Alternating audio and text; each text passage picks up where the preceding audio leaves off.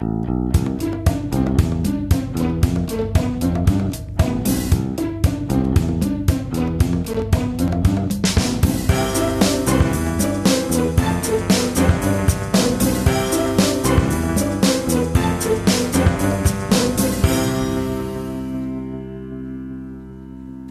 Es ist der 30. März 2017 und hier ist der Sendegarten. Hier meldet sich Martin Rützler und ich begrüße alle ganz herzlich zu einer weiteren Ausgabe unserer blumenreichen und blütenreichen kleinen Show aus unserem virtuellen Sendegarten. Und wenn ich uns sage, dann meine ich in diesem Falle den Sebastian. Guten Abend, Sebastian. Ja, guten Abend, Martin. Wir beide, wir halten jetzt hier gerade das Gartentürchen offen. Wir stehen sozusagen im Eingangsbereich und warten auf unseren Gast, der noch nicht da ist. Junge Väter, das hatten wir auch bei Max Ost, das Problem, äh, müssen sich ja manchmal auch um die Kinderchen kümmern. Und ähm, in dem Fall ist es auch wieder so, dass der Christian Konradi, das ist unser Gast heute, noch nicht da ist, weil er erst kommen kann, wenn das Kind eingeschlafen ist. Deswegen wollten wir eigentlich ganz, ganz leise sein, damit das Kind möglichst schnell einschläft. Aber das ist ja blöd für ein Audioformat. Also versuchen wir jetzt einfach so weiterzumachen wie bisher und hoffen, dass das Kind äh, trotz Sommerzeitumstellung, das kann ja noch ein größeres Problem mit sich führen, dann doch doch ähm, zeitig einstellt und Christian dann zu uns stößt an. Bis dahin machen wir beide einfach uns einen gemütlichen Abend im Garten und schauen mal, je nach dem Motto, je später der Abend, desto schöner die Gäste, was da so auf uns zukommt. Ähm, heute war tatsächlich ein richtig, richtig sonniger Tag. Hast du auch genossen, so wie wir? Ich habe ja gerade schon erzählt, wir haben heute beim Mittagessen draußen gesessen und es war schon so richtig Sommerfeeling. War das bei dir auch so, Sebastian? Ja, also draußen gegessen habe ich zwar noch nicht, aber ich war auch einige Male draußen und habe das auch sehr genossen, Spaziergang gemacht äh, und die Sonnenstrahlen. Das, äh, ich meine, die letzten Tage waren ja auch insgesamt schon sehr schön und äh, die Temperaturen sind für den, also für Ende März doch, doch schon sehr frühlingshaft, ja. Ja, also noch ist noch nicht mal, jetzt ist noch nicht mal April, also übermorgen. Morgen? Übermorgen. Übermorgen ist April. Ja. Ne? Morgen ist der 31.3. Ja. Dann kommt ja noch mal ein Monat, wo vielleicht auch Schnee kommt, wer weiß. ähm, aber dann wird es vielleicht auch mal so ein bisschen wieder ha, wärmer, wie schön. Jetzt mit der Sommerzeit haben wir ja, also das ist immer auch so ein Moment, wo, wo ich persönlich, äh, für mich irgendwie fällt dann auch so eine Klappe und sagen in, in mir drin, ah, jetzt beginnt wieder die helle, die helle Zeit. Es ist diese Dunkelheit des Winters, diese ständige Kälte und überhaupt dieses äh, das ist vorbei. Es gibt ja Menschen, die mögen den Herbst und den Winter sehr. Ich gehöre auf jeden Fall nicht dazu. Was ich, ich verstehe schon auch, dass das interessante, äh, sagen wir mal, Effekte hat, aber ich habe dann einfach die Sonne doch viel lieber, auch wenn ich schwitzen muss. Das mag ich nicht ja. so, aber lieber schwitzen als frieren. Ja, ich bin auch eher so, äh, also es, zu warm soll es dann auch schon wieder nicht werden, aber zu kalt finde ich jetzt auch nicht so toll. Ähm, das äh, bin ich auch so, ja mal um die 20 Grad so Temperaturen, so wie heute zum Beispiel, das finde ich schon ganz okay. Also 30 Grad brauche ich dann auch nicht unbedingt. Das ist mir dann auch schon. ja, wir haben ganz oft zu Temperaturen, ne? Ja. Zu kalt und zu warm. Wir sind etwas, etwas, äh, äh, wie soll man sagen, mäkelig. Ja. Wir nehmen nicht einfach das, was da ist. Ja. Okay, ich habe ein Rätsel für euch. Ich habe ein Rätsel für euch. Ähm, vielleicht hört ihr einfach mal rein und vielleicht könnt ihr dieses Rätsel ja beantworten. Ach so, ja, eine Frage an euch. Was haben Hoaxilla 37 Grad, Valulis sieht fern, ähm, Rind, äh, Rind Wissenschaft und äh, Explikator und die Hörmupfel gemeinsam? Dienstag ist scheiße. Äh, euch kommen wir auch runterladen. Nein, wir sind alle vorgeschlagen worden für den Grimme Online Award.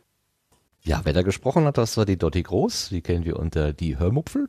Und die hat gesprochen im Podcast Redinger, das ist dieses äh, alldiensttägliche Zusammenkommen von ja, einer Handvoll Leuten, die sich dann erzählen, was in der Woche so passiert ist.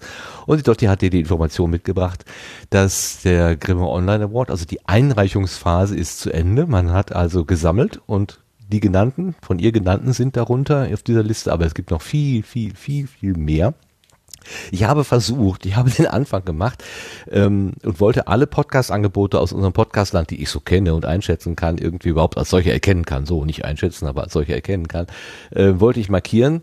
Aber ich habe dann festgestellt, diese Liste umfasst 820 Einträge und da habe ich dann irgendwann schnell aufgegeben, weil das schaffe ich nicht. Das geht nicht.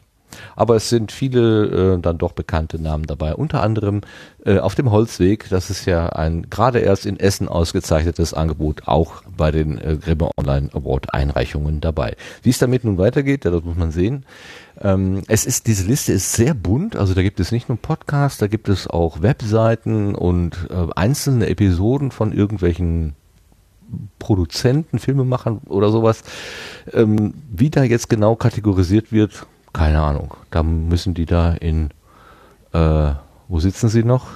Ähm, nicht Herten, wo sitzt denn der Grimme Online Award nochmal? Marl, genau. Nee, früher war es Marl. Ach egal. Ähm, die Herrschaften dort müssen da wirklich noch richtig viel Arbeit reinstecken. Das ist bestimmt nicht ganz so einfach. So, ähm, jetzt wollten wir, wir haben uns gerade was überlegt, jetzt habe ich es vergessen. Hilf mir mal weiter, Sebastian, was habe ich gerade vergessen äh, Wir gehen jetzt eigentlich auf die Ah, wir springen jetzt dahin, ne? Feedback, ne? Auf die 18? Ach nee, erstmal auf Feedback, die, oder? Also, genau, wir kommen zur neuen Ernte. Jetzt, jetzt bin ich, ach danke, danke, danke, gut, dass du da bist.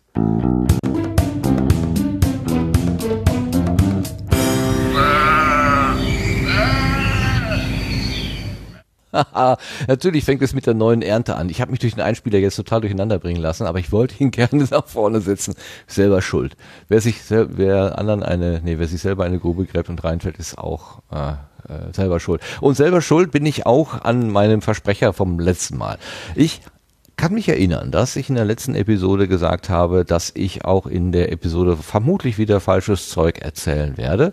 Und natürlich ist das auch passiert. Äh, in meinem Blütenschatz hatte ich den Robert Meyer erwähnt und habe gesagt, das ist ein äh, es ist ein Mensch, der Züge durch die Gegend fährt und habe ihn äh, Zugführer genannt. Ähm, weil ich auch im Kopf habe, dass er in seinem Podcast gelegentlich sagt, ich habe einen Zug von A nach B geführt. Aber Robert ist ein Lokführer und kein Zugführer. Und er hat mir eine Zuschrift gemacht und der, ähm, der Zugfunk hat sich auch noch zu Wort gemeldet. Also es ist ähm, wohl ein beliebtes äh, Problem, dass äh, Lokführer und Zugführer durcheinander geworfen werden. Wenn ich jetzt alles richtig verstanden habe, ist Lokführer der Mensch, der vorne in der Lok sitzt. Und der Zugführer, das ist der Mensch, der eher äh, im, im äh, äh, in der, in der Uniform durch die Menschen geht, manchmal auch noch mit dieser roten Binde am Arm, also eben der Zugchef, wenn man so, so will, und dann die Fahrkarten kontrolliert und überhaupt für, für Ordnung sorgt da. So habe ich das jetzt verstanden. Und ich habe mir jetzt auch ein Merk, eine Merkregel gemacht, und zwar heißt es bei mir jetzt, der Lokführer führt den Zug. Der Zugführer lockt aber nicht den Zug. Ich hoffe, dass ich es mir jetzt merken kann. Und damit schöne Grüße nach Österreich an den Robert Meyer. Fitz, also von im, ach Gott, hilf mir, vom um, nee, vom im zum Zug. So, das ist sein Podcast-Angebot. Das hatte ich beim letzten Mal erwähnt und das diesmal auch gerne wieder. Vielen Dank für die Aufklärung, Robert. Und dann hat es einen, äh, ja, wie soll ich sagen, einen Glücksfall gegeben. Wir haben eine Auphonic-Zeitspende geschenkt bekommen. Hurra, hurra. Ähm, normalerweise machen wir ja nicht viel Aufhebens darum, wie man dem Sendegarten irgendwie unterstützen kann, außer dass wir schon mal gesagt haben, schickt uns Kommentare, schickt uns Audiokommentare, zwei Minuten, freundliche Worte oder vielleicht auch Kritik, was auch immer, oder Pflanzempfehlungen, Blütenschätze oder, oder, oder. Ähm, manchmal kommt über Twitter und über ähm, Chat ja auch das eine oder andere rein. Das ist sehr, sehr schön, da freuen wir uns drauf. Aber eine zweite Möglichkeit ist auch die Auphonic Zeitspende. Und irgendjemand, der ähm, hat unter dem Stichwort 10, was immer das bedeuten mag, hat uns eine Auphonic Zeitspende geschickt. Und ich muss sagen, das ist einfach ein irres Gefühl, wenn man so seine Webseiten, seine Webdings da, sein, sein E-Mail-Konto durchgeht und sieht dann so, oh, da gibt's eine Zeitspende. Das ist ein richtig gutes Gefühl. Ganz, ganz herzlichen Dank dafür. So, das war die neue Ernte. Und jetzt ja, jetzt Ja? kommt unser, unser Gast. Jetzt, jetzt kommt unser Gast. Genau. Ist er schon da? Hallo Christian. Hey, könnt ihr mich hören? Meine Ja. Güte. Just in time. Just in time. Perfekt. Sehr gut. Das, das ist ja super. Wir machen Es uns kann Gedanken, sein- wie wir irgendwie improvisieren können und dann kommst du genau im richtigen Moment. Das ist ja toll. Schönen Es kann guten sein, Abend. dass ich mich noch mal ein bisschen äh, auspegeln muss. Ich weiß nicht, Ja. äh, wie ihr normalerweise pegelt. Ja, sag mal mal ein bisschen was, aber es sah schon ganz okay aus auf den ersten Blick. Ja, also ich bin jetzt hier auf meinem Gerät so ungefähr bei, also bei minus, minus 12, wenn ich, Ja, wenn ich normal super, rede. Das passt. Das ist okay. ja. Okay. Ja, guten Abend. Ja, guten Abend. Das ging ja viel früher als erwartet. Super. Was hast du gemacht mit dem Kind? Hast du was vorgesungen? Ähm, nee, der pennt auch noch nicht so wirklich, aber meine Frau hat jetzt, hat jetzt übernommen. Oh, ganz herzlichen Dank an deine Frau. Vielen Dank. ja, wir stellen dich vor, Christian Konradi. Du bist ein. Geht das jetzt schon so richtig los? Oder wie, wie Ja, ich wir weiß ja gar nicht so richtig, wie das bei euch. Ah, ihr seid schon auf Sendung, okay. Ja, wir haben einfach mal angefangen ähm, und gesagt, du kommst dann einfach dazu. Und das ist ja in diesem Moment passiert. Ja. Also wir sind live, äh, wir haben einen Live-Stream. Wir haben auch einen Chat, da sind fünf Leute drin, die hören uns zu und geben auch ihre Kommentare. Ähm, und ja, wir können jetzt einfach direkt äh, weitermachen. Es sei denn, du brauchst noch einen Moment zum Verschnaufen, einruckeln nö, oder nö. so. Nö? Okay. Lass uns loslegen. Christian Grasse, ich habe gerade schon deinen Namen genannt. Du bist ähm, professioneller Radiomacher. Du machst Produktionen fürs Deutschlandradio, für einen eigenen Podcast und auch für 4000 Hertz.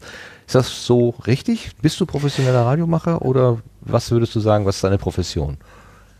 Ja, also ich bin Freiberufler äh, und würde mich selbst als ähm, Autor, Produzent und Journalist bezeichnen. Also das sind so die, die Felder, mit denen ich mein Geld verdiene. Insofern äh, würde ich schon sagen, dass ich da professionell unterwegs bin, weil letztendlich ist das die Definition ähm, dessen, dass man mit dem, was man macht, irgendwie sein, sein Geld verdient, dann ist das automatisch auch professionell.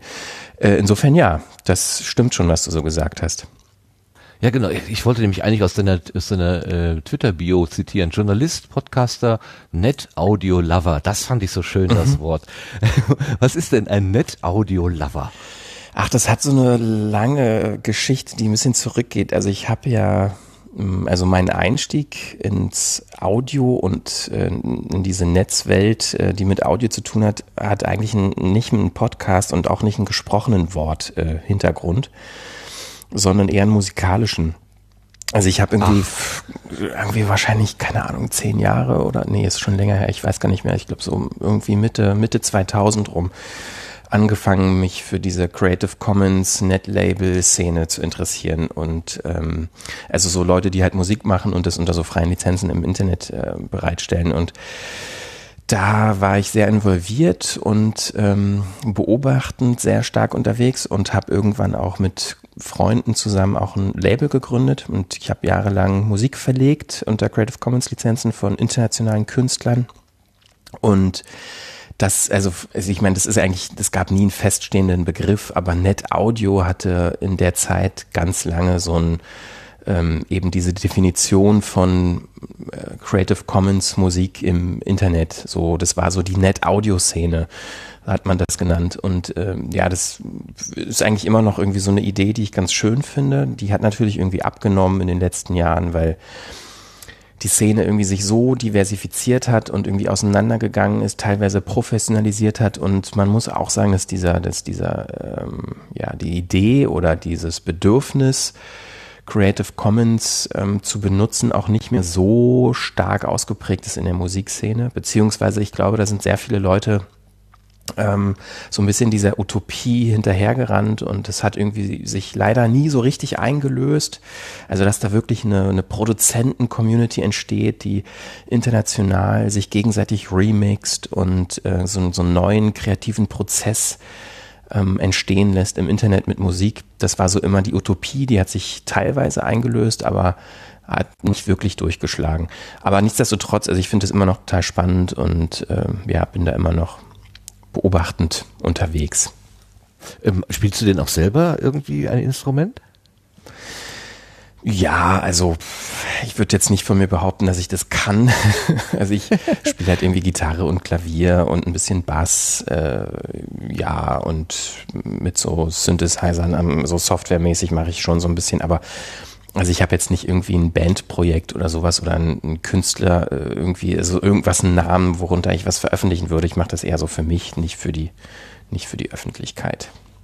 Naja, aber, aber Sinn für, für, für Harmonien, für Klänge, für Abfolgen und so weiter, den, den hast du ja wahrscheinlich dann schon, denke ich. Ähm, ich komme jetzt darauf, weil ich habe dich zum ersten Mal wahrgenommen auf dieser PPW 15a, also Podlove Podcaster mhm. Workshop in Berlin, wo du ähm, einen Vortrag gehalten hast und hast im Prinzip der Community Beispiele vorgestellt, wie man ähm, Podcasts äh, klingen lassen kann, also ein bisschen komponiert klingen lassen kann.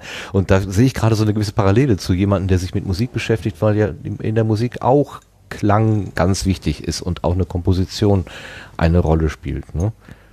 Ja, auf jeden Fall. Also einige meiner, ich sag mal, Podcaster, Vorbilder sind eigentlich alles Leute, die mh, mm, nicht aus dem Journalismus kommen und auch nicht aus dem Wort, äh, also als Autor irgendwie angefangen haben, sondern was irgendwie, da sind viele Musiker dabei und dieses, dieses rhythmische Gefühl und das Gefühl für, für Sound ähm, ist halt eben aus einer nicht inhaltlichen Ebene, sondern aus einer klangästhetisch, vielleicht auch musikalischen Ebene ein ganz spannender Zugang, finde ich. Also irgendwie es zu schaffen mit, mit Worten, mit O-Tönen, mit ähm, Atmo-Aufnahmen irgendwie auch einen gewissen Rhythmus zu erzeugen, der einen Flow hat, also dass man beschleunigen kann, dass man wieder abbremsen kann, dass man Stimmung erzeugen kann mit Sound. Das äh, macht ja die Musik, also spätestens seit der Mehrspuraufnahmetechnik und Produktionstechnik wird das ja intensiv gemacht und da gibt es halt auch viele Leute, die halt irgendwann angefangen haben mit diesem Background eben nicht, nicht nur Musik zu produzieren, sondern auch eben so äh, Klangkunst und dann irgendwann auch irgendwie so das mit, mit gesprochenem Wort zu verbinden. Und da sehe ich irgendwie total viel Potenzial.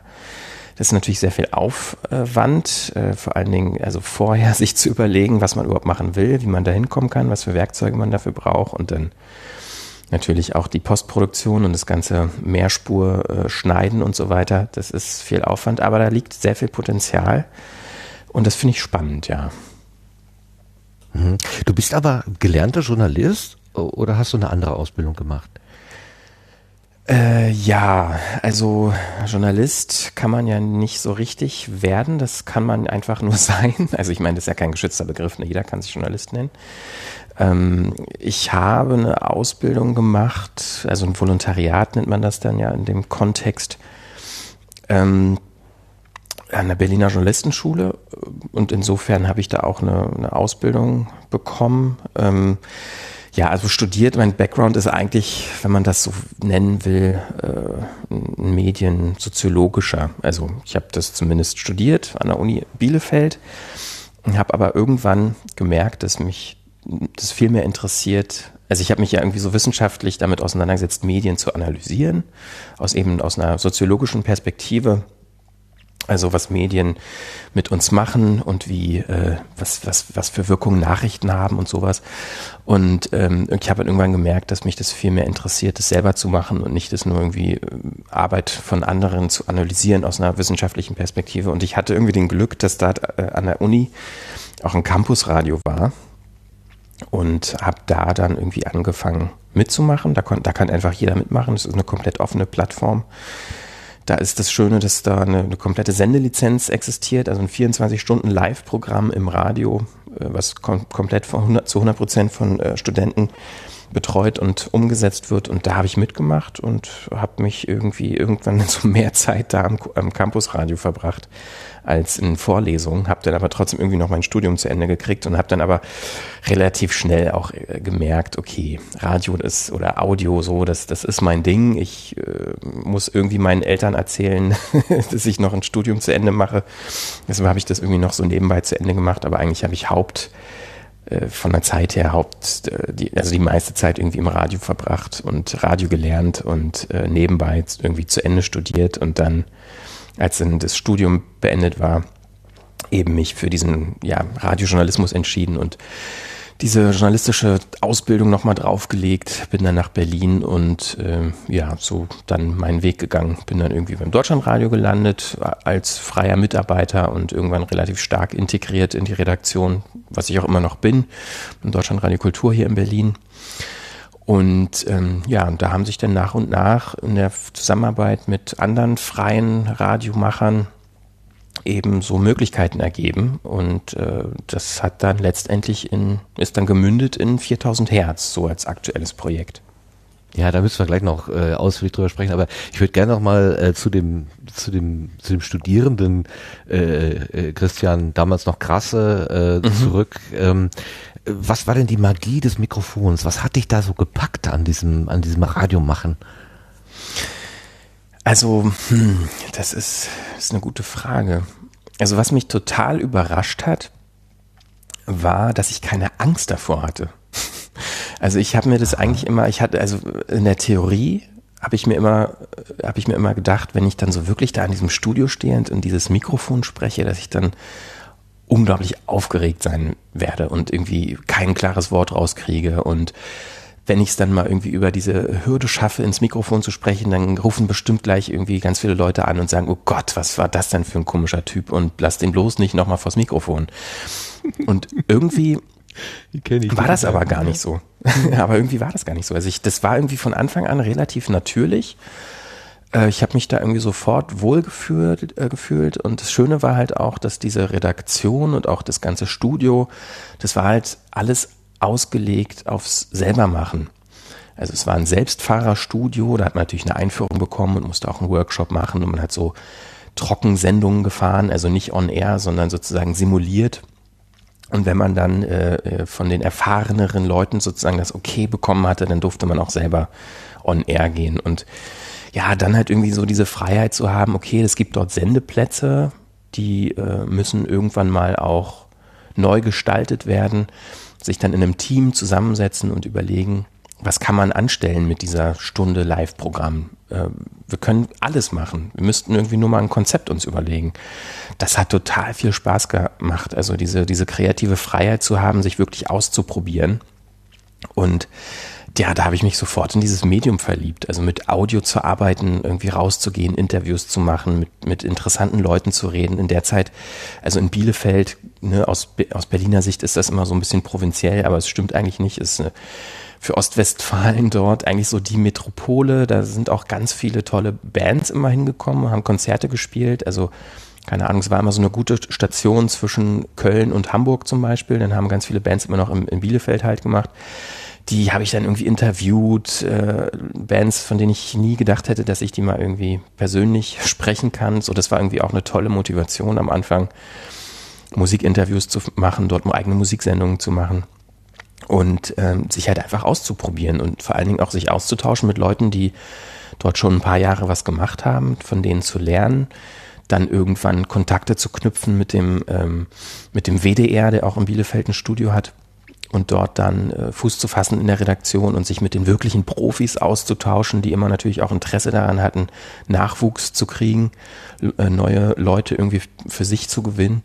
Und äh, das hat mir halt irgendwie eine völlig neue Perspektive aufgemacht, irgendwie, was ich so mit meinem Leben anstellen kann, weil ich habe eigentlich dieses Studium begonnen, nicht, also ich habe nicht wirklich gewusst, was ich da mache oder was ich damit machen will. Ich wusste nur, ich will unbedingt an die Uni und äh, das ist ja nun mal so, auch wenn man Soziologe ist und ich auf, auf dem Papier bin ich Diplom-Soziologe, aber das heißt ja irgendwie nichts. Soziologe ist irgendwie alles. Du kannst halt alles damit machen. Und diese Offenheit ist halt oftmals auch eine Falle, weil man sich nicht fokussieren kann. Und deshalb war ich total froh, diesen journalistischen Weg einschlagen zu können und auch diesen Weg einschlagen zu können, kreativ mit Wort und mit Ton arbeiten zu können, und da hilft diese soziologische oder mediensoziologische Perspektive mir auch heute noch, irgendwie auf Themen zu schauen. Nicht immer nur so konkret, sondern vielleicht auch irgendwie das auf eine Metaebene zu transportieren und zu reflektieren und zu fragen, was bedeutet das nicht nur für mich, sondern vielleicht auch für die Gesellschaft. Also diese Fragestellung immer am Hinterkopf zu haben, ist unglaublich praktisch, wenn man journalistisch arbeitet. Und ähm, ja, da bin ich bis heute sehr froh drum, dass das sich irgendwie so alles gefügt hat in Bielefeld. ja, nach dem Motto gibt's doch gar nicht. Ja, ja, wissen wir. ähm, äh, also diese soziologische Perspektive, die hilft dir sozusagen bei der Auswahl von Themen und bei der Betrachtung von Themen Zum Beispiel. oder hilft die mhm. dir auch im unmittelbaren Kontext oder im Umgang mit Menschen?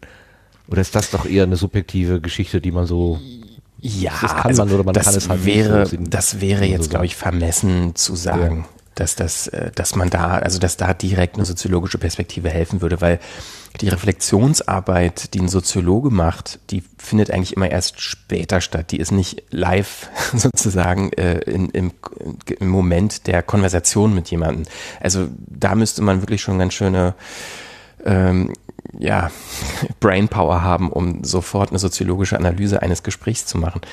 Aber äh, natürlich hilft es bei bestimmten Fragestellungen, bei, bei Perspektiven auf Themen, ähm, auch einzuschätzen, was vielleicht relevant sein könnte, inwiefern ein bestimmtes Thema äh, einen Nährboden hat in der Kommunikation innerhalb einer Gesellschaft und damit vielleicht ja, ein Thema anzustoßen oder ein Thema aufzugreifen, was eventuell gerade im Diskurs ist. Also solche, solche Perspektiven oder solche Fragestellungen, die äh, sind da durchaus hilfreich. Hm, kann ich verstehen. Für, die größ für den größeren Blick sozusagen, für den Adlerblick von mhm. oben. Auf das konkrete Tun dann doch eher weniger. Da, da, da, da brauchst du dann schon irgendwie dieses Näschen oder das Händchen oder wo, würdest du sagen, dass du Talent hast dafür, für, für Radio machen? Hm. Ja, also ich finde es auch immer so vermessen, wenn man das von sich selber sagt. Also wenn das andere ja, Leute sagen, das, verstehen, das aber haben, man, ja, äh, man, man spürt ja irgendwie, wie du schon sagst, also es, ich hatte keine Angst vor dem Mikrofon, also ich fühlte mich irgendwie an der richtigen Stelle. Das ist das, was ich eher so mit Talent meine. Mhm. Nicht, nicht im Sinne von, ich bin jetzt hier der größte Zampano, ich kann das am besten, sondern das ist etwas, also da muss ich mich nicht so arg anstrengen wie in anderen Situationen, die mir fremder liegen. eher so, das, also passte es, es ist eine Passform, Talent gleich Passform oder so. Ja, also doch, also wenn man das so definieren würde, würde ich sagen, ja, also das fällt mir leicht, zum Beispiel das Podcast machen, das Radio machen, äh, das fühlt sich auch überhaupt nicht wie Arbeit an für mich. Ich glaube, das ist ein ganz guter Indikator. Ähm, es macht mir Spaß, ist natürlich auch ein bisschen gefährlich, weil man dann ganz oft viel mehr arbeitet, als man vielleicht sollte, wenn es sich nicht irgendwie wie Arbeit anfühlt. Ähm, es fällt mir auch relativ leicht. Also ich habe ganz oft irgendwie mit Kollegen so, so Gespräche wie, ach, irgendwie sich immer wieder neue Themen zu überlegen und das irgendwie Redaktionen anzubieten als freier äh, Journalist oder als freier Autor, das ist irgendwie so anstrengend und irgendwann gehen dann doch die Themen aus und bisher ging mir das glücklicherweise nicht so und ich habe auch zum Beispiel, wenn ich ein Thema habe, was ich interessant finde und mir dann überlege, wie kann ich das radiophon oder für einen Podcast ähm, akustisch geeignet umsetzen, fallen mir eigentlich immer mehr oder weniger sofort Ideen ein oder komme ich, komme ich auf Ideen, wie ich das auch akustisch umsetzen kann. Und insofern, ja, es fällt mir leicht und wenn man das als ja, talentiert bezeichnet, dann, dann stimmt das vielleicht sogar. Ja. Mhm. Mhm. Ähm, eine Frage hätte ich mal so aus dieser Radioperspektive. Studentenradio, Universität, also Campusradio ist ja, wie du sagst, völlig frei. Da kann man im Prinzip, ja, wahrscheinlich gibt es schon auch irgendwo gewisse Rahmen, aber man kann sich im Prinzip als Person dahinstellen. Beim Deutschlandfunk würde ich mir vorstellen, geht das Persönliche ein Stück weit in den Hintergrund und die Institution steht im Vordergrund. Und das führt ja auch dazu, dass die Menschen, die dort ans Mikrofon gelassen werden, eine gewisse Sprachschule mitmachen, damit sie eine gewisse, wie Holgi gerne sagt, so Ansprachehaltung oder sowas bekommen. Hast du da einen einen Unterschied, würdest du einen Unterschied wahrnehmen zwischen dem Christian, der beim Deutschlandradio am Mikrofon steht und der und dem, der damals in Bielefeld am Campusradio am Mikrofon gestanden hat? Ja, naja, klar, das auf jeden Fall. Also, ich meine, da liegt oh, ja, natürlich auch eine Menge. Der? Was macht der Deutschlandfunk mit seinen Mitarbeiterinnen und Mitarbeitern dann?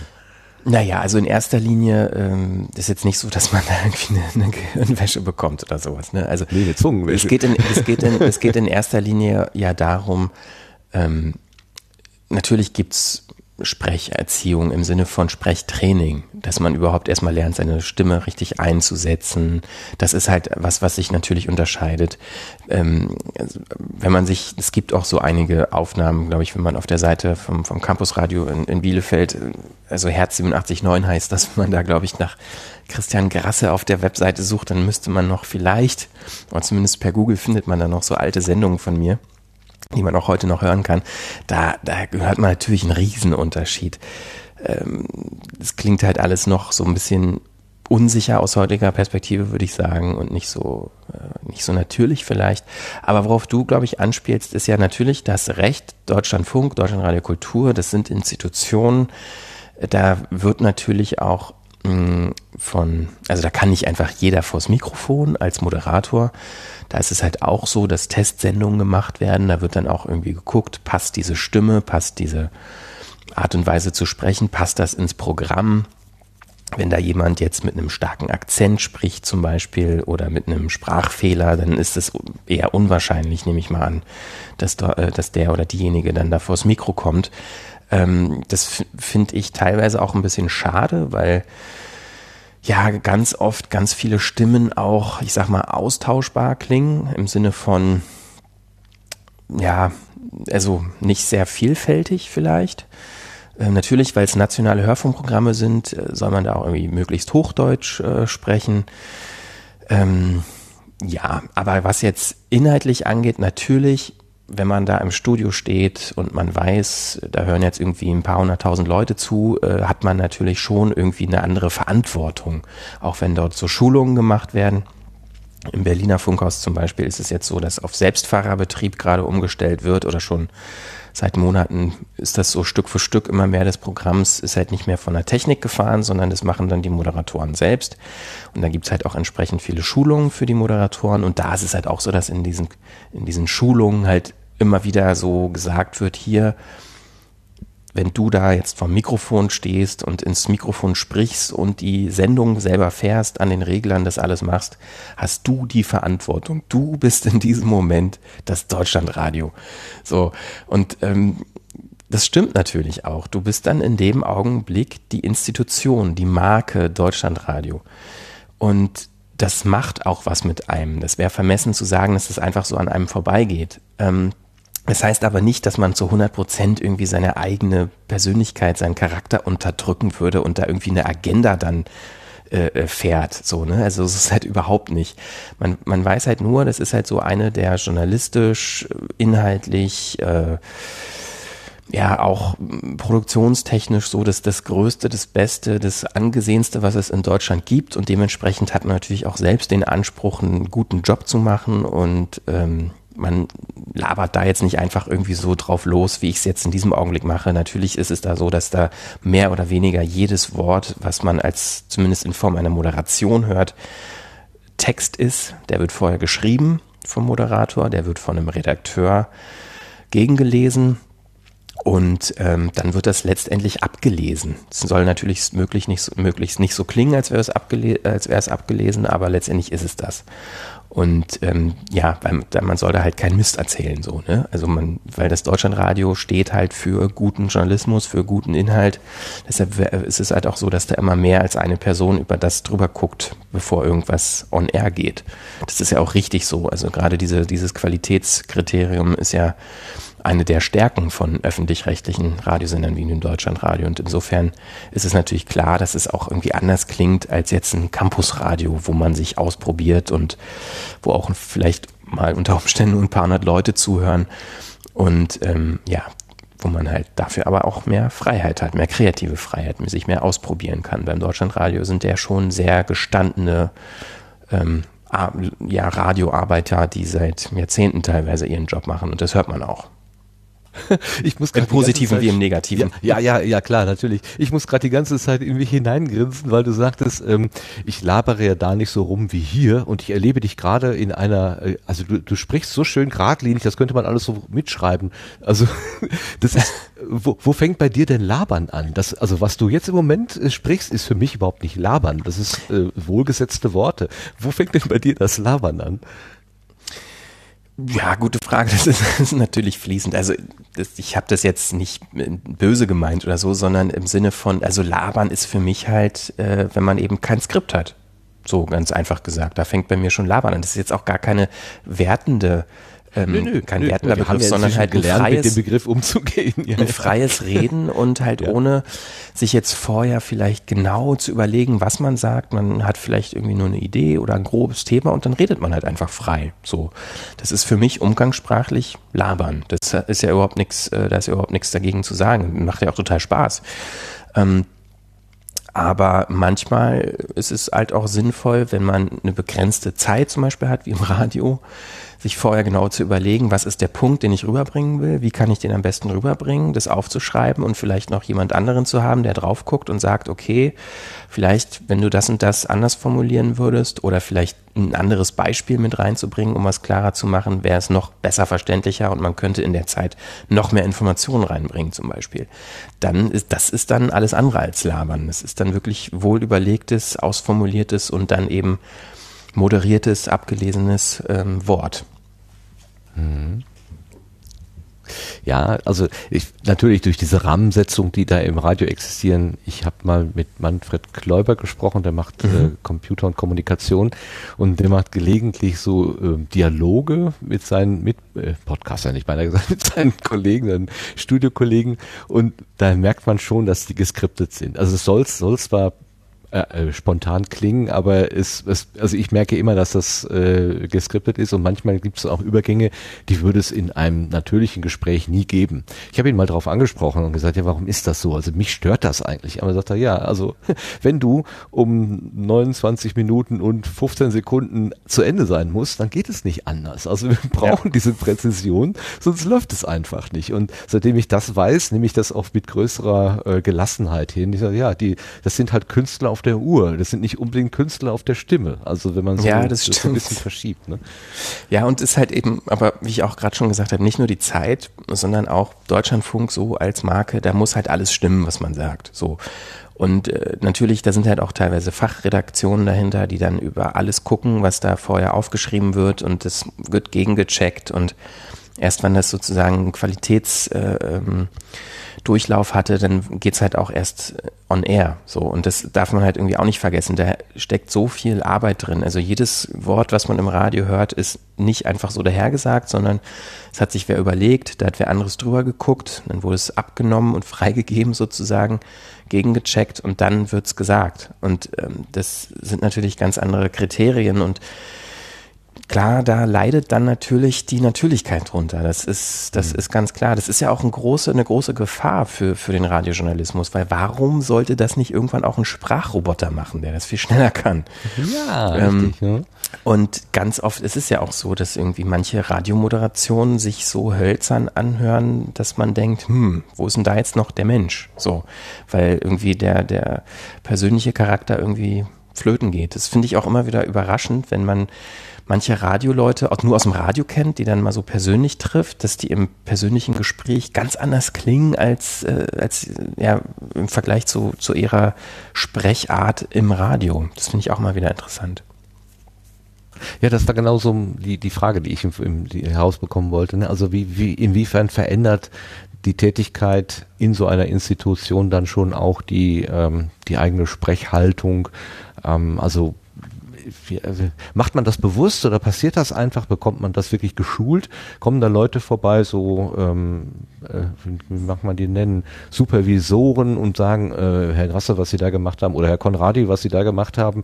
Also ein äh, bisschen, was weiß ich, den Anlaut stärker oder hinten das nicht so rausschleifen, sondern gerader sprechen oder irgendwie solche, solche Schulungen und Rückmeldungen oder lässt der Sender das eigentlich so dann auch passieren? Und verlässt also sich das darauf, gibt's, dass die diese, Leute sich selber. Diese Schulungen ja. gibt's, äh, aber die sind eher in der Ausbildung. Also wenn man halt so ein, so ein journalistisches äh, Volontariat beim Radio macht, dann sind da auch mal so ein paar Tage äh, Sprecher-Workshops dabei, wo halt so ja Sprecherzieher dann kommen und dann hört man so bisherige Moderationen sich an und dann wird halt irgendwie gesagt, hier, das ist gut, das ist nicht gut, daran lass uns mal arbeiten und so weiter und so fort.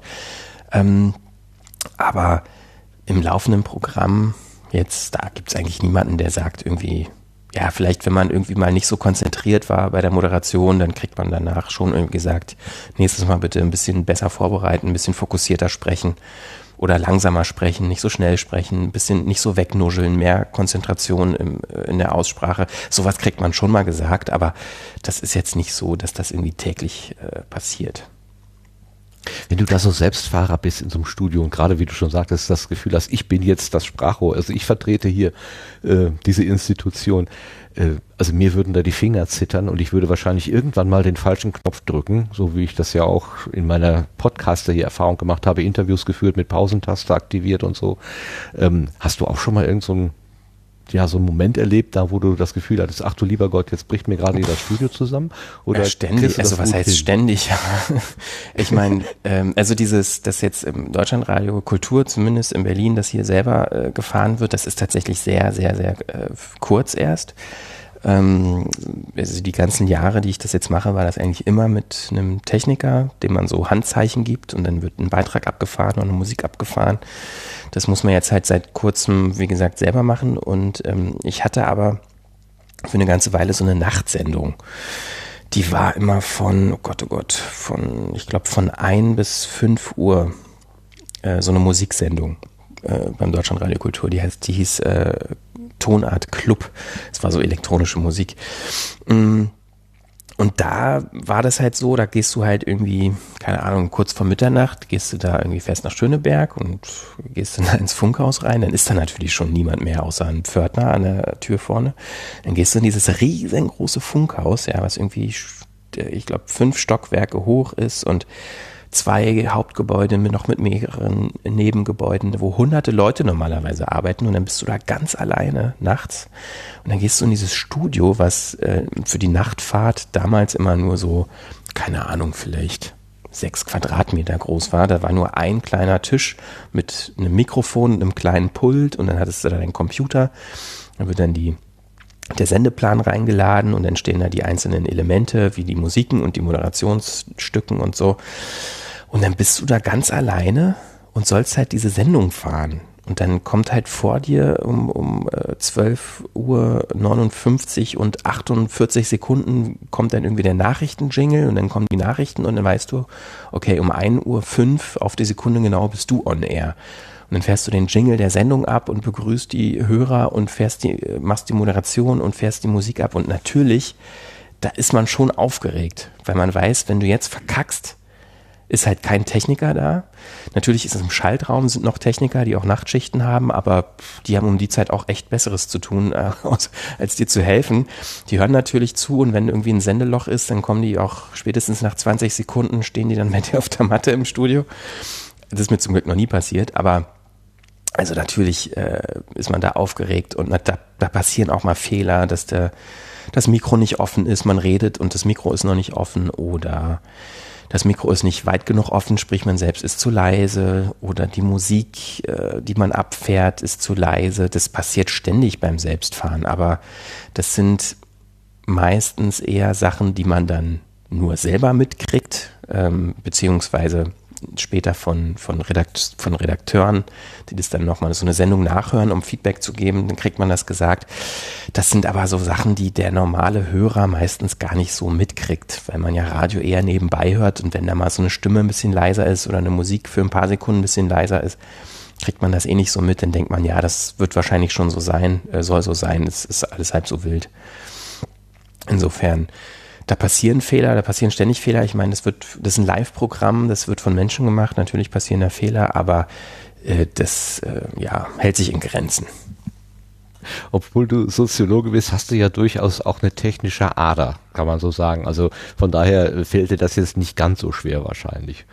Nehme ich, nehme ich das richtig wahr? Also ich komme darauf, weil ich mal in eurem ähm, äh, Frequenz 4000 reingehört habe, wo ihr ähm, Nikolaus Seemack und äh, Hendrik Evert, na, Hendrik mhm. Evert äh, habt euch gegenseitig erzählt, wie eure Anfänge so im Podcastland gewesen sind und du hast da mhm. erzählt, mhm. wie du deine ersten Aufnahmen gemacht hast. Ich habe hier einen kleinen Ausschnitt mitgebracht, hören wir da kurz mal rein. Und zwar, das ist tatsächlich mein erster Podcast. Ähm, damals, also in der Zeit, in der ich das gemacht habe, war ich mit so meinen damaligen zwei besten Freunden in Südostasien unterwegs. Mhm. Und ich hatte so ein, auch ein selbstgebautes, mehr oder weniger äh, selbstgebautes Aufnahmegerät dabei. Ah, selbstgebaut. Ja, ja, ja. Also eigentlich war in der Zeit waren, äh, waren einem Streichholz. so MacGyver. Nee, eigentlich waren ja in der Zeit MDs so das ja. Medium der Wahl. Ja. Und ich hatte halt aber keine Lust, ein MD-Gerät mitzunehmen und dann halt irgendwie massig MDs dabei zu haben, weil mhm. da konnten ja, glaube ich, immer nur maximal 60 oder 120, ich weiß gar nicht mehr. Ja, wie CD. Drauf. Ja. ja, ja. Und deshalb hatte ich mir irgendwie bei eBay so einen MP3-Player gekauft, irgendwie für 20 Euro, mhm. wo ein Line-In-Eingang war. Oh, und dann wow. habe ich mir irgendwie bei so einem komischen Online-Shop aus den USA so ein mit 9 Volt, mit einer 9 Volt Batterie betriebenen Mikrofonvorverstärker gekauft, der ungefähr halb so groß ist wie eine Zigarettenschachtel. Und da hatte ich dann so ein kleines, ähm, ja, so ein, so ein Mini-Stereo-Mikrofon, was auch mhm. irgendwie nur 50 Euro gekostet hat. Und das dann quasi diese drei Geräte zusammen verbunden. Mhm. Und dann konnte ich auf diesem MP3-Player, der wirklich so ein USB-Stick war, ja. Ähm, da konnte ich dann halt eben. Ja, heute suchen noch ganz viele nach so einem mobilen äh, Aufnahme. Ja, und das konnte Setup halt nur in MP3 aufnehmen ja. und auch äh, maximal in 256 Kilobit, also so eine okaye mhm. Qualität. Und dann, mhm. das hatte 512 MB Speicher und dann konnte ich da halt irgendwie, ich glaube, die Hälfte ungefähr in Minuten, also 200 irgendwas Minuten aufnehmen, was mhm. halt mehr war als ein MD. Und dann konnte ich das dann, ein Laptop. Oder du hättest auch, auch drei MDs mitnehmen können. Naja, aber ich hatte ja, ich habe insgesamt, glaube ich, bestimmt 10 zehn Stunden Audiomaterial dann ja. letztendlich gehabt und irgendwie 14.000 Fotos okay, gemacht. Jetzt lass mal ja, ja, echt, ja, okay. Ja, 14.000 Fotos. Also, das ist eine schöne Geschichte, die du da erzählt hast, aus einer Zeit, wo MD-Rekorder noch der, das, das Ding der Wahl gewesen sind. Äh, von welcher Zeit reden wir da? Kannst du dich da noch erinnern? Ja, das muss so 2005 gewesen sein, glaube ich. Also, dieses Gerät hatte ich schon länger, aber ich hatte das dann tatsächlich auf dieser Reise dabei. Und die war 2006, aber dieses äh, selbstgebaute ähm, Aufnahmegerät, mehr oder weniger selbst gebaut, ähm, hatte ich, glaube ich, schon ein, zwei Jahre vorher. Also 2004, 2005 war das. Also in der Redaktion da beim Campusradio, das war ja noch in der Bielefelder Zeit, da hatten wir halt MD-Geräte, äh, Aufnahmegeräte. Und die haben wir äh, damals aber schon dann immer irgendwie auch überspielt, die Aufnahmen auf den, auf den Rechner, um dann digital damit auch zu arbeiten, also zu schneiden im, im, im Schnittprogramm. Und äh, ja, und ich dachte halt, ja, das ist auch irgendwie blöd, immer diesen Zwischenschritt des Überspielens, das direkt äh, digital zu haben, wäre doch viel besser. Aber das gab damals irgendwie nicht wirklich, zumindest für mich, überhaupt nicht bezahlbare Aufnahmegeräte, digitale. Also so Flash-Recorder hießen, hat man das damals immer genannt, ähm, weil das auf so Compact-Flash-Karten aufgezeichnet hatte. Das waren so damals so diese gängigen Speicherkarten. Und äh, ja, und dann habe ich halt irgendwie geguckt ähm, im Internet, was, was man so machen kann. Und dann habe ich diese Lösung da gefunden mit diesem MP3-Player, der so einen Line-In-Eingang hatte und so einem Mikrofonvorverstärker, so ein portablen mit 9-Volt-Batterie. Und da habe ich dann so ein Stereo-Mikrofon anschließen können. Und das war dann im, im Endergebnis sogar ein ganz guter, ein ganz guter Klang. Ja, ihr habt den gelobt bei der Rückschau. Äh, ich glaube, ähm, dort, oh, ich habe auch ein Stück weit daraus gehört, also das war tatsächlich erstaunlich gut hörbar. Ähm, das war ein, ein, ein Podcast, der eigentlich äh, nur für die, für die Lieben daheim gemacht worden ist von dir. Du wolltest im Prinzip ein Lebenszeichen geben, mich gibt's noch, und dann ist das aber irgendwie größer genau. geworden. Genau. Ja, ist das, kann man das so ja, sagen? Ja, ja, so, so, so war das, ja. Wie, wie war das genau? Äh, also dieses Blog, was ich damals hatte, das hieß Bandsalat zum Frühstück. Frag mich bitte nicht warum. ich weiß es auch Schöner nicht mehr, Titel. Wie das, wie das, ja, ja, wie das zustande kam. Auf jeden Fall, das war irgendwie damals schon so eine Mischung aus persönlichen, also wie damals halt Blogs waren, so Mitte der, Anfang Mitte der 2000er. Da hat man halt irgendwie so private Anekdoten geschrieben und aber auch mal irgendwas, ein Technik-Review oder keine Ahnung was, seinen Kommentar zu irgendwas. Und ähm, ja, da hat halt aber eigentlich immer nur so Freunde von mir mitgelesen. Und als ich dann diese Reise gemacht hatte, habe ich natürlich vorher irgendwie meinen ganzen Verwandten und, und, und Freunden gesagt, hier, ich will, ich habe auch mein Aufnahmegerät dabei, ich werde da hin und wieder mal so ein paar Sprachnachrichten hochladen, dann könnt ihr die euch ja anhören, wenn ihr wollt. Äh, und so habe ich das dann auch gemacht. Und ähm, ja, und irgendwann waren da halt auch Leute auf diesem Blog und haben sich diese Nachrichten angehört die halt nicht irgendwie nur Freunde und Bekannte waren. Und dann dachte ich am Anfang erst so, hoppla, hm, ist mir eigentlich irgendwie so ein bisschen unangenehm. eigentlich total blöd, ne? Weil natürlich, mir war schon bewusst, es war öffentlich. Also theoretisch, mir war klar, dass da jeder hätte mithören können, aber äh, faktisch war das halt nie der Fall. Und als es dann so war, dass dann noch so Fremde zugehört haben und dazu kommentiert haben und irgendwie wissen wollten, wie die Geschichten so weitergingen und was ich sonst noch erlebt habe und so geschrieben haben, bitte mach doch mal mehr, wir wollen mehr hören, äh, war das schon irgendwie eine, eine interessante Erfahrung damals. Und das war aber noch vor der Zeit, als ich wusste, was Podcast ist. Also ich weiß, ich kann mich auch gar nicht erinnern, wann ich von diesem Begriff das erste Mal gehört habe. Auf jeden Fall war es später erst. Und ähm, Nee, aber das war spannend. Also das war eine, eine, spannende Zeit. Ich fand eh so diese Zeit damals total interessant, weil alles so äh, im Entdeckermodus war. Niemand hatte irgendwie einen Plan vom Netz, auch so diese ganze Social-Media-Sache, das gab es ja noch nicht so wirklich. Und äh, so sowas wie virale Geschichten gab es irgendwie auch nicht. Alle haben irgendwie vor sich hingemacht und ausprobiert. Und äh, ja, keiner hatte so richtig einen Plan, außer irgendwie so ein paar komische Leute, die irgendwie sich als Berater versucht haben zu verkaufen, die eigentlich auch nicht mehr wussten als alle anderen. Ähm, ja, also, und alle haben halt irgendwie gemacht und daraus, ja, ist ja auch irgendwie teilweise was Interessantes entstanden. Also das einzige Blog, was ich immer noch kenne, oder was ich, was, was immer noch gibt in der Zeit, was schon aktiv war, war, glaube ich, ähm, Spreeblick hier von Johnny Häusler und so. Und ich meine, damals, das war ja auch irgendwie so ein Hobby, so ein Hobbyprojekt von dem. Und ich weiß noch, diese ersten Republika-Konferenzen, die hier in Berlin stattgefunden haben, die hießen ja ganz am Anfang, hieß das, hießen die, glaube ich, Futura Bold. Also benannt nach dieser Schriftart.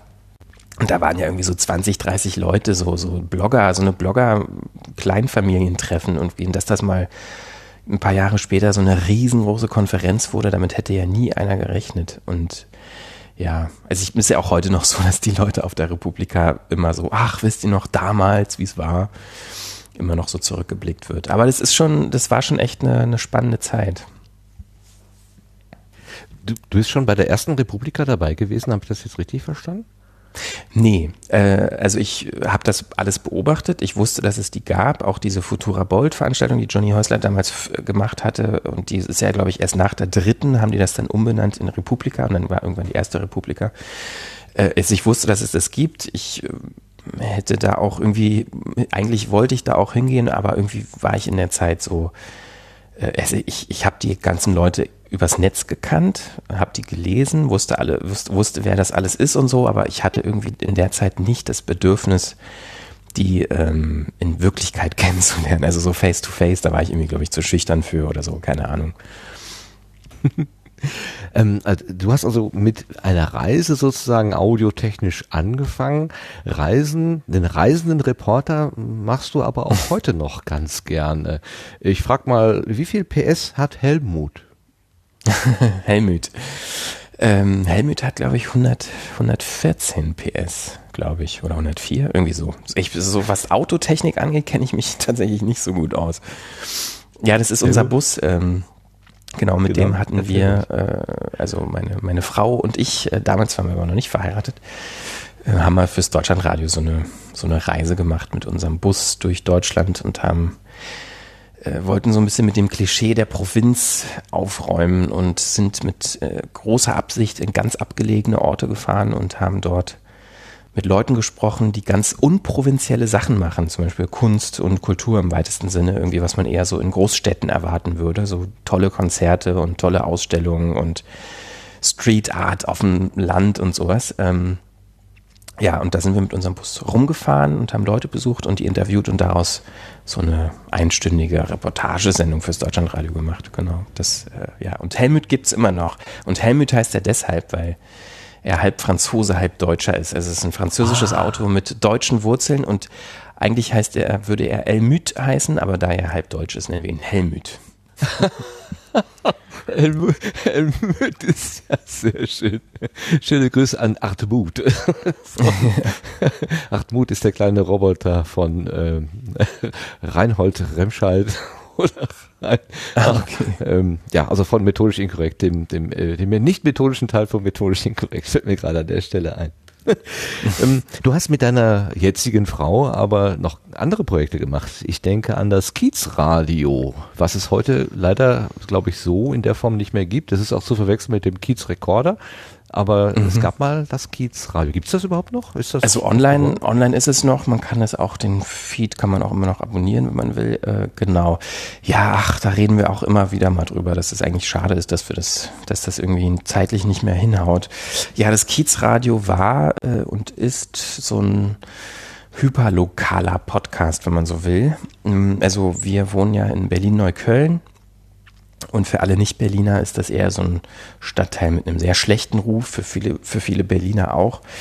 Ähm, hat sich in den letzten Jahren aber sehr verändert, irgendwie vom äh, Krisenbezirk und viel Gewalt und Pipapo und äh, alles ganz schlimm ist es jetzt halt irgendwie seit ein paar Jahren so total der Boom, was auch immer, hip und alle wollen hierher so. Ähm, und wir hatten damals schon, also ich weiß gar nicht mehr, wann wir damit angefangen haben, 2011, 2012. Erste Episode, 22. April 2011. Ja, ähm, genau, damals hatte ich halt angefangen, damals habe ich halt schon gemerkt, dieser Stadtteil, der wandelt sich unglaublich stark und diesen Wandel oder die, das wollte ich halt irgendwie festhalten und habe halt angefangen mit Leuten zu reden, die ich irgendwie interessant fand, die was gemacht haben im, hier im Stadtteil und ja, halt die einzige Bedingung war, das muss alles irgendwie in Neukölln sein, was dort äh, als Podcast erscheint und das ähm, muss ungeschnitten sein. So, das waren meine einzigen Bedingungen. Und das Ungeschnittensein war auch eher so ein äh, Abfallprodukt als Konzept, weil ich einfach keine Zeit hatte, das irgendwie groß zu bearbeiten.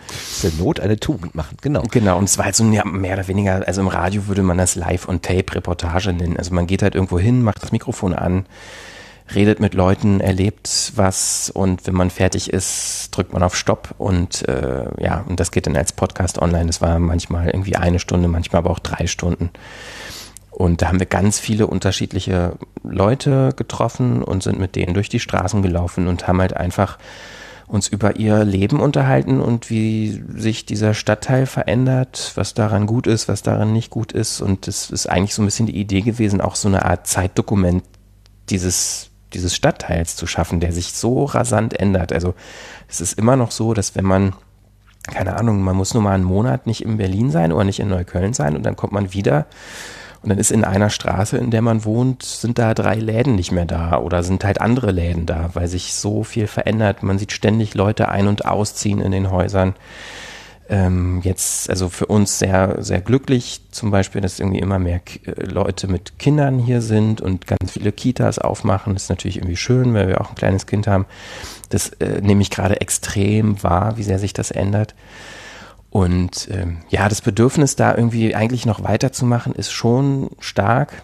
Aber die Zeit, ja, wir kennen das ja alle. Zeit ist halt irgendwie immer ein Problem und irgendwann muss man mal Prioritäten setzen und Familie mit kleinem Kind und irgendwie äh, Freiberufler da sein und ein Unternehmen aufbauen, also 4000 Hertz, unser Podcast-Label, das, äh, ja, da geht so viel Zeit rein, da bleibt nicht noch Zeit für viel Hobby und das wäre dann halt Hobby, so eine Herzenssache. Ähm, so ein, so ein Podcast-Projekt, Kiezradio.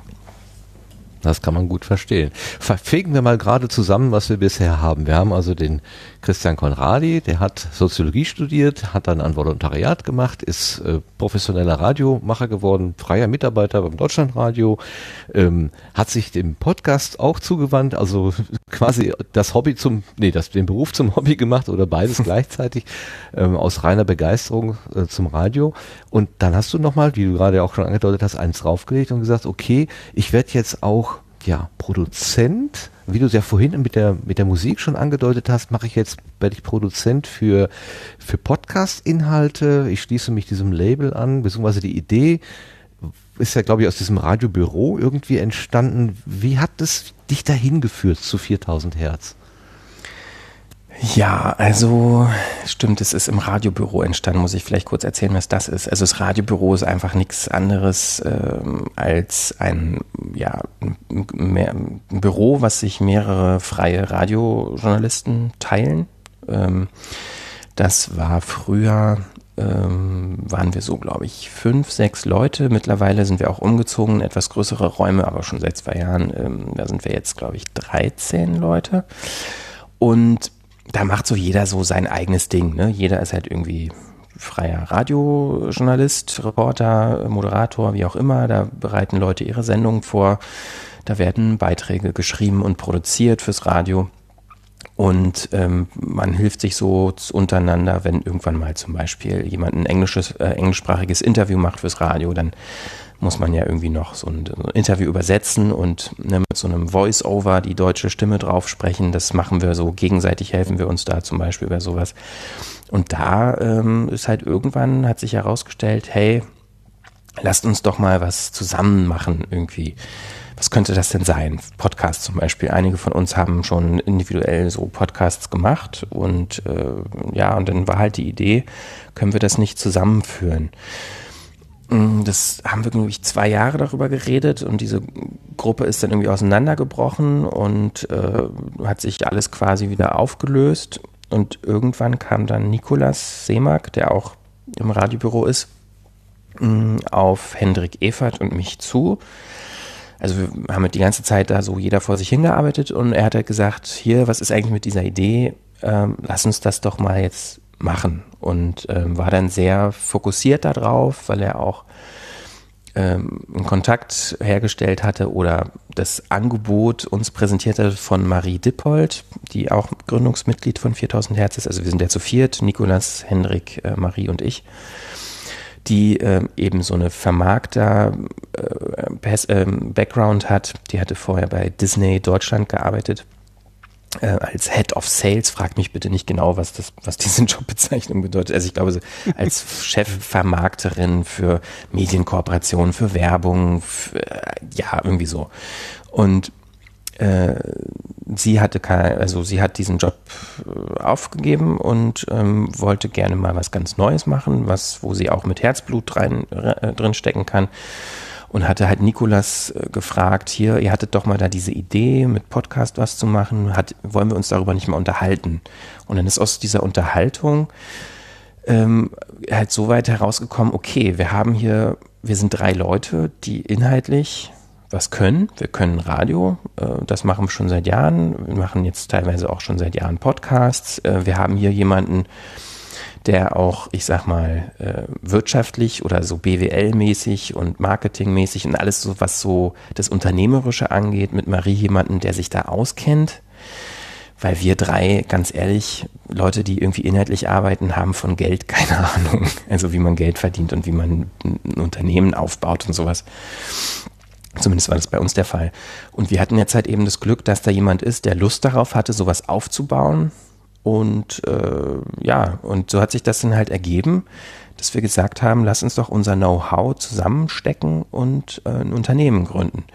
Was ja jetzt erstmal nur auf dem Papier ist. So. Und das haben wir getan und dann haben wir uns überlegt, ähm, lasst uns die Podcasts, die wir schon haben, mal einfach überführen in dieses 4000 Hertz äh, Podcast-Label und ähm, vielleicht noch irgendwie ein, zwei Leute fragen, die wir kennen, den, deren Produktionen wir auch toll finden. Da war dann Christian Möller dabei mit seinem Durch die Gegend Podcast und ähm, Wouter Bernhard mit seinem Warriors and the Bear Podcast und dann war eigentlich die Idee schon mehr oder weniger da. Dann haben wir halt irgendwie eine Webseite gebaut und äh, uns überlegt, wie das so strukturell funktionieren könnte und haben dann die Seite gestartet und sind jetzt seit anderth, nee, was, ähm, na, so knapp 15 Monate ähm, online mit unserem Podcast-Label. Und das war eine Idee, die über Jahre gewachsen ist, aber irgendwie immer an der konkreten Umsetzung gescheitert ist, bis Marie da war.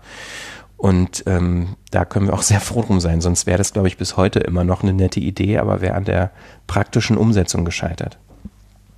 Ihr vier Personen, also Marie, Hendrik, du und Nikolas, ihr macht eine, seid eine GBR, eine Gesellschaft bürgerlichen Rechtes. Das heißt, ihr steht mhm. für alle Wohl und Wehe dieser Firma äh, mit eurem persönlichen privaten Vermögen ein. Wenn da irgendwas schief läuft, dann zieht euch für immer der Fiskus oder eure Gläubiger, die ziehen euch aus bis auf die Socke sozusagen. Also ein hohes finanzielles Risiko. Warum bist du dieses eingegangen?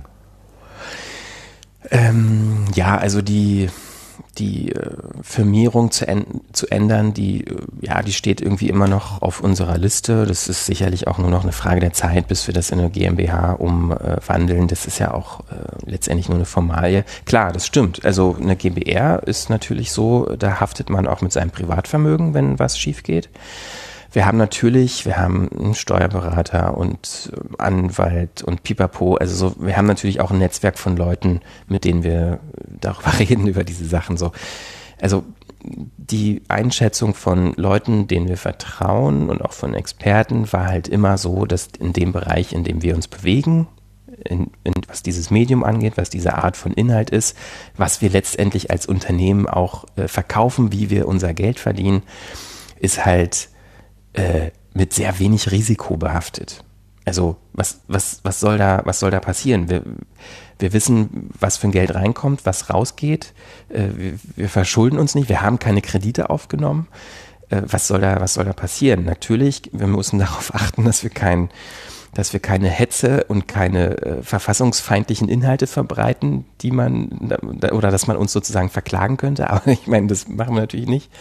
Also das unternehmerische Risiko bei einer Podcast-Produktionsfirma ähm, letztendlich, wenn man uns so definieren wollte oder als Label, ist, ist sehr gering. Und ähm, deshalb ist eine, eine Umwandlung in eine GmbH, also wir hatten da jetzt nie Druck, aber ich meine, das werden wir schon noch irgendwann, irgendwann machen, aber das, also wir haben gerade echt andere Sachen, die irgendwie, die wir viel wichtiger betrachten als die, die Art und Weise, wie wir uns unternehmerisch sozusagen auf dem Papier präsentieren. Und diese Haftung, das Fragen und so weiter, das ist uns bewusst. Ähm, aber ich meine, wir kennen uns, also das natürlich ist es immer gut gesagt, man kennt sich und man vertraut sich und so weiter. Ähm, natürlich kann im schlimmsten Fall immer irgendwas, irgendwas schiefgehen, aber das hat man bei einer GmbH dann irgendwie auch. Und ja, also ich ich weiß gar nicht, was ich dazu noch groß sagen soll. Also das Risiko einer GBR ist uns allen bewusst, aber äh, ja, also eigentlich haben wir da lang und ausgiebig auch mit anderen Leuten drüber gesprochen. Ich sehe das nicht als Problem. Also ich weiß nicht, wo, wo, wo siehst du da jetzt ein eine Gefahr? Also nee, nein, also grundsätzlich äh, nur dieses dieses Modell, dass ich eben mit äh, privater ähm, Kohle sozusagen hafte und eben auch für ja, aber das hast, Menschen ja. mit für das Tun und Lassen. Aber das haben wir jetzt in diesem Augenblick auch, ne? Also gerade jetzt in diesem Augenblick, was wir hier tun, wir sind eine ja. GBR. Wenn du jetzt Quatsch erzählst oder ich Quatsch erzähle, dann sind wir auch alle dran. Und auch Sebastian, der noch gar nichts gesagt hat. der hat den Finger am Ausknopf hier. Genau, er hat nämlich, genau, er hat nämlich die, die Infrastruktur. Er bereitet, er stellt die Infrastruktur bereit und haftet ja. damit noch viel mehr. Ja, richtig. Er ist die Plattform. Ja, ja. Nein, ist, also ich, ähm, ich ein Stück weit äh, gucke ich da mit, mit, mit Bewunderung drauf. Also, dass sich vier Leute äh, für eine Idee, für die sie brennen, sag's mal so ein bisschen pathetisch, ähm, dann einfach hinsetzen und sagen, scheiß auf das Risiko, wir machen das jetzt einfach. Also äh, ich, ich persönlich, ich hätte gezögert, muss ich gestehen, weil ich bin so Also das ist ja, aber so ist es ja ne? nicht, so ist es ja nicht. Also das ist jetzt nicht okay. so, dass wir, also ich meine, wir machen ja nicht einfach so. Wir, alles, was wir machen, ist überlegt. Also und es ist auch nicht so, dass wir, also wie soll ich sagen, äh, ja, irgendwie fehlen, fehlen mir jetzt da, da, die Worte. Also ich bin so ein bisschen überrascht. Also ich meine, wo wäre denn jetzt der Unterschied? Klar, wenn wir jetzt eine GmbH wären, dann wäre es so, angenommen, wir würden pleite gehen, dann äh, würde sozusagen die, die, das Unternehmen würde dann irgendwie sich auflösen und dann wären wir aber privat sozusagen raus. Aber äh, dann wäre es ja trotzdem gescheitert. Also ich meine, scheitern kann man doch, egal ob welcher ähm, Firmengrund oder, oder, unternehmerischen Form man irgendwie unterwegs ist. Und uns geht es ja darum, uns ja. geht es ja darum, irgendwie dieses Projekt zu realisieren und unter welcher Form das geschieht, ob das eine GBR ist oder eine UG oder eine GmbH. Also das ist für uns nicht so wirklich wichtig. Und ich finde eher dieses Risiko einzugehen, also uns war wichtig, keine Kredite aufzunehmen, keine Schulden ja, zu haben ja, und sozusagen ja. irgendwem was schuldig zu sein und komplett unabhängig zu sein. Das, das, ist uns immer wieder wichtig. Das geht zum Beispiel los bei Plattformen, mit welchen Plattformen wir, wir zusammenarbeiten, mit welchen ähm, Partner, welche Partner wir uns suchen. Wir, wir achten immer darauf, einen Plan B zu haben, den wir jederzeit aus dem Hut ziehen können, um möglichst unabhängig zu sein. Und das finde ich ist viel, viel wichtiger als irgendwie eine unternehmerische Form. Keine Schulden machen und unabhängig bleiben. Das ist beim, beim Firmengründen heutzutage eher sozusagen fast schon das, was kaum noch einer macht, weil diese ganze ja, Berliner, jetzt nur mal Start-up-Szene, die ist aufgepumpt durch Schulden. Also ne, sieht man gerade an Soundcloud, die gerade wieder 70 Millionen Dollar äh, Schulden gemacht haben, um weiter existieren zu können. Und die verpacken das in eine Pressemitteilung, in der steht, ja, wir haben jetzt wieder 70 Millionen, mit dem wir irgendwie die nächsten Jahre toll gestalten können. Das ist eigentlich genau das Gegenteil. So, das ist ein letzter Strohhalm. Und sowas, mhm. äh, sowas wollen wir natürlich nicht. Irgendwie Schulden aufnehmen und damit mit, mit dem Geld anderer arbeiten. Ja. Ja, das ist natürlich eine gute Sicherung, wenn man an der Stelle sagt, wir, wir, wir bleiben sozusagen, wir, wir leben nicht über unsere Verhältnisse. Wir nehmen das, was wir haben, setzen das ein und bleiben vor allen Dingen auch Freunde. Auch wenn ich, wenn ich äh, äh, Nikolas in den letzten Mikrodilettanten, glaube ich, war das, äh, habe sagen hören, dass die Klos nicht gut genug geputzt werden und da möglicherweise Streitpotenzial im, im, in der Luft liegt. ah, das ist, glaube ich, eh immer das äh, in einem wenn man sich Räumlichkeiten mit mehr als fünf Leuten teilt, und wir sind ja da im Radio 12, ist sowas immer ein Punkt. Auch äh, hatte ich gestern erst wieder, die Kaffeekanne ist nicht sauber, keine Tasse gespült. Das sind natürlich Streitpunkte. Okay. Ähm, wir heißen ja Sendegarten mit der Idee, dass wir ein Wort gefunden haben, nämlich der Garten, der von, von verschiedenen Leuten ganz unterschiedlich äh, besetzt wird. Also wenn, wenn ich das Wort Garten sage und habe meinen Garten vor Auge und du sagst das Wort Garten, hast deinen vor Augen, das muss ja überhaupt nicht dasselbe sein. Und wenn wir von Podcast sprechen, dann haben wir im Prinzip das gleiche Phänomen. Also ähm, ich sage Podcast, du sagst Podcast, irgendjemand anders sagt Podcast. Wir, wir haben so eine vage Idee von, das ist irgendein Medium, aber was es genau ausgestaltet äh, sein soll, das ist jeweils individuell unterschiedlich. Was ist deine Idee von Podcast? Ja, genau die. Die Vielfalt. Ähm, also oder? Ja, also das gibt, also ich, ich würde, ich, ich plädiere sehr stark dafür, Podcast nicht inhaltlich zu definieren.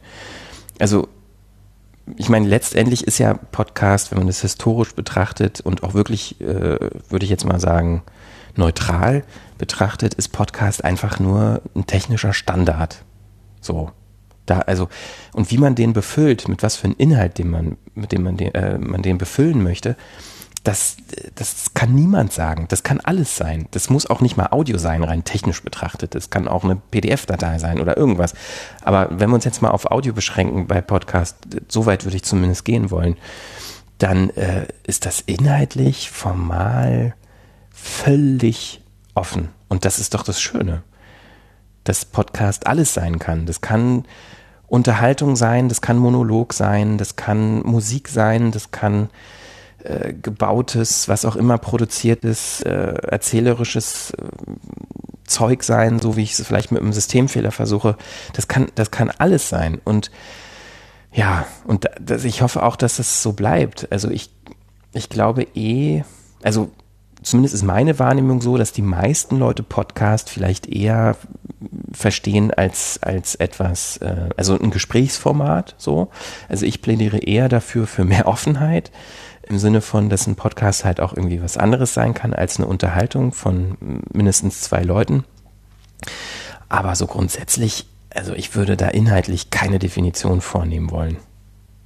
Das heißt, ähm, du bist gar nicht der, ich sag's mal böse, der Missionar des Features. Ich habe dich eigentlich so wahrgenommen, dass du sagst, Mensch, mach doch mal ein bisschen mehr gebaute Geschichten mit ein bisschen mehr Aufwand, nicht nur dieses Dahergerede.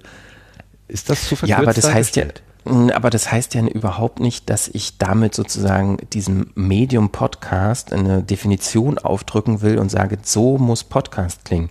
Also warum ich das immer wieder, ähm, äh, also warum ich das immer wieder so sage und, und, und auch glaube, dass ein, ein Fokus darauf wichtig ist, ist nur darauf begründet, weil ich denke, dass das ein sehr unterschätztes Format ist oder eine sehr unterschätzte Form ist oder eine noch nicht wirklich auserkundschaftete äh, Form. Und mich selber, ich, äh, mich fasziniert diese Form so sehr, dass ich mir wünsche, dass da noch ganz viele andere Leute in so eine Richtung gehen, um selber diesen Horizont erweitert zu bekommen, weil ich alleine das nicht äh, kann. Beziehungsweise immer, wenn ich produzierte freie, featureske Formen äh, höre, egal ob Radio oder Podcast, dann bin ich total froh, wenn, wenn ich mal irgendwann was höre, irgendwo was höre und ich sage, wow, da wäre ich nie drauf gekommen, das so zu machen. Oder das ist irgendwie was Neues. Und ich, ich giere quasi danach, inspiriert zu werden. Und deshalb sage ich, versucht mal irgendwie was, was anderes oder was Neues. Und ich sage aber nicht, hört auf mit dem, was ihr tut, sondern ich sage, da ist auch noch mehr und vielleicht findet ihr ja auch irgendwie äh, Freude daran zu entdecken. So. Und da, da, dahin geht irgendwie mein Appell. Und mhm. soll aber niemandem irgendwie was aufdrücken oder jemandem sagen, das, was du machst, ist irgendwie schlecht oder weniger wert oder so. Das, äh, ich glaube, das ist wahrscheinlich so das, das größte Missverständnis. Wenn jemand irgendwie vielleicht ein bisschen äh, begeistert über was redet, was er toll findet, dass andere Leute das vielleicht so wahrnehmen, dass dass es so rüberkommt wie, ja, und das, was ich mache, ist jetzt weniger wert oder wie. So, das äh, soll es aber überhaupt nicht bedeuten. Ja, ähm, da gab es ja damals diese heftige Diskussion, die ich möchte uns ersparen, dass wir das jetzt nochmal wieder aufrollen, weil ich glaube, da sind alle möglichen Sachen dazu gesagt geworden und äh, gewesen. Du, du meinst jetzt diese Laber-Podcast-Geschichte? Ja, ich Qualitätspodcast. Wir bringen Qualitätspodcast so, ja, nach Deutschland. Ja, genau. Also als ich das gehört habe, bin ich schon arg zusammengezuckt, muss ich sagen, ähm, weil meine Perspektive dann doch etwas anders ist. Ähm, also im, im Sinne von die, die, die Ja, die also ich glaube, ist, da, ist darauf breit. können wir uns ja einigen, dass ja, diese genau. Formulierung genau. nicht unbedingt die schlauste war und vielleicht nicht die durchdachteste ähm, ja, ich glaube, das haben wir ja auch schon mehr als einmal gesagt. Also ja. ich bin, ich bin offen für alles, wir können über alles reden, aber meinetwegen äh, müssen wir auch nicht darüber nochmal reden. Ja, äh, eine, eine Stelle, da, wo wir gerade da sind, ähm, und zwar hattest du dich mit einer amerikanischen ähm, ähm, Kollegin unterhalten. Wie heißt sie denn? Luisa äh, Luisa Beck, Beck genau. Mhm. Und ähm, da hast du etwas gesagt äh, über die Inhalte deutschsprachiger Podcasts. Ich habe das hier rausgesucht. Ich hoffe, dass deutlich wird. Wir können ja mal eben reinhören. Jeder, jeder Podcast oder jede Show hat auch einen ganz anderen Stil irgendwie. Und, und ich glaube, das, das, das kommt da auch durch. Also man hört das ähm, wie die Produktionsweise, denke ich, auch den Stil beeinflusst. Mhm, ja. Wir haben jetzt so über Produktion und Stil und so gesprochen und wie so eine Episode entsteht. Äh, das ist ja so, so ein Gespräch, was Podcastmacher untereinander ganz oft führen. Ähm, ich, mich würde mal interessieren, wie du das so wahrnimmst, wie die, die Macher, die Produzentenszene in den USA so tickt, was da so Themen sind, über die sich Leute unterhalten, die Podcasts machen. Weil in Deutschland ist es ganz oft Technik, also Mikrofone, Aufnahmegeräte, irgendwie sowas. Äh, natürlich so Marketing, beziehungsweise wie kann man damit Geld verdienen. Und ähm, ganz, ganz selten Inhalt, hm. Geschichten. Das fällt mir immer wieder auf, dass in Deutschland immer nur über Technik und übers Geldverdienen gesprochen wird, aber so gut wie nie über Inhalte.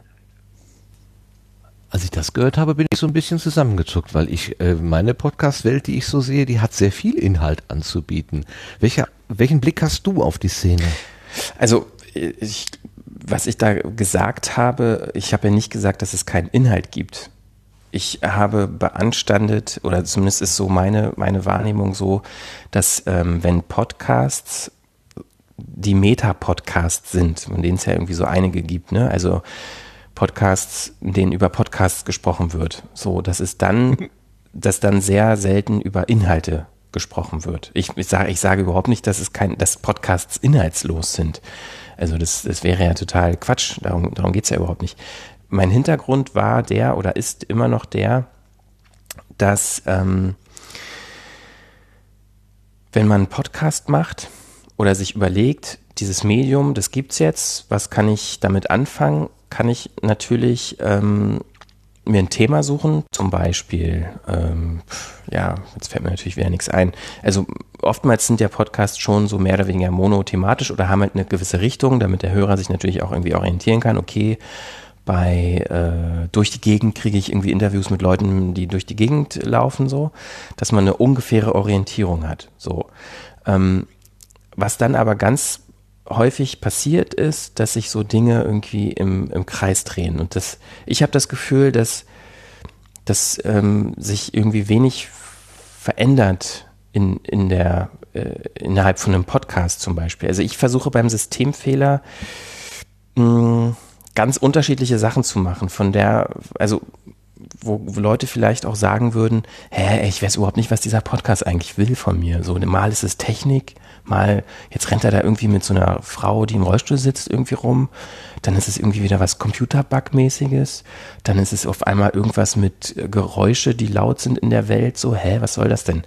Also, da, ich, ich plädiere sehr stark dafür, ähm, sich nicht sozusagen in so eine Nische äh, im Sinne von einer Spezifik irgendwie rein zu nerden und darüber was zu machen, sondern auch mal über den eigenen Tellerrand hinaus zu blicken und zu gucken, was man noch so machen könnte.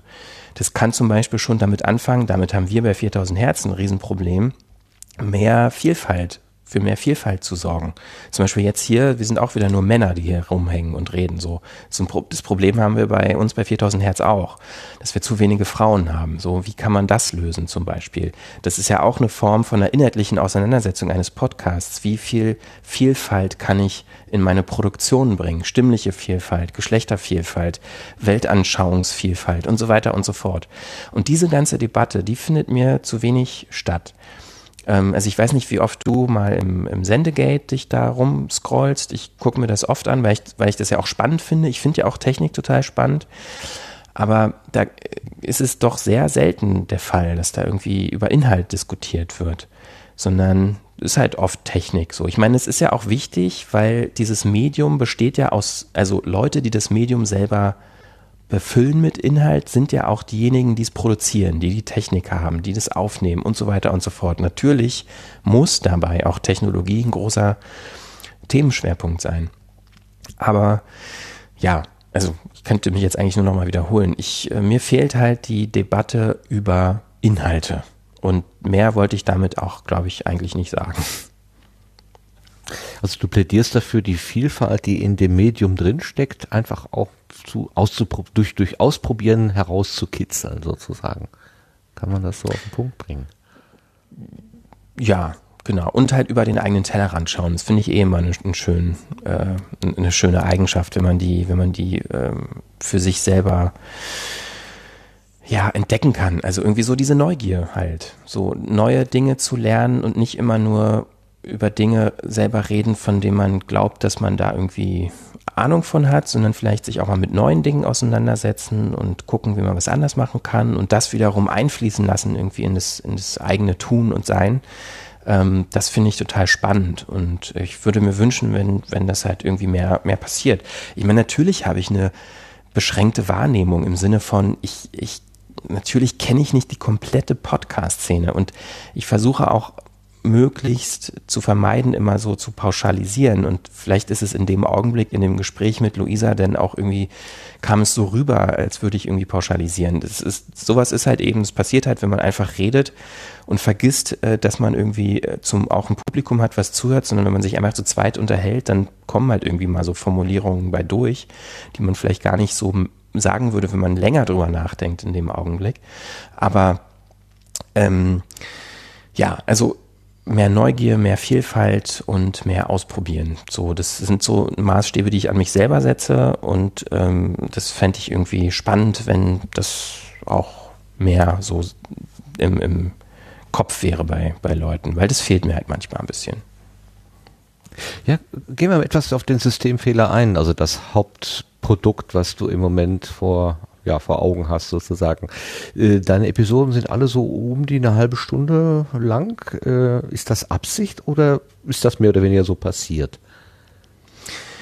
Mm, na, Absicht ist es, in, nee, eigentlich ist es nicht Absicht. Also die können, manchmal sind sie ja auch länger. Ich glaube, so die längste war mal so um die 50 Minuten bisher. Ähm, also das hat einfach damit zu tun, wenn ich eine Idee habe für ein Thema, und dort auch Interviews geführt habe oder so O-Töne habe, die ich dafür verwenden möchte, dann sind da noch ganz viele andere Aufnahmen, die aber irgendwie nicht mehr passen oder finde ich nicht gut sind und dann kommen die da halt auch nicht rein. So und alles das, was ich brauche, um das zu erzählen, was ich erzählen will, ähm, wenn das da ist, dann ist natürlich auch automatisch eine zeitliche Begrenzung da.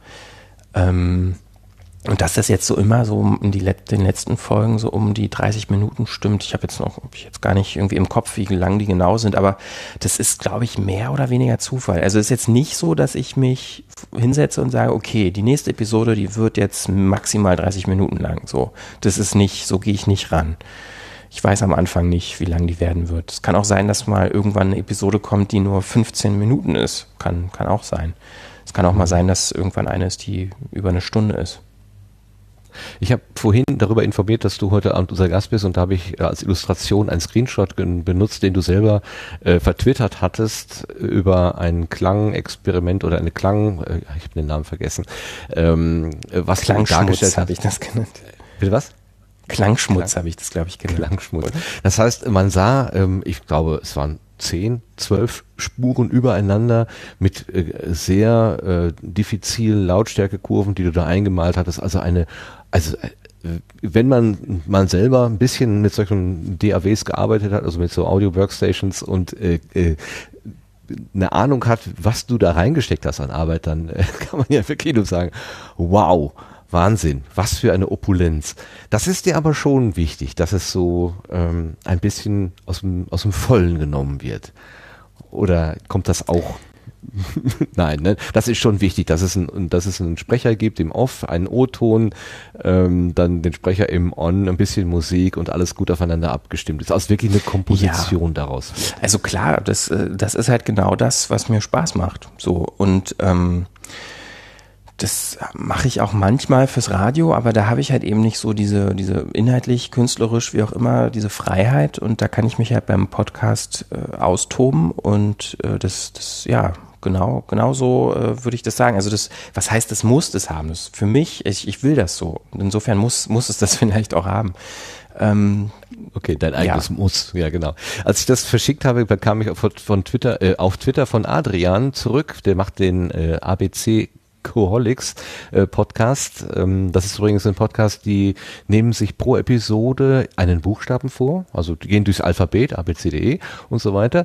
Und äh, zu jedem Buchstaben wird ein äh, exemplarischer Begriff genommen und für zehn Minuten lang besprochen. Das ist sehr strukturiert, geht ähm, äh, sehr geradlinig durch und sie hatten gerade beim letzten Mal das Wort X das ist natürlich nicht einfach. Äh, äh, den Buchstaben X und da, dazu drei Worte zu finden, war nicht so ganz einfach.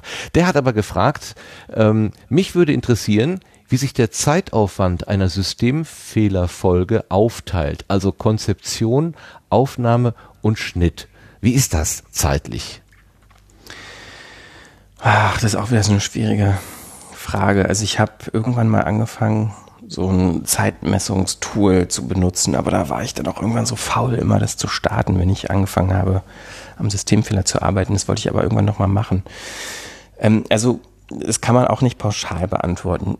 Manchmal sind das Themen, die mich schon irgendwie Jahre beschäftigen und wo ich irgendwie schon über Jahre so Material gesammelt habe, was ich dann was dann einfließt in so eine Episode. Das können O-Töne sein, das kann irgendwie ein Interview sein oder auch irgendwelche Atmo-Aufnahmen, die ich dann nicht nochmal sozusagen extra für die Episode machen muss, sondern die ich schon in meinem persönlichen Aufnahmearchiv habe.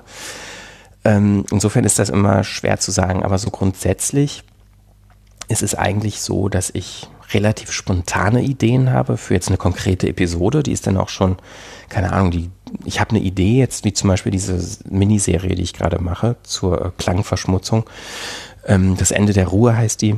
Die Idee hatte ich vor ein paar Wochen noch relativ spontan. Ich weiß auch gar nicht mehr, warum, um ehrlich zu sein. Ähm, auf jeden Fall war dann diese Idee da.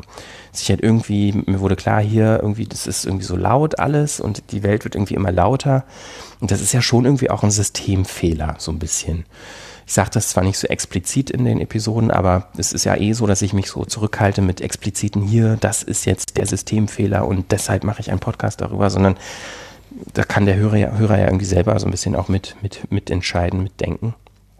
Und ähm, ja, und dann hatte ich halt aber sofort klar hier, das sind so mehrere Aspekte, die lassen sich irgendwie nicht in eine Folge packen. Ach, mache ich doch mal so eine Miniserie. Habe ich bei meinem Systemfehler noch nie gemacht, habe ich Lust drauf, mal gucken, wie das auch irgendwie ankommt. Äh, ja, und dann habe ich das mit den anderen beiden Jungs besprochen bei 4000 Hertz und habe so denen die grobe Idee äh, skizziert. Und dann haben wir darüber gesprochen, irgendwie ein paar Stunden. Äh, wir machen so regelmäßig so Besprechungen. Und dann habe ich mir Notizen gemacht, was die so für Ideen dazu hatten. Und dann fließt das halt sozusagen ein in so eine grobere Idee, Konzept. Und das war dann, wenn man das zusammenrechnet, von der ersten Idee über das Gespräch und nochmal darüber nachdenken und Stichpunkte machen, was könnte da so Inhalt sein, vielleicht schon irgendwie so ein, zwei Tage, so Arbeitstage, wenn man so will. So, und wenn, wenn diese grobe Idee da ist, dann überlege ich, okay, müsste ich dafür ein Interview machen oder kann ich einfach nur quasi erzählen und lege da irgendwie so Atmo drunter und Musik drunter? Wenn ich ein Interview mache, wer könnte das sein? Wer würde da passen? Das ist dann vielleicht auch nochmal irgendwie ein halber Tag bis Tag Arbeit. Dann mache ich die Interviews, je nachdem, wie viele das sind pro Episode. Manchmal ist es ja nur eins, manchmal sind es zwei. Dann sind das auch nochmal ein paar Stunden. Also man kann eigentlich sagen, alles inklusive Planung, Vorarbeit, Interviews führen und so weiter, kann durchaus schon mal so drei, vier Arbeitstage sein. Und wenn dann die Interviews geführt sind, dann äh, höre ich die mir an und nehme die interessanten Aussagen daraus, die schneide ich mir schon mal vor. Und dann arrangiere ich die mit meinen eigenen Gedanken sozusagen, schreibe halt einen Text dazu, dass der Text, was ich erzähle, zu den sozusagen hinführt zu den Tönen, die die Leute sagen, die ich interviewt habe. Mm, da ist, das ist meistens auch so ein, zwei Tage Arbeit, was quasi nur dann Textarbeit für mich ist, mir zu überlegen, wie kann ich meine Gedanken, das, was ich rüberbringen will, verbinden mit dem, was die anderen Leute im Interview erzählt haben. Und dann geht die Produktion auch, je nachdem, kann man auch immer nicht sagen, aber so, wenn man das in voller Arbeitstage rechnen würde, vielleicht auch nochmal so zwei, drei Tage drauf. Insofern kann man vielleicht sagen, je nach Aufwand von Episode zu Episode unterschiedlich, Minimum eine Woche Arbeit bis zu zwei Wochen Arbeit pro Episode, würde ich schon sagen. Es ist nicht unrealistisch. Uiuiuiui. Ui, ui, ui. Dann ich meine, du kannst ja in, in den Phasen, wo du an sowas arbeitest, nicht für, fürs Deutschlandradio arbeiten, äh, beispielsweise, und, und dort Geld verdienen. Bringt denn äh, die Vermarktung, die ihr in 4000 Hertz äh, eingebaut habt, also diese Werbetrailer, die ihr da abspielt, bringt das denn so viel ein, dass du diese, dass du dafür einen entsprechenden Gegenwert bekommst? Kannst du deine Miete davon bezahlen oder ist es ein Zuschussgeschäft? Mal einfach gefragt. Also ich kann meine Miete davon kann ich kann ich bezahlen und auch mehr als nur meine Miete. Aber äh, klar, also wir sind ein junges Unternehmen, wir sind vier Leute, wir haben keine Kredite aufgenommen, habe ich schon gesagt. Wir haben, wir machen alles mit unserer eigenen Arbeitsleistung. Wir versuchen so wenig wie möglich outzusourcen ähm, bis auf Dinge, die wir nicht selber können. Und natürlich, äh, das ist nicht so, also mit meiner Reihen würde ich, würde ich nicht 4000 Hertz machen, würde ich nur Radio machen und weiter fürs Deutschlandradio arbeiten, hätte ich finanziell wahrscheinlich im Augenblick mehr, als ich jetzt habe. Ähm, ziemlich, ziemlich sicher. Aber mh, mm, das bisschen Radio, was ich noch mache nebenbei, also das sind so zwei bis drei, naja, na, sagen wir mal eher so zwei Sendungen, in denen ich beteiligt bin pro Monat oder alle sechs Wochen so ungefähr. Ähm, das ist viel, viel weniger als, als zu dem, was ich vorher gemacht habe fürs Radio. Aber das ist ja auch jeder, der irgendwie schon mal sich selbstständig gemacht hat oder vielleicht ein Unternehmen gegründet hat. Das ist natürlich eine Investition. So. Wenn 4000 Hertz, also für 4000 Hertz funktioniert ja. Wir wir verdienen Geld, äh, wir zahlen uns alle was aus, wir, wir können davon leben auf noch, also nicht riesigen Fuß, aber wir sind da positiver Dinge. Natürlich sehen wir das so, wenn das Ding funktioniert, so wie wir es uns wünschen und erträumen, dann ist das der absolute Traum für uns. Was nämlich bedeuten würde, dass wir unsere eigenen Chefs sind, unsere eigene Kreativität in diese Firma reingießen können, was letztendlich heißt Podcasts produzieren. Wir können das machen, was wir lieben und wir können davon gut leben und wir können vielleicht sogar noch, ähm, wenn wir weiter so wachsen, mehr Leute mit an Bord holen, die wir auch gut bezahlen können, dass die auch irgendwie Sachen machen können, die sie toll finden, die wir toll finden. Und allein dieser Gedanke daran, der äh, lässt uns jetzt auch mal für eine gewisse Zeit finanzielle Einbußen äh, in Kauf nehmen. Und jeder, ich glaube, das würde wirklich jeder bestätigen, der ein Unternehmen gründet oder ein Unternehmen gegründet hat. Ähm, wenn einem das vorher nicht klar ist, dann kann man das auch sofort sein lassen. Natürlich kann ich mich auch irgendwie darum kümmern, eine Festanstellung zu bekommen, so beim, beim irgendeinem Radiosender oder so. Vielleicht mit meiner jetzigen, weiß ich nicht, jetzt seit 2009 mache ich das hauptberuflich, die langjährigen Erfahrungen würde ich das vielleicht sogar irgendwie hinkriegen, irgendwo eine gute, festangestellte Position zu haben. Aber das will ich überhaupt nicht. Und das wollte ich auch noch nie. Dieses Freiberufler-Dasein und dieses, dieses, sein eigener Chef sein im Sinne von sich selber Gedanken machen, was möchte ich tun, welche Themen finde ich interessant, wie kann ich die umsetzen, davon andere Leute überzeugen, letztendlich jetzt Redaktionen überzeugen, hier, das würde ich gerne machen, äh, kann ich das bei euch machen? Dann sagen die nein, dann sagen ich, dann sage ich, naja, schade, mache ich was anderes. Ähm, das war schon die, also seitdem ich Geld verdiene, seitdem ich beruflich aktiv bin, war das nie anders. Und ähm, das jetzt sozusagen mit einem Team zu machen, an einem Strang zu ziehen und diese Vision zu haben, ähm, so ein Unternehmen zu, zu äh, starten und irgendwie zu wachsen und irgendwie, ich meine, ich sage jetzt immer Unternehmen, aber für uns ist das ja so, ja, keine Ahnung, das, was wir wollen. Das hat jetzt als Unternehmen, das ist ja letztendlich nur auf dem Papier. So, das, ist, das sind die Leute, mit denen ich das mache, das sind die Inhalte, die wir produzieren, das, das ist halt unser Ding. Und wenn, wenn wir davon leben können, ist es doch irgendwie, ja, besser, besser geht's ja nicht. Und deshalb tun wir irgendwie alles dafür, dass es, dass es funktioniert. Ja, zumindest eine gewichtige Stimme im Podcastland hat das auch schon sehr positiv aufgenommen. Holger Klein hat sich letztens dazu geäußert. Äh, hört mal kurz rein, was er über 4000 Hertz sagt. In welche Zeit gehören wir denn? Wir gehören äh, ins 21. Jahrhundert. denn wir sind die mit den Podcasts. Äh, allerdings werden wir langsam abgelöst. Von? Von den Leuten, die Podcasts richtig produzieren. Ähm, ich habe den Verdacht, sagen wir mal so, ich habe den Verdacht, also wenn, schau dir mal an, was 4000 Hertz so macht. Ja? Mhm. Das ist äh, auf einem ganz anderen Qualitätspodcast machen. Qualitätspodcast, genau. Und das ist tatsächlich auch das, was sie tun. Äh, das das finde ja. ich ja schon das Faszinierende daran. Ne? ähm, da ist halt, du, du findest halt wenig Lama-Podcast, ne? Also sowas, was wir so machen, was so Podcaster so machen oder womit, womit das Ganze irgendwie angefangen hat und zumindest äh, in der in der Subkultur groß geworden ist. Ähm, diese Laber-Podcasts, die die sind immer noch da, das ist auch schön, aber es passieren halt auch andere Sachen und das finde ich ganz cool. Und ich finde es halt ganz cool, dass 4000 Hertz be beweist gerade, dass man aufwendiger produzieren kann, strukturierter produzieren kann und damit auch noch Geld verdienen kann. Finde ich eine tolle Sache. Hat der Holger da recht, was er sagt? Also wo, womit denn jetzt? Also das, das äh, ich glaube am Anfang hat er gesagt, beweist, dass ihr den, dass ihr, dass ihr tatsächlich den Beweis antretet, also das, den Erfolg, also quasi, dass eure Idee trägt, sagen wir mal so. Ähm, ja, das ist jetzt also, nicht nach, ihr könnt ja nach einem Jahr jetzt oder etwas mehr als einem Jahr vielleicht so, so ein erstes Resümee ziehen und sagen, ja, okay, ähm, das Schiff schwimmt. Oder müsst ihr schaufeln, dass es halt nicht untergeht? Ähm, also ich meine, wenn man Unternehmen hat, ist man immer am Schaufeln. Äh, ich glaube auch, auch wenn man größer ist, wahrscheinlich, wenn man größten, je größer man ist, desto mehr ist man am Schaufeln, würde ich mal behaupten.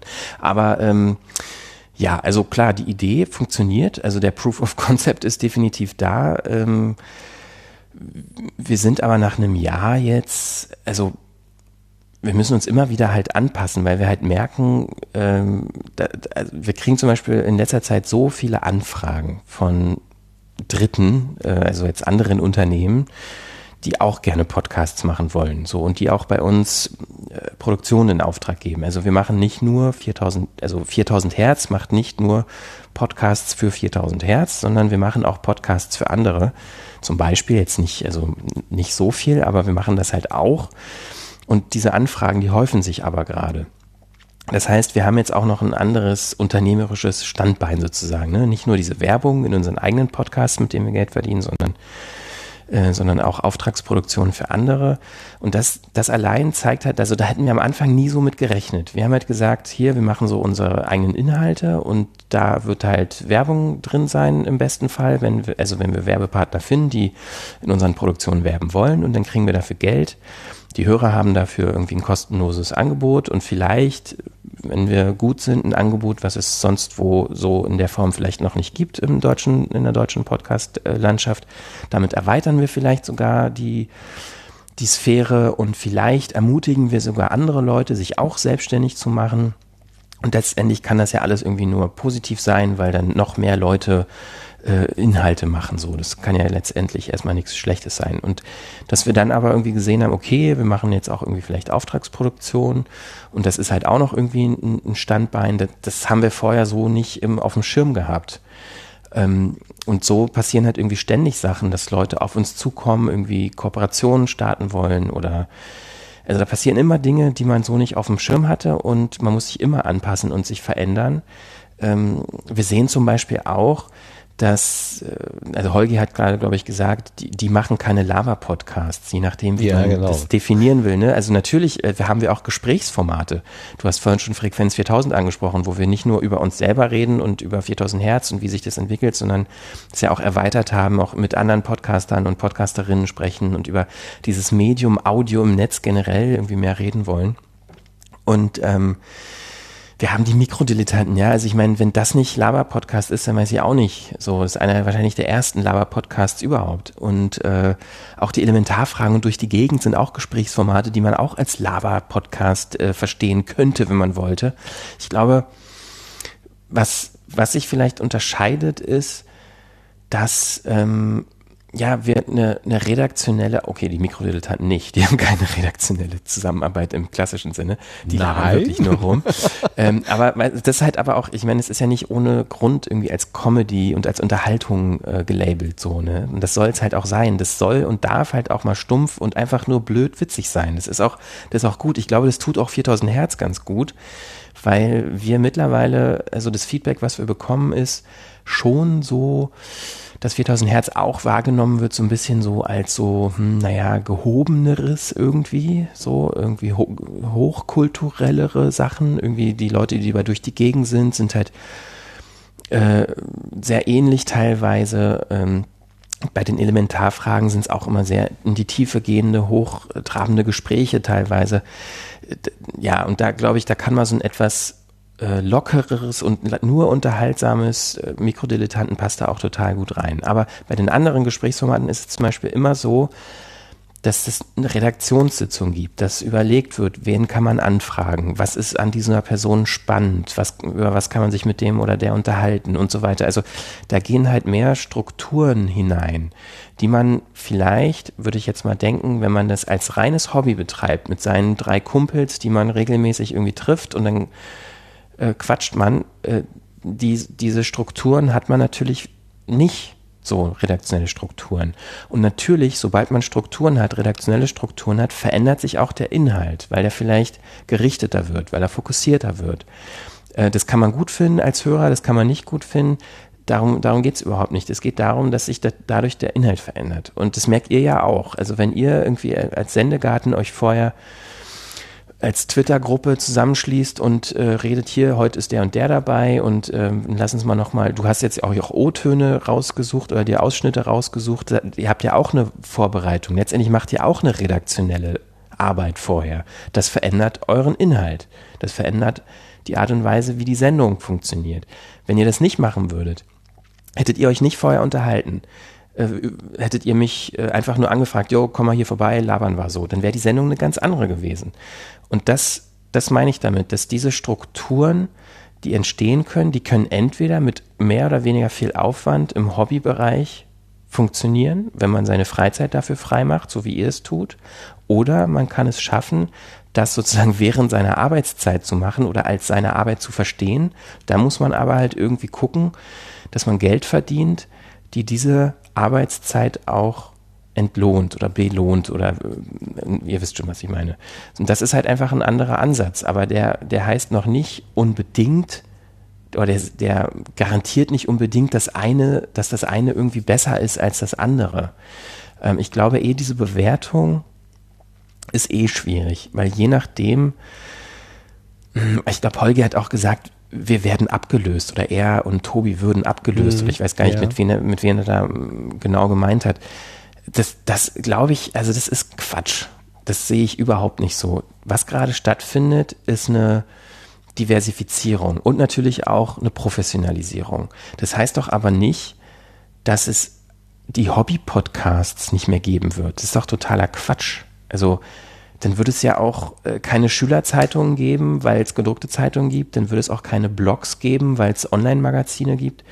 Also zu glauben, nur weil sich eine Teile einer Szene oder sich Leute irgendwie professionell zusammenschließen und da eine unternehmerische ein unternehmerisches Vorhaben machen, dass dadurch sozusagen ein, ein, ein hobbybasiertes oder äh, ähm, ja nicht kommerzielles irgendwas kaputt geht. Also das sehe ich irgendwie nicht. Also das ist, ist ja, da sehe ich keine Evidenz. Also das, nee, sehe ich überhaupt nicht. Deshalb glaube ich auch nicht, dass er da, also da muss er irgendwie keine, keine Angst haben, dass da irgendwas abgelöst wird. Weil ablösen klingt halt irgendwie so, dass irgendwer anders wem was wegnimmt, was der dann nicht mehr hat. So, oder überholt oder so. Ja, es wäre eine Ära zu Ende gegangen. Also irgendwie, das, das ist jetzt von gestern. Heute macht man es anders. Ich verstehe Holgi auch an der Stelle nicht so ganz. Also du hast sehr schön zusammengefasst, äh, was in meinem Hirn oder meinem Herzen eigentlich ist. Ähm, nämlich diese, die Möglichkeit, dass man auf verschiedenen ähm, ja, Gartenformaten oder ich, ich denke oft an die Imker. Es gibt so viele Hobby-Imker, aber es gibt auch Langnese. Und ja, also ähm, äh, das, das eine schließt das andere nicht aus. Das und, ja, ähm, obwohl ich jetzt, glaube ich, nochmal, äh, wir sind doch aber hoffentlich nicht Langnese, wenn ihr die Hobby-Imker seid, oder? Also ich meine, es wäre ein ziemlich schiefes, schiefes Bild. Also ich meine, äh, wir sind ja nur weit davon entfernt, irgendwie so ein riesen, riesen, riesen böses Unternehmen zu sein, äh, was äh, irgendwelchen kleinen Imkern nein. aufzwingt, irgendwie so ihren nein, Honig nein. zu machen. Nein, nein, es ist nur Demeter bei euch. Also ist alles gut. nein, ich wollte halt nur sagen, man kann eine Idee als Hobby betreiben und man kann sie industrialisieren. Oder wenn wir im Gartenbild bleiben, ich habe meinen Garten hier vorm Haus oder hinterm Haus irgendwie und bewirtschafte den und nebendran ist halt der die Staudengärtnerei, die das also beruflich betreibt. Ich sehe da gar kein Problem. Also ich, ich, ich muss zwar sagen, ich schlucke auch immer so ein bisschen, wie jetzt äh, eure letzte Frequenz 4000, wenn mir dann Jürgen Klopp erzählt, ich soll einen Opel kaufen, dann, wo bin ich jetzt gerade so? Aber ähm, gerade wenn es so ähm, ganz anders ist als der Rest, kann ich sogar noch besser damit umgehen. Ihr habt da so ein bisschen auch experimentiert, ne? Rede ich, äh, äh, redet der mhm. Host sozusagen die Werbung selber? Also erzählt mir Christian Konradi, dass ich jetzt irgendwie das Waffeleisen kaufen soll, weil das das Beste ist oder den Stromanbieter oder so? Oder macht das einfach so ein eingespielter Trailer, der mit dem ganzen Rest nichts zu tun hat? Ist da eine Entscheidung gefallen oder experimentiert ihr da noch? Ja, also wir experimentieren äh, da weiterhin. Das hat natürlich auch immer, ja, es würde zu, zu weit führen, das irgendwie in, in Gänze zu erklären, aber das hat natürlich auch mit den jeweiligen Werbekampagnen zu tun. Manchmal sind das halt Spots, die sozusagen der, die Werbe, was auch immer jetzt das Unternehmen oder die Agentur oder wer auch immer sozusagen dann in dem Fall die Werbung äh, an uns heranträgt. Je nach Kampagne ist es halt unterschiedlich. Das kann halt mal ein Spot sein, auf dem dann die, äh, das Unternehmen, wie zum Beispiel Opel, dann auch besteht. So, dann sagen die, hier, wir würden da ja werben, finden wir auch irgendwie ganz cool, aber ausschließlich nur mit Spot. Also, dass da irgendwer, irgendwer was dazu zu Opel erzählt. Nee, nee, nee, sowas machen wir nicht. Weil die halt zum, sowas wie eine äh, Corporate Identity haben und Testimonial-Verträge mit so jemandem wie Klopp und so weiter. Das sind dann ja so Riesenunternehmen. Äh, die haben ganz feste Strategien, die sie dann werbemäßig da irgendwie verfolgen und dann muss da halt ein Spot sein, zum Beispiel. Ist jetzt mal so eine Erklärung ähm, andere Werbeformen, wie das, dass wir das selber äh, sprechen, haben wir auch mit experimentiert. Ähm, das, ja, also das ist immer unterschiedlich. Ne? Also das ist auch für uns neu, äh, zumindest jetzt also für uns drei, die wir da Inhalte machen und auch die anderen äh, Podcaster, die bei uns dabei sind. Sowas haben wir halt noch nie gemacht. Wir sind halt seit Jahren, teilweise seit Jahrzehnten journalistisch tätig, als Autoren tätig, als Produzenten tätig. Wir hatten immer nur mit Inhalt zu tun. Das ist auch jetzt noch so. Inhalt und Werbung ist absolut strikt getrennt bei uns. Das heißt, alles, was Werbung angeht, macht ausschließlich Marie, dieses ganze Marketing-Kram. Wir machen nur die Inhalte. Wenn die Inhalte fertig sind, dann kommt Marie eventuell und sagt, hier, wir haben den und den Werbepartner, könnten wir in die Sendung einbauen. Das ist aber nie so, dass die irgendeinen Einfluss nehmen in unsere Inhalte. So, das heißt natürlich auch, ähm, wenn wir dort Werbebotschaften sprechen letztendlich, ne, mit unserer eigenen Stimme, fühlt sich das natürlich irgendwie erstmal komisch an für uns. Weil man halt als, als Autor und als Journalist, das, das ist immer schon irgendwie so ein, so ein Unbehagen auch dabei, sich äh, hinzustellen und irgendwie eine Werbebotschaft zu formulieren, die natürlich nicht die eigene ist, weil es ist ja auch Werbung, es ist ja auch entsprechend gekennzeichnet. Ne? Gibt ja mal diesen Piep und dann sagt, äh, kommt das Wort Werbung und dann kommt die Werbebotschaft und dann kommt wieder Piep und dann ist die Werbung zu Ende. Das ist ja auch alles gesetzlich vorgeschrieben, dass das klar gekennzeichnet werden muss und so.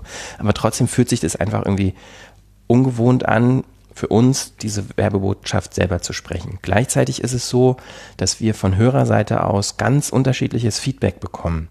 Die einen sagen, wenn ihr das selber sprecht, finde ich das total cool, weil dann wird man nicht rausgehauen aus dem Flow der Sendung. Ähm, und die Werbung hört sich dann nicht so wie Werbung an. Äh, das ist cool, macht das mal weiter so. So die anderen sagen, boah, ich finde das total blöd, dass ihr da sozusagen fast schon die Werbung so tarnt, indem ihr die selber sprecht und ich nehme euch das gar nicht mehr ab, dass ihr da irgendwie, äh, ihr verkauft ja eure Seelen so ungefähr, ne? Äh, so ein Feedback kriegen wir halt auch. Andere sagen dann, ich will auf, äh, auf jeden Fall dann irgendwie, dass ihr so Spots, das finde ich gut, weil das hat überhaupt nichts mit eurer Sendung zu tun, das hat überhaupt nichts mit euch zu tun, da kann ich einfach drüber hinweghören oder so.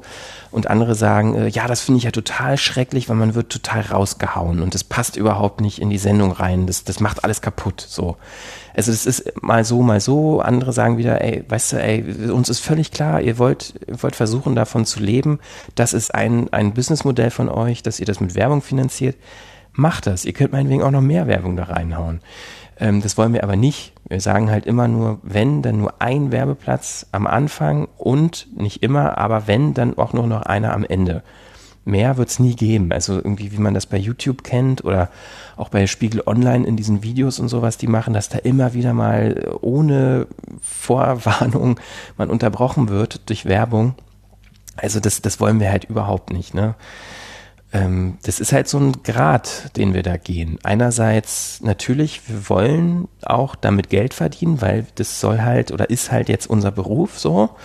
Aber wir wollen natürlich auch einen Podcast machen, der nicht nervt durch Werbung. Das, ja, das ist halt immer eine Gratwanderung. Aber ich glaube insgesamt, also wenn man sich das mal so ganz faktisch anguckt, jetzt hier so ein Systemfehler oder auch bei durch die Gegend, das ist teilweise irgendwie ein, zwei Stunden lang da am Anfang und am Ende mal irgendwie 30 Sekunden bis maximal eine Minute irgendwie so, so eine Werbung zu haben, das finde ich ist ein okayer Deal als Hörer. Dafür, dass man Inhalte kriegt, die man vielleicht woanders so nicht hat oder ja, die man halt irgendwie gerne hört. Also ich, wenn ich mich in die Perspektive des Hörers reinversetze, ja. das ist auch immer so ein Maßstab, den wir an uns selber stellen. Manchmal kriegen wir auch Werbeangebote von Unternehmen, die vielleicht sogar wirtschaftlich lukrativ wären für uns. Da sagen wir aber no way. So, das würde ich nie und nimmer hören wollen bei 4000 Hertz. Das würde da einfach nicht reinpassen. Und ähm, das ist halt, glaube ich, auch wichtig, weil wenn es uns darum ginge, wirklich, also wenn wir jetzt sagen, okay, uns geht es nur um die Kohle, äh, wir haben jetzt 4000 Hertz nur gegründet, um alle reich zu werden. Und wenn wir irgendwie genug Kohle gemacht haben, dann ist uns das alles eh scheißegal, dann stampfen wir uns das ein und dann verkaufen wir das an irgendwen. Dann würden wir das eh ganz anders machen, ja, dann, dann müsste man sich irgendwie hinstellen, dann würde, müsste man irgendwie zwei Frauen äh, sich besorgen und die würden dann irgendwie über Sex reden. Und dann würde man das mit Werbung zuballern alle zehn Minuten und irgendwie, äh, ja, so, mit sowas kriegst du dann irgendwie Reichweite und dann äh, kannst du auch Geld verdienen, so ungefähr, ne, aber ja, wir wollen ja eben ein bisschen was anderes machen. Das ist sehr schön, wie du das sehr, sehr pointiert auf den Punkt bringst. Dankeschön für diese offenen Worte. Ähm, äh, du hast es gerade schon mal so gesagt, also wenn du eine Werbebotschaft einsprichst, dann fühlt sich das gelegentlich so ein bisschen schräg an. Hast du es lieber, den eingekauften Spot einzubauen? Ähm, oder kommst du da auch in der Situation klar, wenn du jetzt dann irgendwie, was weiß ich, Stromanbieter XY bewerben musst? Ja, also erstmal, wie gesagt, es ist ja nicht so, dass wir jeden Werbepartner nehmen, sondern das, äh, die Bedingung ist schon irgendwie immer so, äh, wir müssen damit auch irgendwie äh, selber klarkommen, so, ne? Also ich meine, auch wenn da jetzt ein Spot ist, der vielleicht akustisch irgendwie ein bisschen nervig klingt, bei irgendeiner Automarke so, da können wir schon noch sagen, ja, das, da, da stehe ich auch dazu, so, da, dass es da geworben wird, irgendwie dafür. Ähm, wir werben ja nicht für alles. Ähm, und was jetzt das selber Sprechen angeht, mh, mm, das war am Anfang klar gewöhnungsbedürftig. Äh, das war für mich, wie gesagt, auch neu. Ich hatte da auch echt so eine Scheu.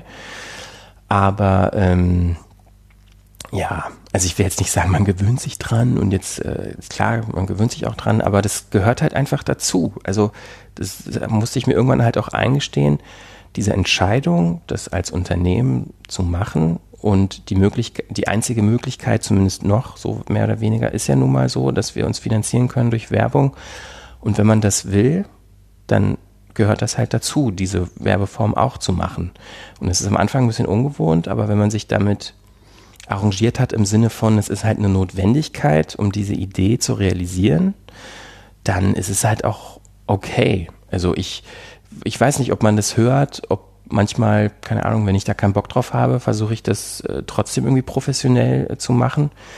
Ich meine, wie oft äh, ist es so, dass Leute in einem Angestelltenverhältnis ungerne zur Arbeit gehen äh, und das aber natürlich trotzdem machen, nicht nur weil sie denken, oh, ich muss ja irgendwie mein Geld verdienen, sondern da sind ja auch noch vielleicht Sachen, die irgendwie toll sind an dem Job. Aber manchmal sind halt immer so ein paar Sachen dabei, die einem irgendwie jetzt nicht so hundertprozentig gefallen, man macht sie aber trotzdem, weil das Große und Ganze trotzdem irgendwie wichtig und cool ist. So.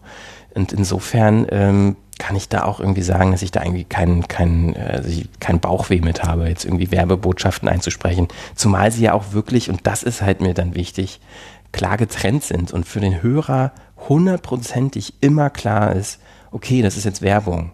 Und ich erzähle jetzt nicht irgendwie mitten in meinem Podcast irgendwas und der Hörer denkt sich, kriegt er dafür jetzt Kohle, dass der jetzt sagt oder nicht? So, das ist bei uns ja nicht der Fall.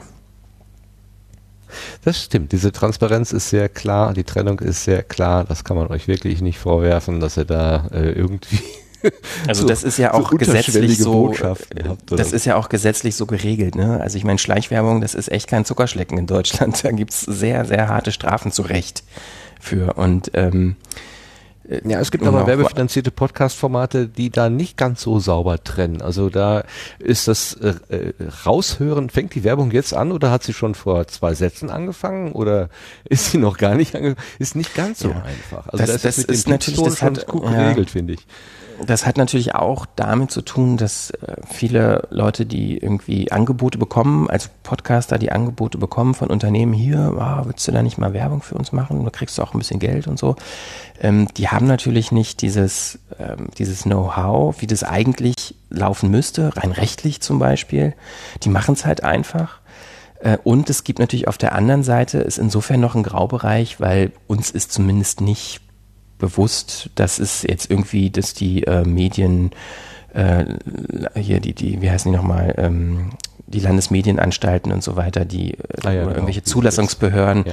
dass die jetzt irgendwie groß Podcasts auf dem Schirm hätten, um die durchzuhören, ob da, wenn da Werbung drin ist, ob das auch nach den rechtlichen äh, Vorschriften passiert. So, das wird sicherlich irgendwann mal kommen, wenn das Medium weiter wächst, weiter bekannt wird und Podcasts irgendwann Mainstream sind äh, so wie, äh, weiß ich nicht, irgendwie Audio-Streaming bei Spotify oder sowas, wenn wenn das so einen Bekanntheitsgrad hat, das Medium, dann wird sich das sicherlich ändern. Also das merkt man jetzt auch schon bei den ersten YouTubern und Livestreamern, die äh, Post kriegen von den Landesmedienanstalten und sagen, hier, ihr müsst eigentlich eine Rundfunklizenz beantragen, weil das, was ihr macht, ist irgendwie geplanter redaktioneller Content, der regelmäßig live gesendet wird. Ihr seid eigentlich Rundfunk.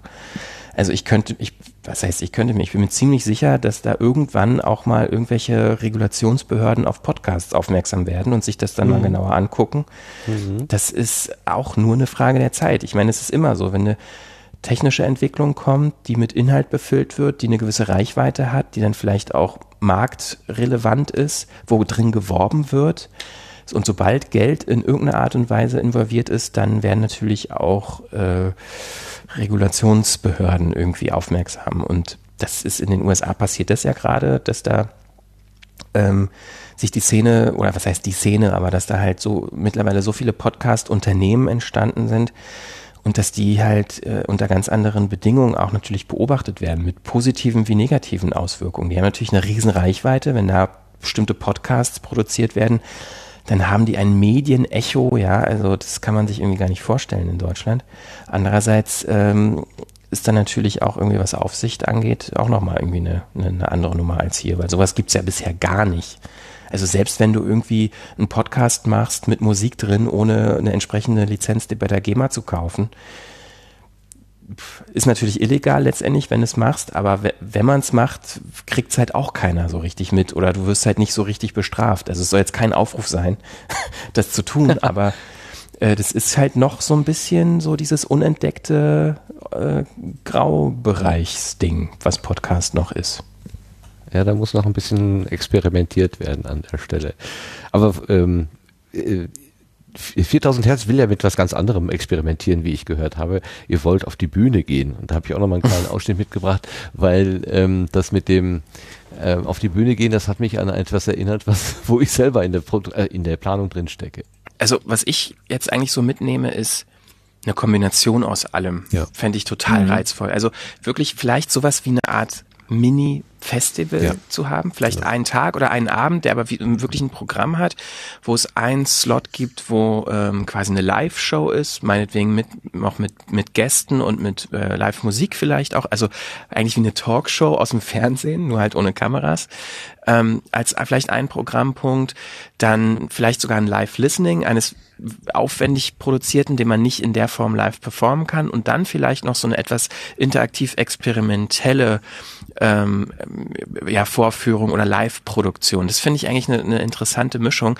Das dann natürlich noch kombiniert mit ein paar leckeren Häppchen zu essen und ja. vielleicht Party danach. Ja. Das könnte wirklich ein schöner, ja. das schöner ist ja, Das ist ja auch nicht wirklich eine neue Idee. Ne? Mir fällt nämlich gerade eine, eine Kollegin hier im Büro, die im Radiobüro unterwegs ist, äh, Dörte Fiedler, die hat auch mal so ein Ding gemacht, das ist O-Ton. Das kann man auch, glaube ich, im Internet noch so sehen. Das ist ein bisschen länger her und beschäftigt sich eher mit Radio-Features oder so, aber generell so so so Listening-Kram, so Listening, gibt es irgendwie ein gutes deutsches Wort, ein Zuhör, Zuhörfestival oder so. Das finde ich auf jeden Fall. Also fände ich ganz toll, wenn man sowas mal auf die Beine stellen könnte. Und ich glaube, wir würden sowas vielleicht auch ja. wirklich gerne mal machen. Aber ne? wie gesagt, immer mit dem, glaube ich, Schritt weitergehen noch, nicht nur dieses reine Hören, also das kann Teil des Ganzen sein, aber ja. durchaus auch mal auszuprobieren, dann da noch einen Schritt drüber. Genau, es kann ja ne? verschiedene ne? Situationen auf so einem ja. Festival geben, ne? Also genau. ganz, ja, ganz verschiedene Geschichten. Ich habe immer gedacht, ihr redet von Potstock. Habt ihr schon mal davon gehört, von Potstock? Äh, ich glaube, ich habe das mal irgendwo gelesen, ja, oder zumindest bei Twitter mal irgendwas gesehen, aber äh, ich war da noch nie vor Ort, nee. Es ist aus der Community heraus ein Event, da kann uns der Sebastian so ein bisschen was dazu erzählen. Hat dich das auch, Sebastian, an Potsdok erinnert, was du gerade gehört hast? Ja, ja, klar. Immer wenn Live-Podcast, das ist natürlich so der der beste Ort jetzt mittlerweile, äh, neben dem äh, Sendezentrum natürlich auf ähm, dem Kongress, äh, wo es äh, quasi zweimal im Jahr die Möglichkeit gibt, eigentlich für alle Podcaster äh, und Podcasterinnen äh, mal live auf Bühne zu kommen. Und bei uns dieses Jahr auch wahrscheinlich mit Video. Ja, vor allen Dingen mit den Häppchen. Live-Podcasting mit Häppchen. Das ist eine spannende Idee. Ähm, wie, wie weit ist das gediehen, Christian? Also, ich, wer die Episode gehört hat, der hat ja mitbekommen, dass wir da neulich mal so ein nettes äh, U-Bahn-Event gemacht haben. Das ist quasi eine Uraufführung eines äh, Podcasts, was auch das, äh, die U1, die Strecke, eine äh, U-Bahn-Strecke in Berlin zum Thema hatte, haben wir quasi in der U-Bahn live aufgeführt und man konnte während der U-Bahn-Fahrt die Episode hören. Ähm, das war so ein bisschen mal der Aufhänger, äh, darüber zu reden, was das überhaupt, also könnten wir uns das vorstellen, mal öfter solche Live-Events zu machen und was ist das überhaupt für ein Podcast? Was bedeutet das, wenn äh, so ein Podcast, was ja so ein klassisches On-Demand-Medium ist, was jeder zu einer unterschiedlichen Zeit hört, wenn das sozusagen live stattfindet, was ja viele machen, jetzt ja auch hier, ist ja auch gestreamt, aber äh, vor Publikum und quasi in der echten Welt, in Anführungszeichen, als Event und ähm, das war so ein bisschen die, die Idee, darüber mal laut nachzudenken und auch andere zu fragen. Da kommen ja noch andere Leute zu Wort. Aber äh, also ist jetzt nicht so, dass wir schon eine Location gebucht hätten und irgendwie ein Programm hätten, aber ähm, wir haben ganz oft so Ideen, was man mal so machen könnte. Und dann reden wir darüber und notieren uns das. Manchmal machen wir dann irgendwie so eine Podcast-Episode dazu und holen uns dann noch halt eben Feedback von anderen Leuten ein. Aber das ist jetzt nicht so, dass wir eine Strategie entwickelt haben und dass wir jetzt das und das machen wollen, sondern wir hätten da Lust drauf und denken da weiter drauf rum und wollten es einfach mal so nach außen tragen und ähm, ja, und denken halt irgendwie weiter drauf rum. Aber also mehr als das, was wir jetzt da gesagt haben, was wir spannend fänden, ist jetzt irgendwie nicht äh, bei uns irgendwie, also wir haben jetzt keine, keine konkreten Pläne. Aber ihr habt, wenn ihr so ans Zielpublikum denkt, habt ihr schon die Leute vor Ohren, vor Augen, die bisher noch nicht so viel mit Podcasts hören. Also es gibt ja diese gefühlte Community in Deutschland, äh, was heißt, was gefühlt ist über untertrieben, die, die lebt ja auch tatsächlich, also die, die sich bei diesen einigermaßen regelmäßigen Treffen äh, findet, wo du ja auch bei dem PPW 15a damals da, dabei gewesen bist. Das ist jetzt nicht so eure Zielgruppe eigentlich, ne? Also die, ihr habt schon irgendwie eine, die Radiohörerinnen und Hörer eher vor Augen, die es bisher noch nicht ähm, zum Podcast irgendwie hingezogen hat. Sehe ich das richtig? Mm, ja, also Gott, Zielgruppe ist ein guter, guter Stich, äh, gutes Stichwort. Wer ist eigentlich unsere Zielgruppe? Ähm, also, um ehrlich zu sein, so richtig ganz doll Gedanken um eine Zielgruppe machen wir uns nicht. Ähm, wir machen halt die Inhalte, die wir selber gut finden. Und wir hoffen, dass es auch ganz viele andere Leute gibt, die die gut finden. Und ja, bisher scheint das irgendwie ganz gut zu funktionieren. Aber jetzt, was so ein Event angeht, wenn wir uns da vorstellen, ähm, das könnte eigentlich jeder sein. Also wahrscheinlich in erster Linie Leute, die uns hören, weil sonst würden die ja jetzt nicht irgendwie davon erfahren, dass es das auch geben könnte. Ähm, aber also ich weiß jetzt nicht, worauf du vielleicht anspielst, dass wir ja auch irgendwie da sowas beim Podstock oder so machen könnten.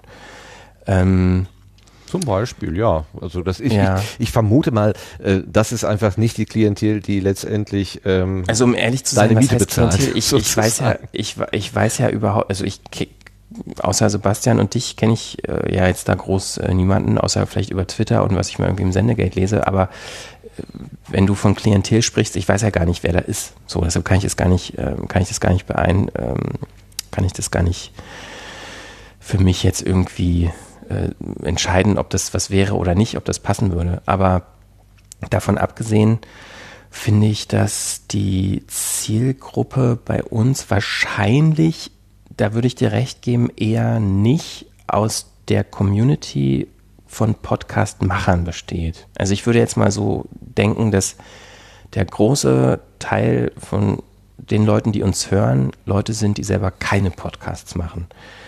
Und ähm, insofern vielleicht eher so auf der Konsumentenecke äh, sind im Sinne von Podcast konsumieren und nicht Podcast produzieren. Ich weiß nicht, ob das so ein bisschen die Frage beantwortet. Ja, natürlich. Aber zum Beispiel auch, ob ihr ähm, diese die Nähe zu dieser Community irgendwie sucht oder ob ihr da schon eher eigene Wege äh, sucht. Und ich glaube, die hast du beantwortet, indem ich das drauf verstehe. Wir gucken was uns gefällt. Wir machen es erstmal für uns und na klar guckst du, du hast ja auch berichtet über Studiolink, du hast dich mit Sebastian äh, unterhalten, ein Interview eingespielt und so weiter. Also was gibt es da an Techniken, aber jetzt nicht so wirklich die, die Szene aktiv aufsuchen. Das habe ich jetzt so nicht, nicht so erlebt. Mm, also ich, ich, ich lese viel im Sendegate, äh, das mache ich schon, aber ich bin jetzt nicht so jemand, der jetzt groß irgendwie auf so Veranstaltungen geht und irgendwie Leute anspricht und so. Da bin ich einfach nicht so der Typ. Äh, ja, also ich, ich bin in der Hinsicht doch eher so der Beobachter. Ähm, ja, und ich, da kann ich jetzt auch nur für mich sprechen, bei, bei, ich glaube, bei Hendrik ist es so ähnlich. Und Nikolas, ähm, ja, da kann ich jetzt, würde ich, ja, müsste ich jetzt halt irgendwie mir was aus, aus den Fingern saugen, wie er das wohl sehen würde.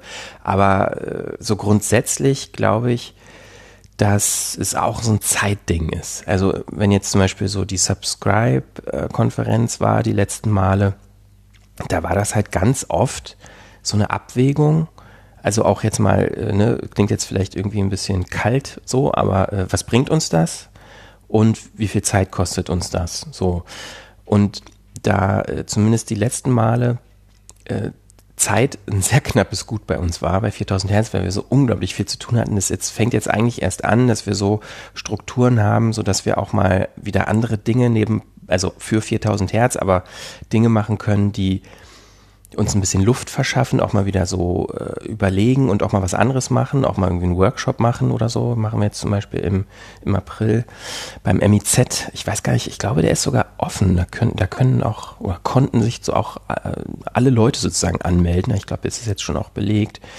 Ähm, ja, also inwiefern wir das unter einen Hut bringen können, zu irgendwelchen Community-Veranstaltungen zu gehen. Dann gucken wir auch, was wird da angeboten oder was ist sozusagen der, der, das große Ganzen, das große Ganze dessen. Und wenn wir denken, das, das bringt uns was und wir haben die Zeit, dann sind wir auch, dann gehen wir da auch hin. Das ist aber relativ selten der Fall gewesen in, den, in der letzten Zeit, das stimmt. Und ich glaube aber so grundsätzlich sind wir jetzt wahrscheinlich einfach nicht so die großen Networker und Community Arbeiter, was, was das angeht, weil ähm, unsere Erfahrung, glaube ich, auch so war, oder kann ich jetzt auch wieder nur so für mich sprechen. Ich war, hattest du ja auch schon angesprochen, mal auf diesem Podlove-Event und da habe ich auch tolles Feedback bekommen. Ich fand, es war auch eine tolle Veranstaltung. Aber darüber hinaus ähm, hatte ich jetzt nicht so das Gefühl, dass, dass aus der Szene so äh, jetzt Leute an mich herangetreten sind und irgendwie, also ich hatte jetzt nicht so das Gefühl, dass, dass ein großes, ein großer Austausch äh, gewünscht war im Nachhinein nach dieser Veranstaltung weitergehend. Und da ich jetzt für mich nicht so den äh, gesehen habe, da sind ganz viele Leute, die so das ähnlich sehen wie ich und äh, da sind Leute, mit denen ich zusammen sozusagen auch das weiterentwickeln kann, was so meine Vision ist, hatte ich jetzt natürlich auch nicht so das Bedürfnis, äh, mich weiter so zu engagieren, so oder selber sozusagen den Impuls zu liefern, um, um Austausch äh, zu, äh, zu erwirken. Und insofern hat sich das vielleicht so ein bisschen erledigt für uns, was, was diese konkrete Community-Arbeit angeht. Es kann sich natürlich jederzeit immer wieder ändern. Ich meine, es ist ja auch so, dass Leute auf uns zukommen, die was mit uns machen wollen, aber das sind tatsächlich dann eher selten Leute aus dieser ich sage jetzt mal Blase in Anführungszeichen rund ums Sendegate, sondern äh, Leute aus der Radioszene, die halt jahrelang schon Radio machen und sagen, hey, es ist toll, was ihr macht, ich würde auch gern was für euch machen, äh, wollen wir uns nicht mal treffen und, und Ideen austauschen. So, das ist tatsächlich eher so die Szene, die auf uns zukommt. Das stimmt. Das ist ein bisschen schade irgendwie, dass da so eine, so eine Kluft irgendwie existiert. Und äh, ich höre das gerade mit ein bisschen Bedauern, dass du sagst, ähm, da hat sich für meine Idee so keiner irgendwie interessiert.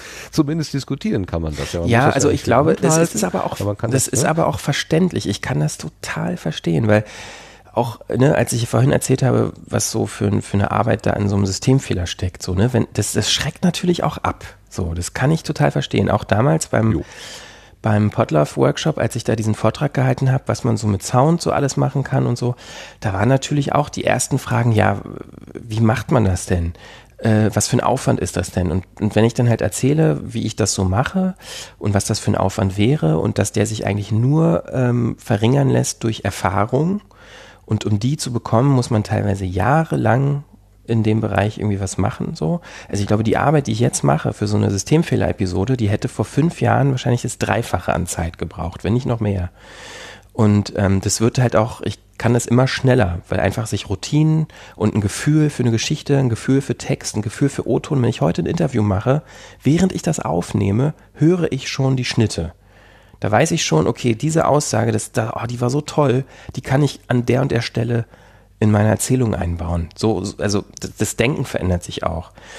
Und ähm, das geht nur über Jahre. So, und dieses, dieses Investment kann man ja nicht von, von, von jemandem erwarten, der das als Hobby macht nebenbei. So, oder nur sehr schwer. Und deshalb kann ich auch total verstehen, dass äh, aus einer breiten äh, Masse von, von Podcast-Produzenten, die das nebenbei machen, äh, nicht die Zeit und die Muße besteht, sich mit mir auseinanderzusetzen darüber, wie man irgendwie äh, toll produzierte erzählerische Formate entwickeln kann und weiterentwickeln kann. So, das ist, ist eigentlich auch völlig klar. Ich hatte auch nie erwartet, dass jetzt da irgendwie ganz viele Leute auf mich zukommen oder ich habe auch nie erwartet, dass ganz viele Leute aus der Podcast-Szene auf 4000 Hertz zukommen und sagen, lass uns doch mal das und das machen.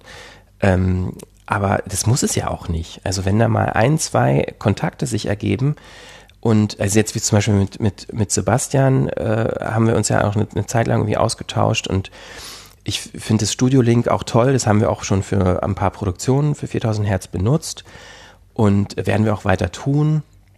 Ähm, Ultraschall ist bei uns auch zum Teil äh, im Einsatz. Äh, also was die Technik angeht und sowas, das ist, das, wir nehmen das alles wahr, wir finden es auch gut. Äh, auf Phonik benutzen wir, wir nutzen, benutzen Podigy, was auch alles letztendlich äh, Community-Projekte waren oder sind, die gewachsen sind. Da geben wir auch Feedback, wir sind da im Austausch mit den Leuten von Auphonic, mit Podigy und so weiter. Also es ist ja nun nicht so, dass da gar keine, also weil du gerade Kluft meintest, dass da gar kein Austausch besteht. Das stimmt jetzt auch nicht. Der findet halt nicht öffentlich statt. So und es ist, glaube ich, auch noch mal ein Unterschied, wenn man halt als Unternehmen, ne, 4000 Hertz ist ja auch ein Unternehmen. Äh, das ist so Vor- und Nachteil zugleich wir selber sind ja auch die Macher. So, und wir selber, die das Unternehmen machen, machen ja auch Podcasts. So, und einerseits ist es so diese persönliche Nähe zu den Leuten, die das machen aber gleichzeitig ist da halt auch irgendwie so dieses Unternehmen. Und wenn jetzt irgendwie so eine Anfrage kommt für eine Zusammenarbeit und sowas, dann hat das ganz schnell vielleicht von außen, der von jemandem, der anfragt, so eine, so eine kleine Hürde, so. Weil da ist ja jetzt dieses Unternehmen 4000 Hertz, dem ich eine E-Mail schreibe und wenn die was mit mir machen wollen und so, dann muss das ja ganz doll durchdacht und toll sein, damit die überhaupt quasi auf meine Antwort, äh, auf meine E-Mail antworten, so mehr oder weniger. Also ich glaube, diese, diese Hürde ist da auch da, die aber auch nicht äh, weg, also die, die, wie soll ich sagen, die ist auch auf einer gewissen Art und Weise gerechtfertigt, weil wenn Leute mit uns was machen wollen, dann müssen die schon eine konkrete Idee haben. Wir kriegen ganz oft E-Mails, äh, da schreibt halt irgendwer hier, ich habe schon mal einen Podcast gemacht oder ich mache seit so drei Jahren Radio und ich habe eine total tolle Geschichte, die würde ich gerne für euch machen. Wie kann ich denn die bei euch veröffentlichen? So. Und dann sagen wir halt, hm, naja, sorry, so läuft das halt nicht bei uns. So, du musst uns schon mal genau sowas wie ein Konzept schreiben, ein Exposé schreiben. Wir müssen wissen, was du überhaupt vorhast, um, um zu gucken, lässt sich das überhaupt realisieren. Weil wir wollen ja nicht einfach nur eine Plattform sein, wo Leute ihre Inhalte veröffentlichen, sondern wir wollen zusammen mit den Leuten an Inhalten arbeiten. Das ist eine, das, also im Austausch, in der Entwicklung so. Und das ist viel Arbeit. Nicht nur für denjenigen oder diejenige, die es macht, sondern auch für uns. Und wenn wir sozusagen diese, äh, dieses Investment eingehen mit Zeit und, und Austausch und so weiter und letztendlich ja auch mit Geld, weil die Leute, die für uns arbeiten, kriegen ja auch Geld, äh, dann, dann muss da Arbeit reingesteckt werden. Und das ist auch wieder nicht so kompatibel mit Leuten, die das so nebenbei als Hobby machen. Und insofern, aber nochmal, es ist vielleicht auch gar nicht schlimm, weil diese, das, das funktioniert, also es kann doch alles wunderbar parallel funktionieren. Warum müssen dann immer Leute, die was aus Freude und Spaß und Herzblut als Hobby machen, also ich komme ja auch nicht als kleiner, als, als Blogger, der irgendwie was schreibt, ich komme ja auch nicht dazu, irgendwie den Axel Springer Verlag anzuschreiben und sagen, hier äh, äh, kann ich meine Blogtexte bei euch veröffentlichen. So, das mache ich ja auch nicht. Es ist jetzt vielleicht ein blöder Vergleich, aber ähm, was ihr wisst vielleicht, worauf ich hinaus will, dass diese, ja, ich diese, glaub, ich eine Ahnung von dem. Dieses ja. nebenbei, dieses Ja, ja. nebenbei äh, laufen, das, das ist ja auch, auch okay. So. Ja, es ist so ein bisschen merkwürdig, weil man das gleiche Medium benutzt, die gleiche Leidenschaft teilt, aber natürlich äh, dann doch ähm, von anderen ähm, ja, wie soll man sagen, finanziellen Voraussetzungen oder sowas ausgeht. Ihr wollt davon leben und ihr müsst deswegen auch gewisse Dinge einfach äh, so machen, wie ihr sie macht. Ähm, und äh, unser Eins kann das als Hobby betreiben, möchte das sogar auch nur als Hobby betreiben und hat natürlich die Freiheit, Mhm. es zu tun oder zu lassen. Das, äh, ja, das juckt eigentlich keinen groß. Also diese, Ja. dieser Unterschied ist schon da. Aber dennoch wäre es ja schon, also mich würde zum Beispiel sowas interessieren wie, ähm, was ist dein Lieblingsmikrofon oder so. Ja? Also auf so eine, so eine Ebene, da kann man ja durchaus miteinander reden. Also das, da Mhm. steckt ja, Ja, natürlich. äh, nichts, Ja. nichts da, dahinter. Also da, da steht nichts dazwischen. So. Da Aber das machen wir ja auch. Also ich meine, wir kriegen oft Anfragen bei Twitter hier, was, was äh, hier bei der Aufnahme, das klang irgendwie total cool, mit was für Mikrofon habt ihr das aufgenommen? Denn das, das antw- beantworten wir auch so. Also es ist ja nicht so, dass wir uns komplett verschließen. Das kommt sehr oft. Wir kriegen auch wirklich total oft E-Mails von Leuten mit so ganz konkreten Fragen, die wir natürlich äh, auch beantworten.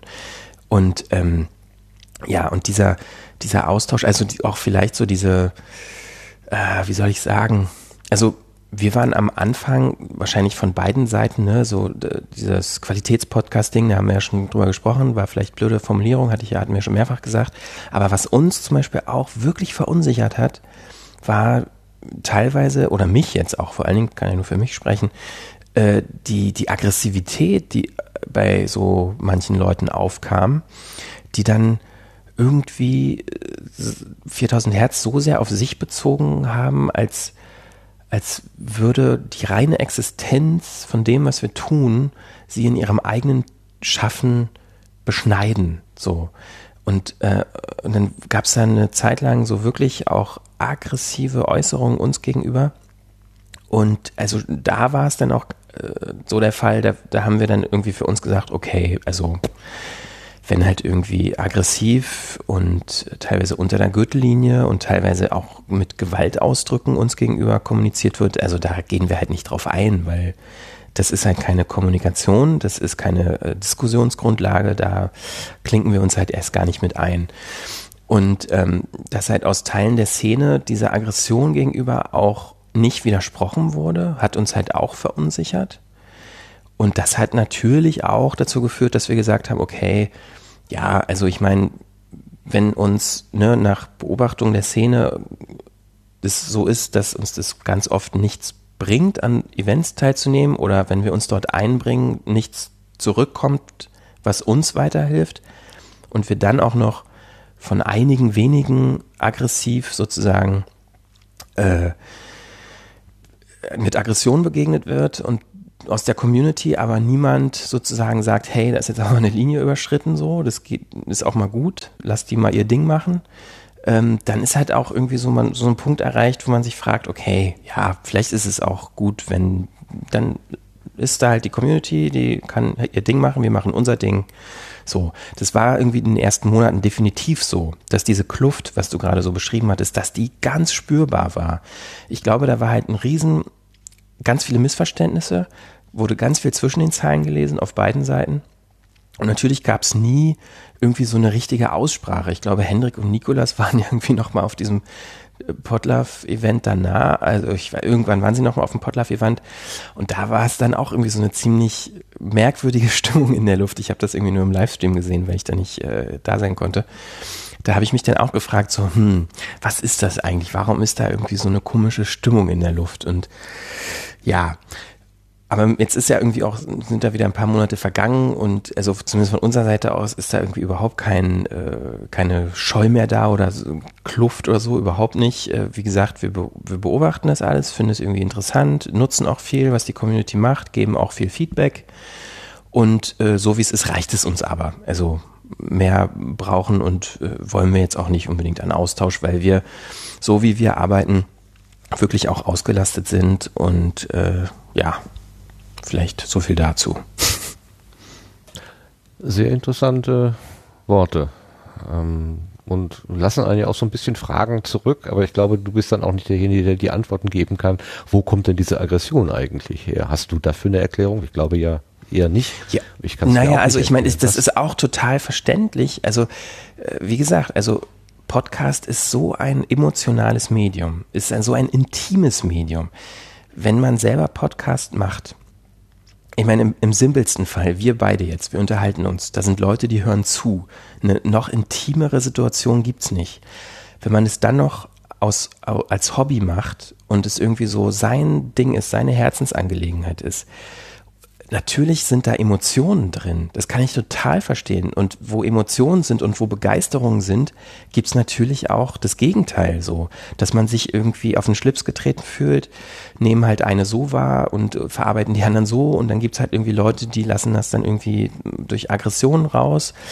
Äh, das, das, das ist mir überhaupt kein Rätsel. Also das ist auch völlig normal und verständlich und im ähm, das Podcast als, ne, wenn man als Sender sozusagen aktiv ist und es gewohnt ist, äh, zu Leuten zu sprechen und dementsprechend auch das Internet so versteht und Twitter so versteht, äh, also das ist für mich überhaupt keine, äh, kein Rätsel oder keine, keine Überraschung, dass auch äh, solche Sachen entstehen. Das ist ja überall in, jedem Bereich der Fall. Und warum dann nicht im Podcast, was wie gesagt eben noch viel ähm, ja mit noch mehr Enthusiasmus an vielen Stellen betrieben wird. Naja, weil sich die Szene so ein bisschen rühmt, dass sie so breit aufgestellt ist, dass sie so vieles zulässt, dass sie wenig Grenzen setzt und so weiter. Und da ist so, also das Wort Werbung, das scheint irgendwie so ein wirklich rotes Tuch zu sein. Oder, ähm, oder es ist tatsächlich noch die Nachwirkungen von dieser ersten Presseveröffentlichung mit Qualitätspodcast ja. nach Deutschland bringen. Aber das war da doch bei der Ne? Mhm. Also, äh, dass es so massiv eingefahren ist irgendwie. Nur, ich denke, auch mit der Zeit könnte man ja vielleicht auch nochmal einen zweiten Gedanken draufwerfen und so wie du jetzt mit mir sprichst, habe ich keinen Grund, äh, äh, dir irgendwie weiß nicht, unfreundlich gegenüberzutreten, auch wenn wir ja, vielleicht an aber ganz ehrlich, also, die Meinung nicht teilen. Ne? Ja, aber die, äh, was jetzt diese Werbung zum Beispiel angeht, also das sind, keine Ahnung, also wenn wir alle Nachrichten, die man quasi, die man bei Twitter oder so kriegt, zusammenziehen, wo sich Leute so super genervt, kritisch äußern, dann sind das vielleicht irgendwie 20, so, 20 Leute vielleicht. Und äh, ich meine, wenn wir gucken, wie viele Leute uns hören und wie viele E-Mails wir kriegen von Leuten, die sagen, ey, das ist so super, was ihr macht und wir drücken euch die Daumen, dass es irgendwie funktioniert, dass ihr das weitermachen könnt und so, das ist so viel mehr. Deshalb habe ich da auch überhaupt kein Problem mit. Und es gibt das ist doch, natürlich gibt es immer Leute, die irgendwas blöd finden. Die haben auch ein sehr gutes Recht dazu. Natürlich haben Leute auch das gute Recht dazu, Werbung scheiße zu finden. Ich finde Werbung auch scheiße, wenn ich was höre oder wenn ich was sehe und es durch unterbrochen wird durch Werbung. Werbung ist halt einfach irgendwie nicht so super toll. Aber äh, leider ist es nun mal so, dass man, wenn man das irgendwie professionell betreiben will, nicht wirklich eine, alte, eine Alternative gibt. Ich meine, wir wollen ja auch, das haben wir auch schon immer wieder gesagt, auch äh, so, so einen Mitgliederbereich schaffen äh, wo es alle Inhalte werbefrei geben wird, wenn es irgendwann mal fertig ist. Und da wird sich dann ja zeigen. So, also wenn Leute halt sagen, hier, ich, ich höre euch ja eigentlich ganz gerne, aber mit der Werbung, ey, das geht ja gar nicht, dann können wir halt sagen, okay, äh, wir brauchen, wir müssen aber irgendwie Geld verdienen und wenn dir unsere Inhalte so doll gefallen und du die Werbung so blöd findest, vielleicht kannst du uns ja irgendwie ein paar Euro im Monat geben und dann kriegst du alles immer werbefrei und bevor es alle anderen kriegen und noch mit Zusatzinhalten und da gibt es ja ganz viele verschiedene Möglichkeiten, wie man so einen Mitgliederbereich gestalten kann. Also da wird sich dann halt zeigen, wie äh, stark dann auch das Bedürfnis ist, wirklich irgendwie so ein unabhängiges Podcast-Unternehmen, wie wir es sind, zu unterstützen. Das ist auch ein Experiment, auf das wir gespannt sind. Also der Kollege Philipp Banse mit seinem Küchenstudio hat es ja jetzt gerade gestartet. Habt ihr vielleicht mitbekommen? Küchenstudio, ja, Küchenstudio Plus, nennt er das ne? Ganze. Ja. Hm. Mit Ulf Burmeier und das ist ein super spannendes Experiment und ähm, ja, das wird auch, glaube ich, weichenstellend sein. Also es gibt einige Podcaster aus der Computerspielszene, nenne ich es jetzt mal. Insert Moin zum Beispiel, ähm, auf ein Bier mit, wenn, ja, weiß, bin ich jetzt nicht hundertprozentig sicher, ob die wirklich so heißen, aber irgendwie so in dem, ich glaube, irgendwas mit auf ein Bier. Die machen, glaube ich, teilweise mehrfach die Woche so Computerspielrezensionen und reden über so Computerspiele. Das, das sind Produktionen oder also letztendlich auch Unternehmen, drei, vier, fünf Leute teilweise, die kriegen fünfstellige äh, Eurobeträge von ihrer Community im Monat. So. Das ist, äh, das ist auch schon bemerkenswert. Tim Pritloff lebt seit Jahren von Spenden seiner Hörer. Insofern, ähm, ja, das sind, also da passiert gerade so viel im, Podcast-Bereich, technisch, äh, wirtschaftlich, inhaltlich. Auch, wir haben noch gar nicht gesprochen über diese ganze öffentlich-rechtliche Schiene an Podcasts, die gerade entstehen. Hat auch mit einer Gesetzesänderung zu tun, dass es nicht mehr nur ähm, begleitend zum Live-Radioprogramm sein darf, was online ent, äh, erscheint. Das war ja jahrelang der Fall. Äh, jetzt dürfen öffentlich-rechtliche Sender auch Online-Only-Produktionen machen, also Podcasts, die nur so fürs Internet gemacht sind und die nicht vorher im Radio äh, laufen müssen. Das wird auch viel ändern. Da gibt es jetzt schon einige Produktionen, die nur fürs Netz gemacht wurden. Das gibt immer mehr Verlage, die Podcasts produzieren. Noch sind es die jungen, ähm, die jungen Verlage, beziehungsweise die Ableger wie Z zum Beispiel, die, glaube ich, mittlerweile sieben Podcast-Produktionen, verschiedene Podcast-Formate haben. Spiegel Online hat jetzt angefangen mit einem wöchentlichen äh, Format.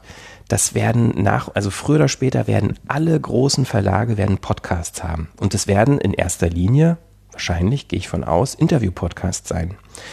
Und das werden ganz oft Gespräche sein zwischen Redakteuren, zwischen Experten, die zu Themen recherchiert haben.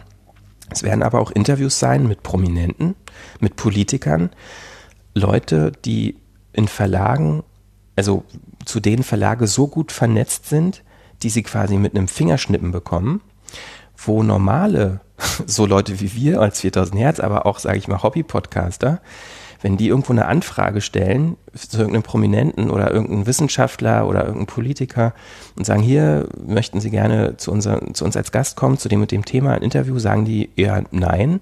Aber wenn Spiegel kommt, wenn Zeit kommt und so weiter, Süddeutsche, dann sagen die natürlich ja sofort. So, das wird extrem viel verändern in den nächsten Jahren dass ganz viele neue professionell gemachte mit groß, also auf große Reichweite schielende Produktionen kommen, die vielleicht auch zum Großteil nur Interviews sind, ähm, die Podcast-Landschaft mal ganz schön durchpflügen werden. So.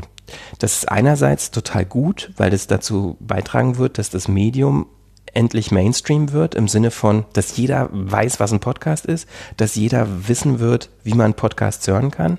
Und wenn die Infrastruktur so bleibt, hoffen wir das mal, dass äh, das ein technischer Standard ist, wo jeder quasi mehr oder weniger gleichberechtigt ist und dass es Verzeichnisse gibt, so wie iTunes, wo jeder rein kann, dann wird es auch dazu führen, dass potenziell mehr Leute die Podcasts von sogenannten Hobby-Podcastern hören und hoffentlich auch mehr Leute unsere Podcasts hören. Äh, und das ist und so ein bisschen unvorhersehbar, wie sich das entwickeln wird, aber es wird sich auf jeden Fall sehr viel verändern in den nächsten Jahren. Da bin ich sehr stark von überzeugt. Und da ist es dann natürlich, da ist dann die Frage, wie kann man darauf reagieren? Wie kann man darauf, oder will man oder muss man darauf reagieren als Hobby-Podcaster? Wahrscheinlich nicht. Man kann ja einfach so weitermachen, wie man bisher weitergemacht hat, weil warum sollte man was ändern? Man wird gehört von seinen Leuten, man kriegt vielleicht sogar noch neue Hörer dazu, weil, weil die äh, Aufmerksamkeit auf das Medium an sich steigt. Und man ist ja nicht irgendwie finanziell abhängig, damit Geld verdienen zu müssen. Das heißt, der Druck, sich zu verändern, ist relativ gering. Das sieht bei uns anders aus. Wenn wir weiterhin so gut äh, dastehen wollen, wie wir es jetzt äh, sind, dann ist auf der einen Seite sind die öffentlich-rechtlichen, die riesen Budgets haben, Millionen im Jahr für Produktion mit sau vielen Angestellten und äh, Produzenten und Technikern und Pipapo und hast du nicht gesehen.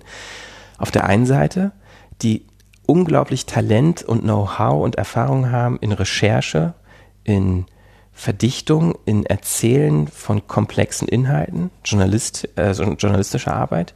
Und wir haben auf der anderen Seite die Verlage, die mit einem Fingerschnippen eine riesige Reichweite haben, was man jetzt bei Spiegel Online sieht. Der Teaser ihres äh, Polit-Podcasts, wie heißt der nochmal, Stimmenfang, war sofort bei iTunes auf Platz 1, ist er, glaube ich, immer noch.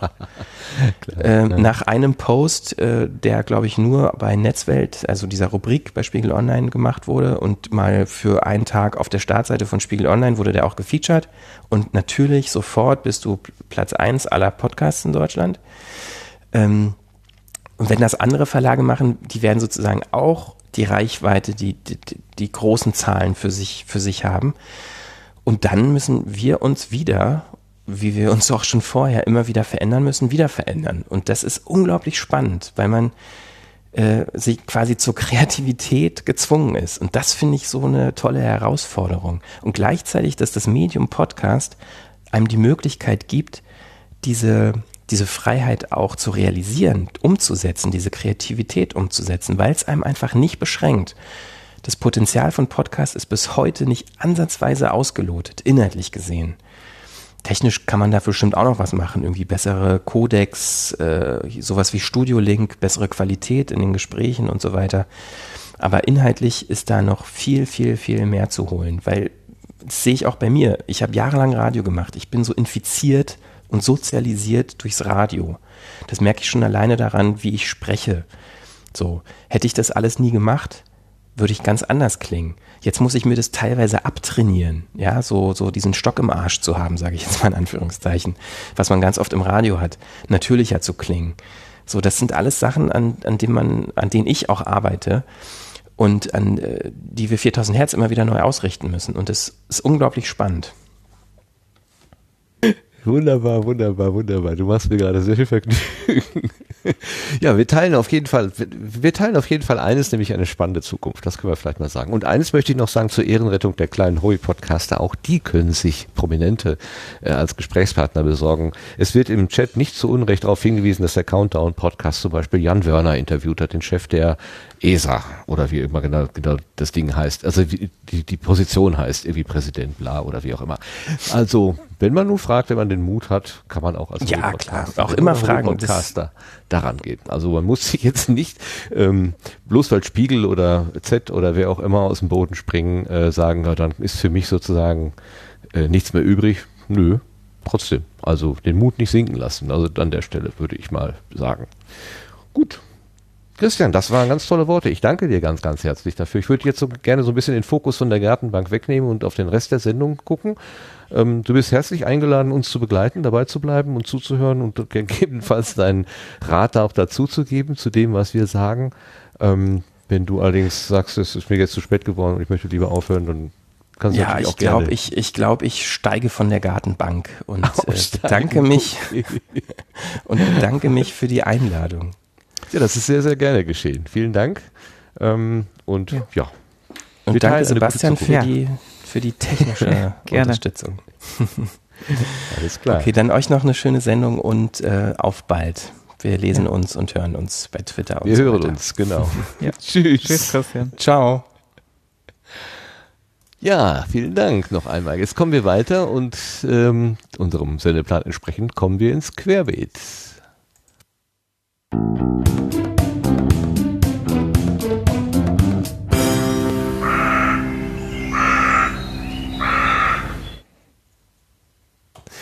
Und da haben wir erst einmal als Thema, dass die Subscribe im Frühjahr nicht stattfindet. Was ist denn da los, Sebastian? Letztes Mal hast du schon so Andeutungen gemacht. Äh, naja, ich hatte zumindest erklärt, warum sich die Terminverschiebung ergeben hat oder warum das äh, Ganze da problematisch ist. Und äh, ja, jetzt ist tatsächlich, ähm, ich musste mich auch hinsetzen, als ich das auf Twitter, es flog so auch an mir vorbei und dann ich so, oh nein, das war, das war schon äh, ein kleiner Schock in dem Moment. Ähm, ja weil ich natürlich auch so ein bisschen äh, zum Hintergrund auch, äh, ja, die Subscribe immer natürlich so als Eckpfeiler meiner Entwicklung nehme, um dort dann auch zu berichten und äh, meine Fortschritte und natürlich auch alle wieder treffe, also irgendwie alle sechs Monate Klassentreffen ähm, oder halt auf Podstock, aber ähm, ja, Subscribe ist auch natürlich für mich so ein ganz äh, dicker Eckpfeiler im Jahr zweimal und wenn das natürlich einmal nicht stattfindet, dann kommt mein ganzes Zeitgefüge durcheinander. genau. Deine ganzen Releases, Ja. die du dahin geterminiert hast. Ja, es ist auch so viel passiert. Ich hätte jetzt echt zu Subscribe so viel, äh, ich glaube, ich hätte fast eine bestimmt eine Stunde voll kriegen können. Ich mache ja immer so 25 Minuten und dann fünf Minuten Fragen oder so. Und ähm, ja, da hätte es äh, dieses Mal natürlich auch sehr, sehr viel ähm, gegeben. Aber gut.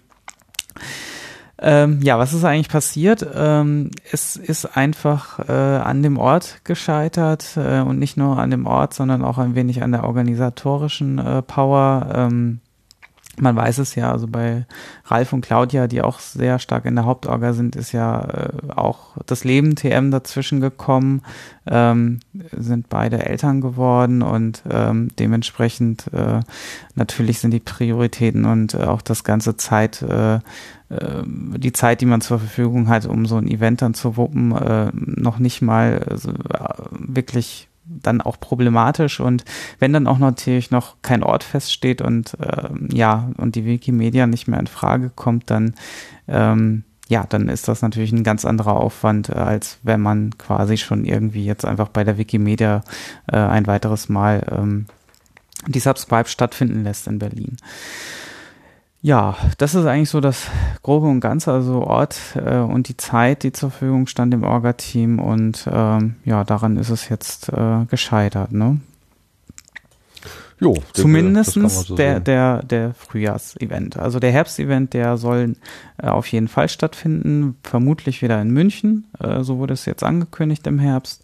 Äh, und äh, wenn München dort steht, gehe ich auch stark davon aus, dass es wieder der Bayerische Rundfunk sein wird. Aber das wurde jetzt nicht bekannt gegeben. Also insofern äh, ist das nur eine Vermutung.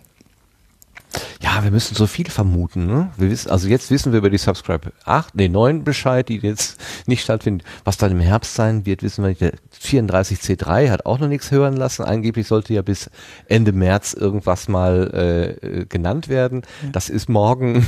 Ob da noch was kommt, ist auch die Frage. Also alles ist so ein bisschen, es schwebt irgendwie alles so ein bisschen. Es fühlt Ja. sich ein bisschen komisch an. Ähm, dafür haben wir aber einen festen äh, Termin im Ja, August. wir können Den aber sich noch auf- schon mal ins Telefon, äh, ins Telefon schreiben. Ja, auch ja, da rein. Was wir möchtest du noch können sagen? noch äh, sagen, also diejenigen, die sich vielleicht auf der Republika äh, treffen wollen, da gibt's im Sendegate auch schon äh, welche, die sich zusammen organisieren und vielleicht da ein kleines Treffen äh, von Podcaster und Podcasterinnen dort versuchen zu ermöglichen. Bringt einer einen Tapeziertisch mit und macht dann fliegendes Podcast. Naja, es gibt, glaube ich, immer zur Republika, ich war selber noch nicht da, aber irgendwie abends ist das wohl offen ähm, und da kann jeder aufs Gelände oder so auf den Hof und ähm, da war jetzt die Idee, vielleicht mal spontan sich dann zu treffen. Habe ich im Sendegate gelesen. Also im Sendegate steht das und da kann man sich auch irgendwie ins Wiki eintragen, äh, wenn man da Interesse dran hat. Okay, also alle die, die jetzt so ein bisschen an Entzug leiten, die können sich dann da vielleicht dann doch noch ein bisschen äh, Community-Kuscheln abholen. Genau.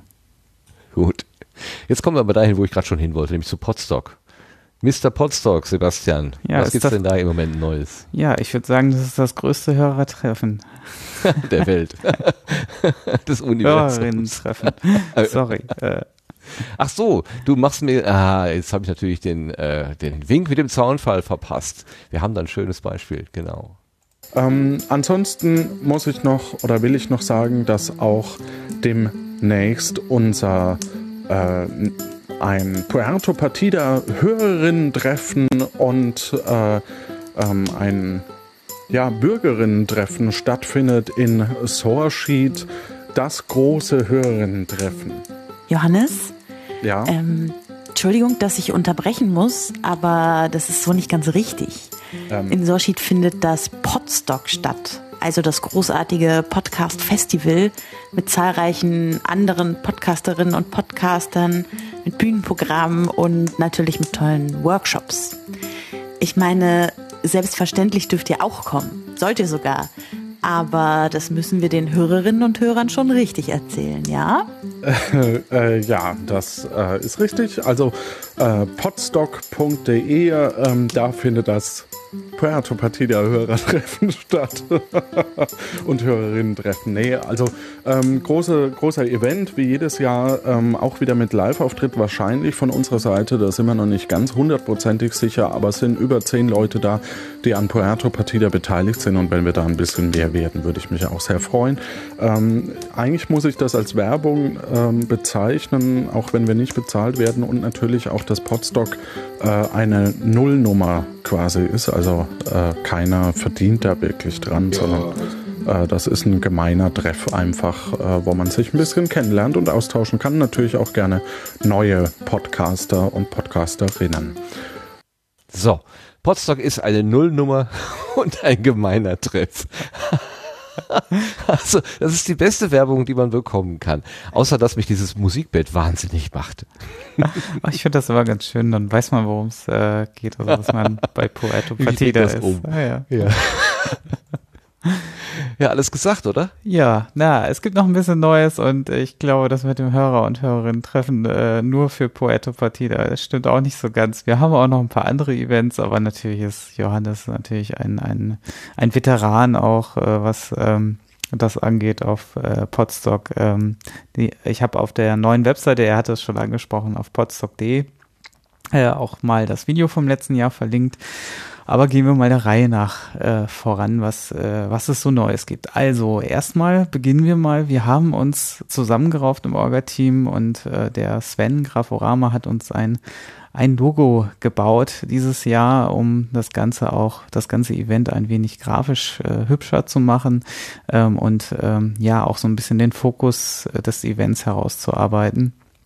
Ähm, da gab es einige Entwürfe, dass ich finde das auch immer interessant in so einer Logo-Findungsphase. Es ist irgendwie, ähm, ja, das, das größte Problem ist immer, man muss, man muss immer selber erstmal herausfinden, was will man eigentlich mit dem Logo ausdrücken und ähm, spätestens bei den ersten Entwürfen weiß man dann, ob man irgendwie das, das, äh, das irgendwie schon verinnerlicht hat oder nicht. Und dann ist das immer so eine Selbstfindungsphase und man merkt immer äh, da, da ganz gut dran, ob man noch irgendwas vergessen hatte oder irgendwie noch nicht so den Spirit äh, hatte. Und äh, das ist beim Logo finden, das ist immer ein bisschen, manchmal ein bisschen schmerzhafter auch, ähm, das, äh, das dann zu erfahren und ähm, da ähm, ja, das, das immer durchzumachen, ne? Also da, äh, man geht da immer so leichtfertig dran, aber in Wirklichkeit ist das doch schon ganz schön viel Gedankenarbeit, die man da erstmal vorab leisten müsste, um äh, das überhaupt klar zu definieren und das eigentliche Logo zu designen und die Grafik zu zeichnen. Da ist Sven ja der, der Fachmann für und das ähm,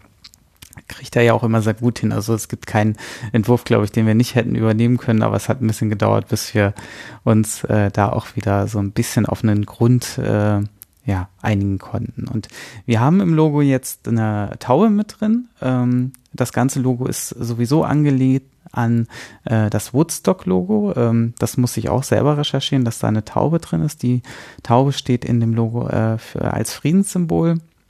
Und ich fand, ähm, also am Anfang war das noch so ein bisschen wie so ein ähm, es deplatziert wirkte ähm, bei den ersten Würfen die Taube. Jetzt haben wir eine, eine etwas schönere und wie ich finde auch ruhigere Form der Taube. Und ähm, ob es jetzt unbedingt eine Taube ist, man kann es auch als Vogel, Vogel ähm, identifizieren und insofern auch dieses Naturgebundene mit drin.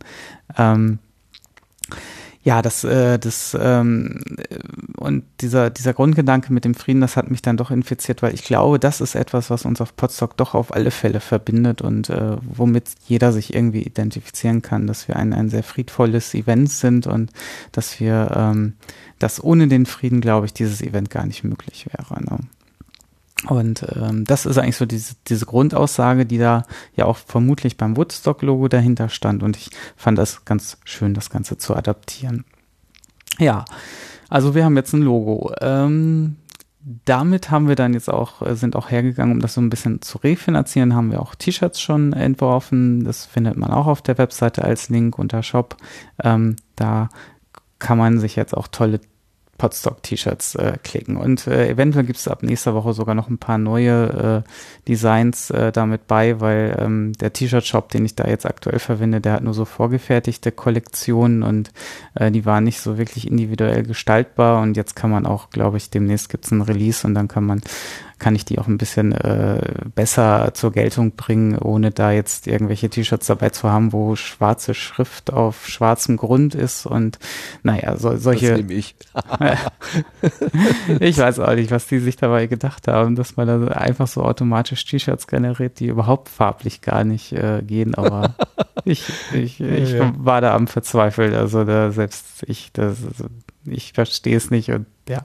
Aber sie haben anscheinend daraus gelernt und es wird jetzt, äh, wird jetzt hoffentlich besser, dass man äh, da ein bisschen besser ähm, die T-Shirts auch auswählen kann, nachdem ja, ansonsten sind die, äh, war mir auch wichtig, Vielfalt bei den T-Shirts zu machen, also so ein bisschen auch das Event so auszudrücken. Wir sind, äh, ne, das, also das ist gar nicht einzuschränken, sondern eine bunte Mischung. Das würde mich freuen, wenn wir da auch so eine bunte Mischung dann hinkriegen. Aber natürlich ist jeder willkommen, der, der jetzt kein T-Shirt hat. Aber ähm, es fehlen noch Tassen. Es fehlen noch Tassen, vor allem ja, das, für das, später zu Hause. Während man da ist, geht es ja, aber zu Hause möchte man sich doch erinnern. Und da ja, ist eine Tasse immer gut. Da, da ist das Problem wieder mit den Kollektionen. Ich hätte dann ja gerne eine Tasse, die vorne und hinten bedruckt ist, also von, von der äh, Seite, die man selber sieht und die andere. Aber das, das ist auch ein Problem mit diesen Kollektionen. Das, das gibt es nur einseitig bedruckt. Das ist, das ist Wahnsinn. Aber wie gesagt, ich hoffe dann nächste Woche, dass das dann äh, auch beidseitig geht und dann gibt's auch Tassen. Super, yeah. Ja, ähm, ja, dann wurde ich davon so infiziert, dass es ein neues Logo gibt und man, man, dann habe ich so einen kreativen Schub bekommen und gesagt, so Mensch, dann mache ich jetzt noch eine neue Webseite und ähm, habe dann so eine rudimentäre Webseite jetzt aufgesetzt. Ähm, die auch so ein bisschen das äh, Logo mit aufnimmt und so ein paar Eckdaten mal liefert und äh, ja, und zeitgleich ist dann Samstag auch der öffentliche Ticketverlauf, äh, Verkauf losgegangen, ähm, so dass also jetzt jeder ohne Gutscheincode äh, Tickets kaufen kann. Äh, mittlerweile sind wir jetzt bei so 40, um die 40 Bestellungen ähm, das ist schon ganz, ganz okay, glaube ich. Ne? Also wir sind jetzt äh, 14 Tage äh, müssten es sein oder drei Wochen, äh, wo wir jetzt mit den Tickets äh, lo losgerannt sind ähm, und mit den ersten Early Birds. Insofern, ähm, ja, bin ich da doch schon sehr, sehr zufrieden, dass wir da auch wieder mindestens äh, die, die Zahl vom letzten Jahr erreichen und ähm, ja.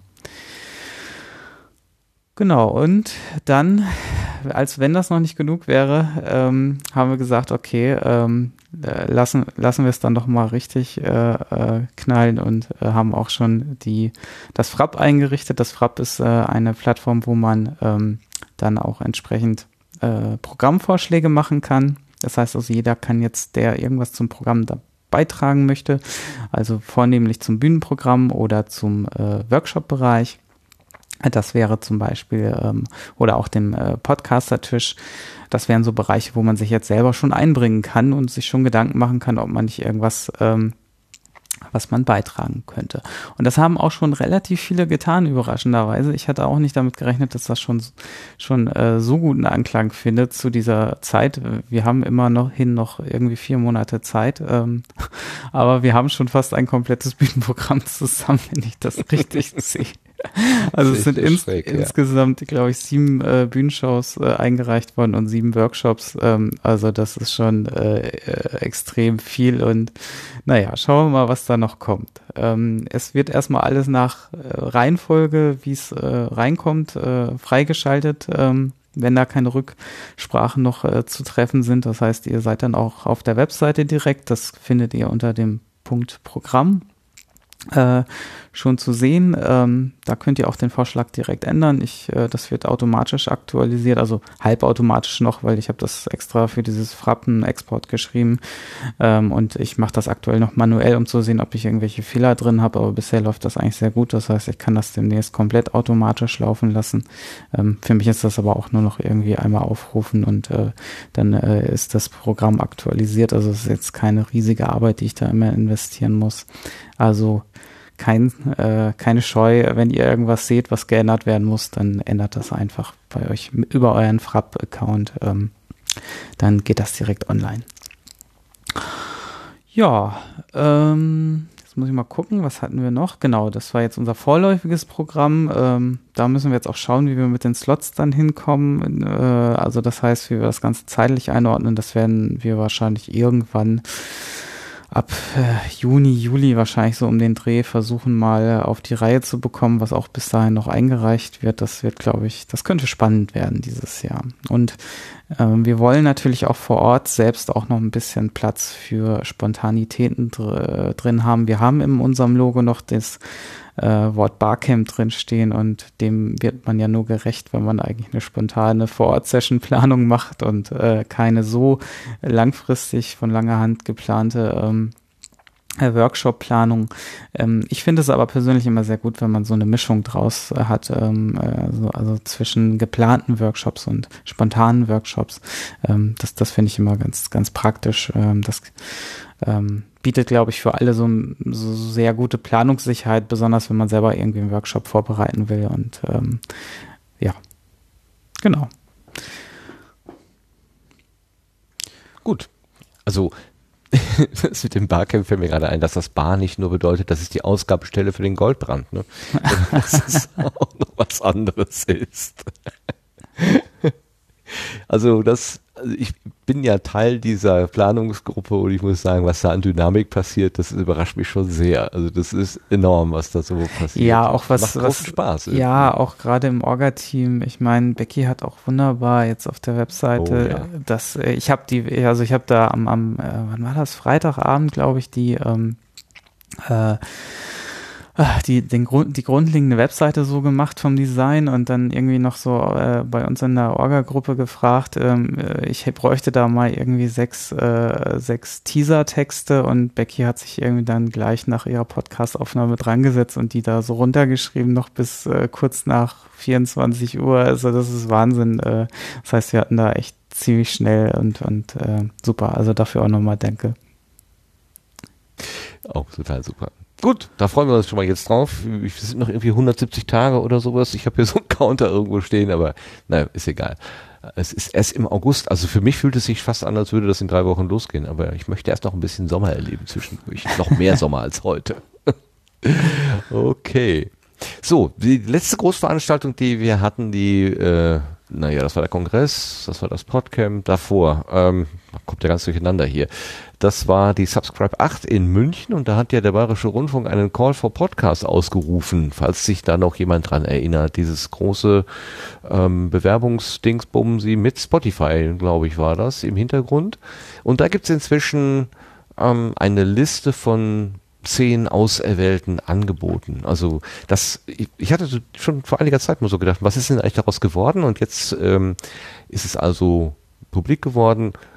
Ähm, es gibt, Sie haben geschrieben, 600 Einreichungen, 51 Crowd-Juroren und 10 Piloten, also 10 Podcast-Episoden, Angebote wurden also auserwählt und ähm, die stehen jetzt im Moment in, in dieser Liste der Piloten.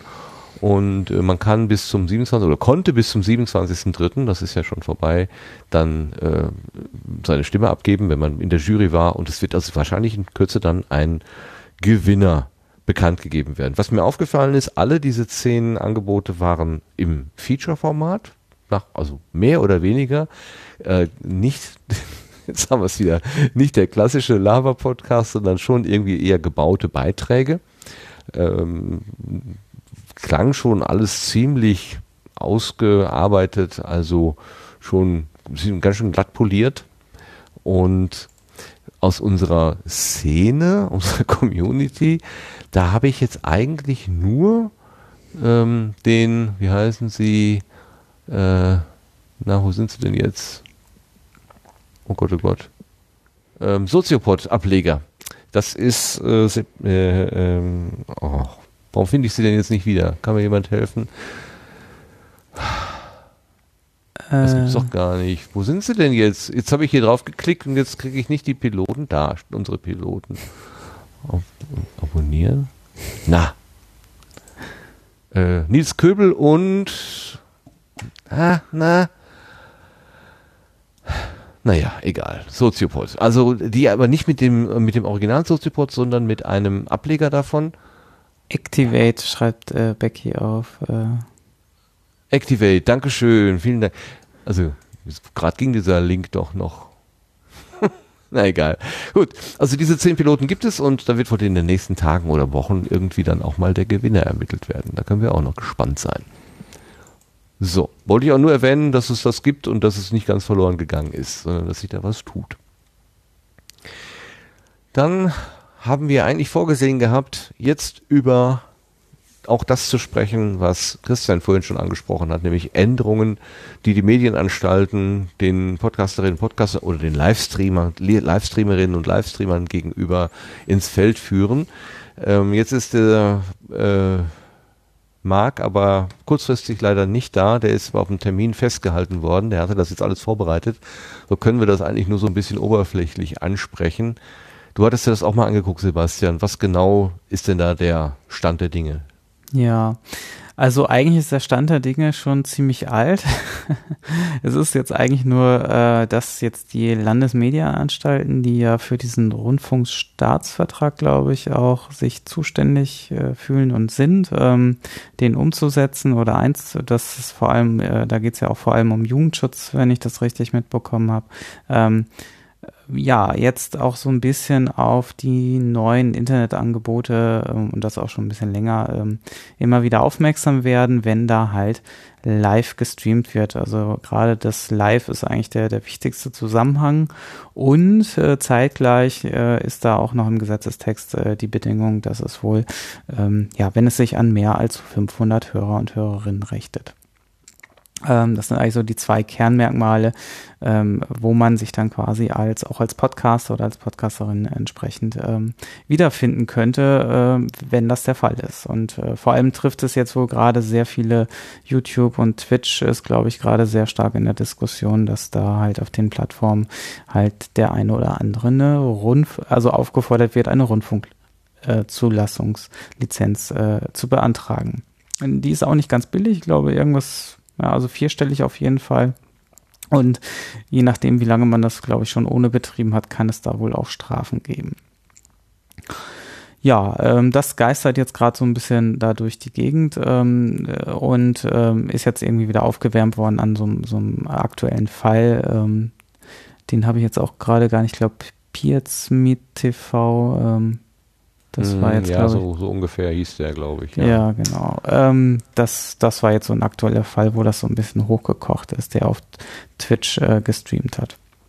Ja, aber das sagt ja schon, was Christian gerade sagte, es gibt da so einen Graubereich, der, der wird eigentlich quasi von den regulatorischen Behörden nicht so wahrgenommen, aber ich glaube, so mhm. langsam gucken sie etwas intensiver ja, das, hin. Das Problem also ist natürlich an der Stelle ist, äh, wenn, wenn natürlich einmal die Aufmerksamkeit auf dich gelenkt wird und äh, die dann sehen, du hast das irgendwie schon seit zehn Jahren gemacht, dann kann das natürlich schon äh, eine andere Dimension erreichen und eventuell rechtlich auch nochmal weitere Nachwirkungen ziehen. Also ich weiß jetzt natürlich nicht, wie weit die da äh, drauf eingehen, aber ähm, das kann natürlich dann eine Rolle spielen, gerade bei der GEMA, dem GEMA-Beispiel, äh, das er, das er erwähnt hat. Also da hatten wir ja auch bei der Rechtsbelehrung gelernt, äh, dass sie durchaus dann natürlich für die Jahre zurückwirkend dann Lizenzgebühren zurückverlangen und das kann dann natürlich richtig ins Geld gehen. Also ja, gut, bei Streaming, das sind jetzt äh, in der Regel natürlich Live-Geschichten, da kann man das vielleicht nicht ganz so gut nachvollziehen, ähm, aber ähm, ja, ähm, ich habe noch nicht ganz durchdrungen, es wird immer von TV, äh, Livestreaming gesprochen,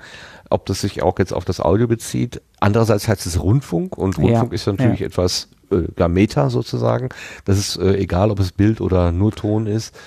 Ähm, ja, ist das nochmal ein Unterschied oder ist das, das ist eigentlich, also soweit ich weiß, kein Unterschied. Ähm, also auch zum Beispiel der Heise Verlag hat ja auch zum Beispiel so ein, so ein Video-Livestream und die mussten auch irgendwann eine Rundfunkstaatslizenz da oder Rundfunklizenz äh, entsprechend äh, holen, weil sie einfach mehr als 500 Hörer und Hörerinnen äh, live äh, bedient haben. Also das ist eigentlich so die Kernaussage live und diese Zahl, ominöse Zahl von 500 äh, ist äh, da immer wieder eigentlich so das ausschlaggebende Merkmal und ähm, wenn man das irgendwie äh, bedient, dann äh, müsste man sich darum kümmern.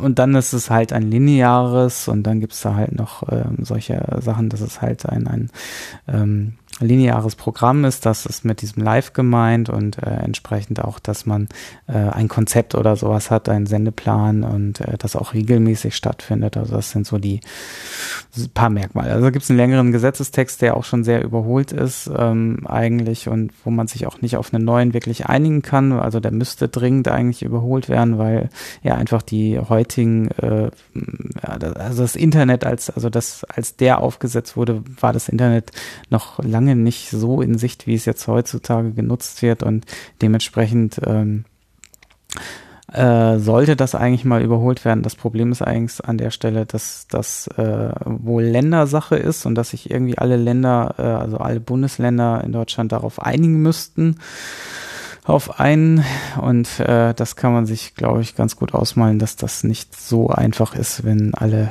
äh, Landesregierungen sich da auf einen Gesetzestext dann festlegen und Änderungen einbringen. Das kann dauern.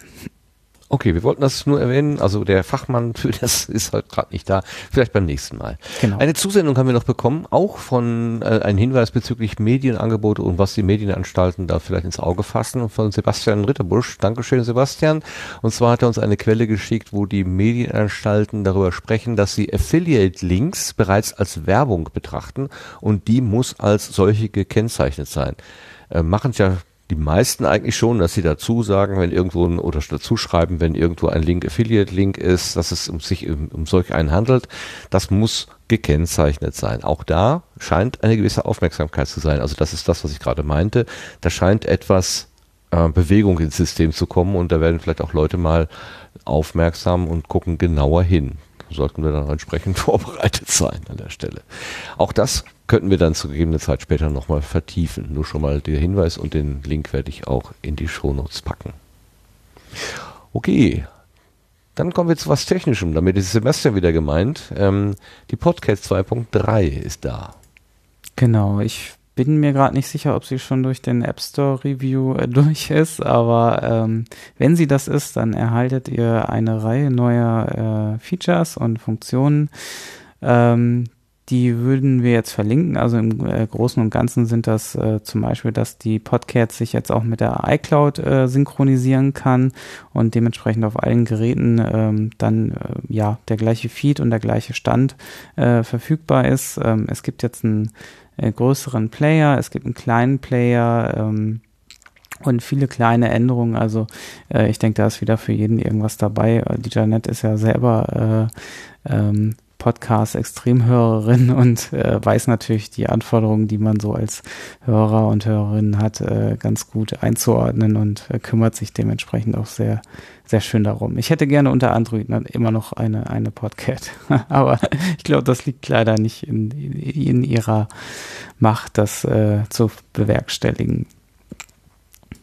Tja, so eine Ein-Personen-Geschichte, das ist natürlich immer limitiert. Da müsste sich jemand finden vielleicht, der da mit reinspringt. Aber wer weiß, was ja. da in schlaflosen Nächten alles zusammenprogrammiert, das weiß man ja nicht. Sehr schön.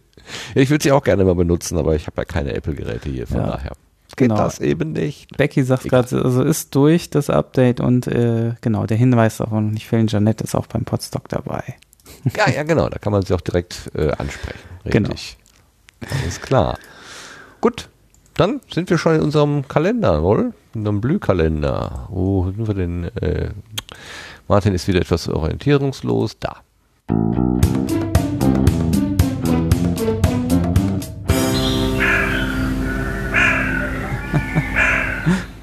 äh, du hast noch was übersprungen. Ich habe was übersprungen. Was haben wir denn vergessen? Wir haben, das haben wir schon beim letzten Mal äh, verpasst, äh, zumindest ich, äh, das mit aufzunehmen. Äh, der Podlove Publisher ist in der Version 2.5 erschienen und heute um 20 Uhr sogar in der Version 2.5.1. Damit wird's auch wieder aktuell. ja, also äh, war keine Absicht, lieber Podlove Publisher, weder beim letzten Mal noch beim diesem Mal, um Gottes Willen. Lieber Erik, äh, deine Arbeit soll noch gewürdigt werden hier. Genau, also was ist bei der äh, Podlove Publisher, äh, oh mein Gott, Podlove Publisher Version 2.5 anders? Ähm, ja, Erik hat sich einmal um die äh, Kapitelmarken gekümmert, ähm, die einfach auch nochmal ja, dass man die besser editieren kann, dass man jetzt richtige Kapitel anlegen kann, dass man sie importieren kann, dass man sie exportieren kann äh, in verschiedenen Formaten. Ähm, ich denke, jeder, der das Update schon eingespielt hat und mit Kapitelmarken arbeiten wird, das schon gesehen haben. Und heute ist nochmal frisch rausgekommen, äh, da gab es ein Problem beim äh, Encoding mit einem Und-Zeichen und äh, es wurde Support für Hindenburg Projektdateien hinzugefügt. Das heißt, die kann man jetzt auch einfach importieren und hat alle Kapitelmarken, die man in Hindenburg entsprechend ähm, äh, eingepflegt hat. So, endlich ist das auch erwähnt worden. Lob und Ehre dem Erik und der ganzen Crew und den Poplar. Podlove. Ich kann es auch nicht mehr aussprechen. Jetzt haben wir uns so an Subscribe gewöhnt, dass wir Podcast, Pod, Podlove Podcaster Workshop nicht mehr üben müssen. Dann können wir den Podlove Publisher auch nicht mehr sagen. Gut. Jetzt kommen wir aber zum Glühkalender. Aber ich mache den Jingle jetzt nicht nochmal, der ja. ist so laut. Ich muss da unbedingt mal dran. Das ist fürchterlich. So, ein kurzer Blick auf die nächsten Termine, die so anstehen im Podcastland. Ähm, wir haben, wie gesagt, heute 30. März. Das heißt, äh, dass der nächste Termin ist im April. Und vorhin habe ich ja schon mal von dem Adrian erzählt, vom Stilles Ö, äh, äh der unter Stilles Ö auf Twitter ist und den ABC Oholics Podcast macht. Und der hat sich für den, der hat für den vierten Vierten nach Freiburg eingeladen zum Podcaster Stammtisch. Da steht El Haso, vermutlich ist das die Lokation, keine Ahnung, 19 Uhr. Also Leute, die ihr im Südwesten Deutschlands podcastet, äh, guckt doch mal, ob ihr nicht Lust habt, am 4.4. nach Freiburg zu kommen. Am 7.4. ist in Essen im, das Podruhr, also der Podcaster-Stammtisch vom Ruhrgebiet im Unperfekthaus, 19 Uhr. Ähm, dann haben wir am 14.04. in Dresden 10 Jahre Penta-Radio wird dort begangen. Am 15.04. in Mülheim Easter Egg 17 das CCC Ostertreffen mit Podcast-Workshop. Und am 28.04. in Wien das Podcasting Meetup in der achten Ausführung. Dann kommen wir noch zum Mai. Da ist am 4. Mai in Frankfurt der Podappler Stammtisch, das in der 12. Auflage um 19 Uhr und vom 8. bis 10.5. in Berlin die Republika. Sebastian sprach vorhin davon, dass es dort im Sendegate auch eine Information gibt, wo sich die Podcasterinnen treffen. Hier steht Podcasterinnen treffen im Hof. Der genaue Termin folgt noch. Ja, und dann der Hinweis 12. bis 14.5. Die Subscribe findet eben in diesem Frühjahr nicht statt. Der Juni ist äh, Sommerpause, da machen wir gar nichts und dann wenden, weisen wir nur noch darauf hin, dass es im August nämlich vom 10. bis zum 13. in, Hinsbro in im Hunsrück. Ähm, nein, in Sorschied im Hunsrück. Sorschied ist die Stadt, Hunsrück ist die Region. Das Potstock.de äh, 2017 gibt. Und auf was ich noch hinweisen möchte, ist, dass es die, ähm, das Ganzohr-Treffen 2017 auch geben wird, 22. bis 24. September. Das steht schon etwas länger im Kalender, aber die Melanie Bartos, unsere liebe Mitsendegärtnerin, die leider heute nicht kann, die hat jetzt eine offizielle Anmeldung, eine offizielle Anmeldeseite angelegt äh, mit allen möglichen Informationen, was da genau passiert, wo man unterkommen kann und so weiter und wo man sich vor allen Dingen auch anmelden kann. Also auch da hat sie im Sendegate einen entsprechenden Hinweis gelegt. Ganz Ohr 2017 Treffen der Wissenschaftspodcasterinnen und Podcaster. Ja. Wobei das Wissenschaft ist ja immer in Klammern gesetzt, also Wissenspodcasterinnen und Podcaster. Sehr schön. Äh, ein Termin können wir vielleicht auch nochmal nennen. Äh, der ist heute, glaube ich, reingerutscht. Äh, der Max Snyder macht ja immer den ähm, Day of a Podcast. Ähm, und äh, da ist jetzt ein Termin raus, das ist der erste siebte, den können wir vielleicht gerade so noch in äh, den drei Monats äh, Vorschau mit reinnehmen. Ähm, Sehr guter Hinweis, genau. Was, worum geht es, Day of the Podcast? Also quasi einmal 24 Stunden oder zumindest sehr, sehr, sehr lange rund um die Uhr podcasten mit allen möglichen Gästen. Und da hat er auch den Aufruf gehabt, bitte Gäste melden, wenn ich das in Erinnerung habe, richtig. Genau, er, ja, er macht das dann ja immer so lange, er schreibt das so schön, äh, bis er schlafend auf der Tastatur äh, einschläft, äh, dass, ähm, ja, also ab 7 Uhr geht's los und das kann dann also wirklich 24 Stunden gehen, also, also so lange der Max Snyder durchhält. Aber ich glaube, der kann sehr lange durchhalten. Ich weiß nicht, wie lange die anderen Male gingen, aber ich, äh, soweit ich das mitbekommen habe, war das äh, schon eine sehr, eine Marathonleistung. Okay, gut. Dann haben wir das durch und kommen zu unseren Setzlingen.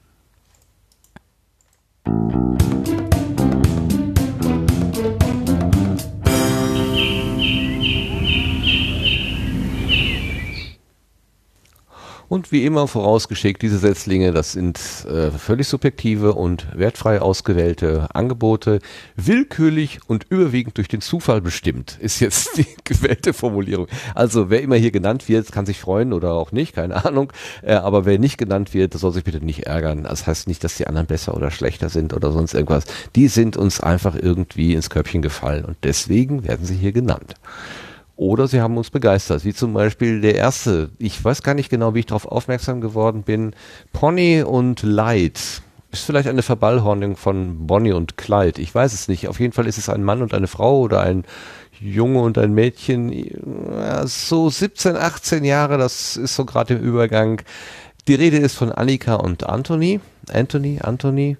Ähm, die machen noch ein bisschen chaotisch alles, ähm, experimentieren sie da mit ihrem Podcast herum. Was ich besonders beeindruckend finde dabei ist, dass es kein, ähm, also dass die beiden sich, das ist so ein Coming of Age, wenn man so will.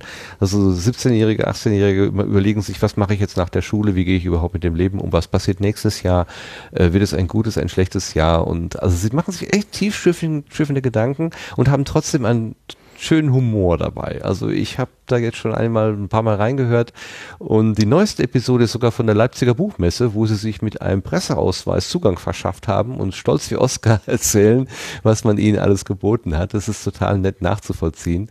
Anthony möchte auch irgendwas mit Werbung machen. Ach, mit Werbung. Siehst du, jetzt bin ich schon verdorben. Hier möchte irgendwas mit Medien machen. Und ähm, ist da ja so also technisch so, äh, versucht er irgendwie äh, nachzulegen ähm, und Annika hält ihn dann immer wieder schön ähm, die andere Seite des Lebens vor, sozusagen. Sie, sie interessiert sich eher für die Kunst. Und ich habe hier so einen kleinen Ausschnitt mitgebracht. Das ist nur der zweitbeste. Der beste ist mir vorhin erst wieder aufgefallen, da war der Schnitt schon gemacht und ich hatte keine Zeit mehr. Aber ich glaube trotzdem, dass man hier ganz gut hören kann, wie die beiden miteinander umgehen. Aber fühlt sich das nicht geil an, weil du weißt, es ist theoretisch alles möglich? Es ist theoretisch alles möglich, aber es kommt halt immer anders. Ja, das ist scheiße. Aber es ist nicht immer scheiße, weil, guck mal, vielleicht ist das jetzt, vielleicht ist dein Horizont noch viel zu klein, als dass du noch viel ja. geilere Sachen erreichen das, kannst. Das auf jeden Fall. Du? Ich glaube Deswegen, auch. Also ich kann dir gar keinen Traum nennen, weil es Genau, ist sag, du mal, wie, wo siehst du dich weiter? Also was ist eben nicht, wo siehst du dich, sondern was ist dein Traum 2018? Ich meine, das ist auch ein ganzes Jahr noch hin. Alter Verwalter, ich träume davon, dass ich ab Januar 2018 am besten Falle auf Kuba, Chile oder so. Ja. Und Chile wäre auch nice, auf einer Farm arbeite, dort Mhm. meine richtig coolen Leute gefunden habe. Ähm, und dort lebe. Mit Schafen und so handeln und so. Nein. Ja, Aber vielleicht auch. tausche ich weiß Schaf nicht, vielleicht wird es auch was anderes. Vielleicht wird es auch gar nicht, soll es auch gar nicht so weit weggehen. Aber ich sehe mich auf jeden Fall an irgendeinem warmen Fleckchen Erde. Ja, warm, echt? An einem, ja, auf jeden Fall. An irgendeinem warmen Fleckchen Erde, wo ich meine, wo ich vielleicht auch neue Sprachen kennenlernen kann und neue Kulturen und, Ja. Und wo ich einfach mal übelst rauskomme und ich will einfach ein ganzes Jahr ganz allein sein. Ganz, ganz allein. Und natürlich werde ich dann nicht allein sein, weil ich, also was, nochmal zu meinem Traum zurückzukommen, ich wünsche mir wirklich, ähm, dass ich weiterhin so bereichernde und inspirierende Personen kennenlerne, wie ich bisher in meinem Leben kennengelernt habe. Ja, Ähm, weil die und- einen auch selber einfach formen. ja, und ich habe halt gemerkt, hätte ich wirklich nicht die Menschen getroffen, die ich in meinem bisherigen Leben getroffen habe, wäre ich halt auch nicht der, der ich bin, weil Ja. Menschen formen dich nun mal. Genau. Und ich kann auch kein Mensch sein, der einsam ist, aber trotzdem will ich allein losmachen. Also ins Ausland, wie gesagt, und will das ganze Jahr dort sein. Und dann würde ich mich wahrscheinlich schon im Ausland. Wäre am coolsten, wenn ich vielleicht, haha, am coolsten wäre es, wenn ich so in so ein Kunsthandwerk reinkäme Ja. und dann vielleicht sogar vorbereitend für mein Kunsttherapiestudium, für die Aufnahmeprüfung, ähm, schon ein paar Sachen machen könnte, die ich mit in die Mappe bringe. Ja, so reden sie miteinander ähm, und ich mochte denen einfach sehr, sehr gerne zuhören. Also Annika und Anthony, Pony und Light, unser Setzling. Dann gibt es einen Setzling von zwei Personen, die wir kennen. Das ist einmal der Daniel Bialas, unser Brombeerfalter, und die Lara Struder, die Auslandsschweizerin. Die haben sich ähm, bei der letzten Night of the Pots zusammengesetzt und den Käsekeller Podcast aus der Taufe gehoben. Und inzwischen gibt es die erste richtige Episode, die aber vielleicht noch ein kleines bisschen technischen Nacharbeit äh, gebrauchen kann. Also die Idee ist, dass die beiden sich über Käsespezialitäten unterhalten. Ähm, das, äh, wie gesagt, äh, technisch kann das noch ein bisschen nachgearbeitet werden. Die äh, Lara hatte Schwierigkeiten mit ihrem Mikrofon, aber wie das sonst so klingt, kann man hier mal eben hören. Ja, also ja, der Handkäse, der ist schon recht bekannt und äh, wobei ja Hessen leider irgendwie auch so eine Region ist, so wenn man jetzt Ausländer, also so weitergereiste Touristen fragt, so typische deutsche Spezialitäten, da wird wenig Hessisches kommen, ne? Die, die denken immer so alle an den Süden, so hier mit, äh, mit dem, was so aus Bayern rauskommt und äh, aber so typisch hessische Spezialitäten, ich glaube, die sind über die Landesgrenzen nicht so sehr bekannt, oder? Ich, oder, ma- oder mag ich mich irren? Der Appleboy vielleicht. Genau, der Appleboy auf jeden Fall. Ähm, ja, ich glaube, sonst ist das wirklich so der Handkäse. Es gibt, es gibt ja auch, ähm, also das ist ja so ein Sauermilchkäse. Und das äh, da gibt's ja auch aus Harzer Rolle. Der kommt ja dann natürlich nicht aus Hessen, sondern wirklich aus dem Harz.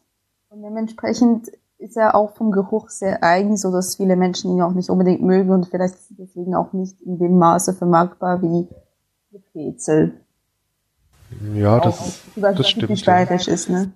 ja, also der hat schon einen, einen, einen sehr eigenen Geruch. Also ähm, wer sich jetzt gerade nicht ganz sicher ist, wovon wir reden, das sind diese diese rollenförmigen Käse, die man so, also in den meisten Supermärkten findet man so äh, im Kühlregal so drei, vier, fünf Sorten nebeneinander. Da ist dann meistens eben ein Harzer Roller, meistens dann noch irgendwie ein etwas größerer Bauernkäse und äh, wenn er ganz gut sortiert ist, auch noch ein Olmützer Quagel was im Prinzip sehr ähnlich ist, Olmütz, also tschechisch Olomouc, äh, eine Stadt in ähm, Himmelsrichtungen in Osttschechien, gar nicht so weit weg von der slowakischen Grenze. Und äh, da kommt dann eben auch sowas her und aber die schmecken alle relativ ähnlich, riechen relativ ähnlich und die sehen immer so ein kleines bisschen glasig aus, wenn sie keinen äh, keine keine Schimmelschicht äh, Schicht außen drumherum, keine Schimmel, wie sagt man Rinde, Rinde, das Wort fehlte mir.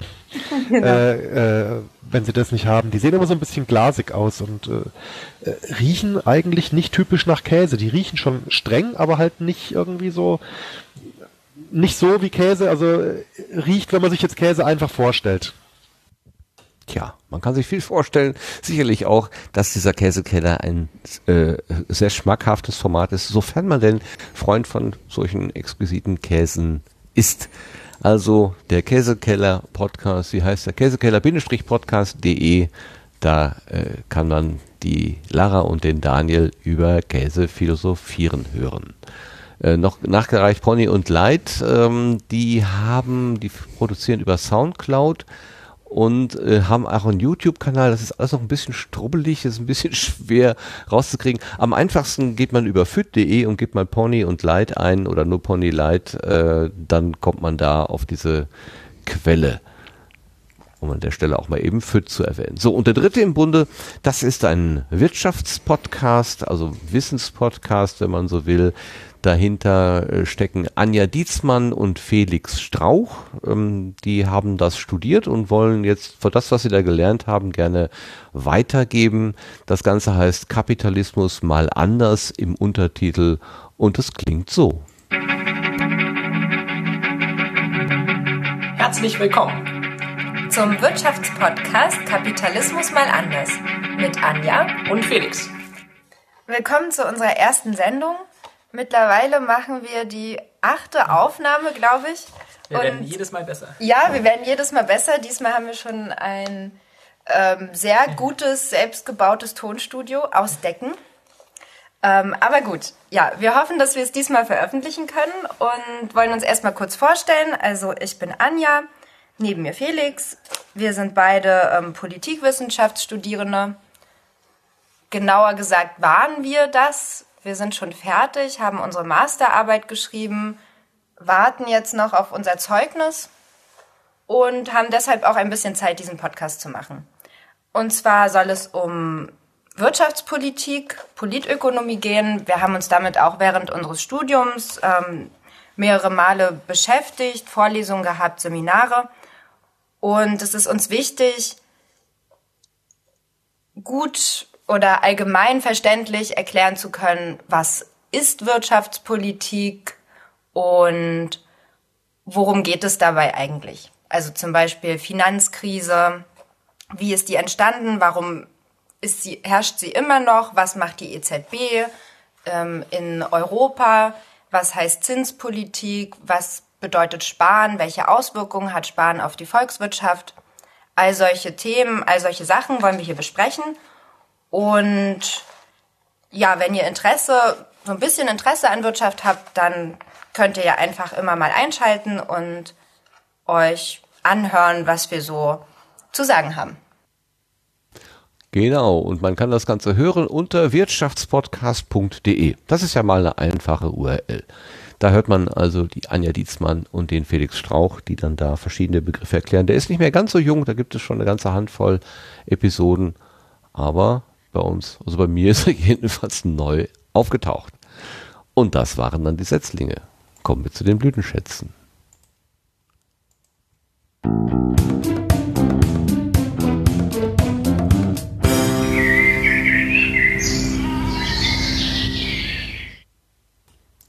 Uh, dann frage ich dich mal, Sebastian, hast du einen Blütenschatz? Hat dich irgendwas bewegt in der letzten Zeit?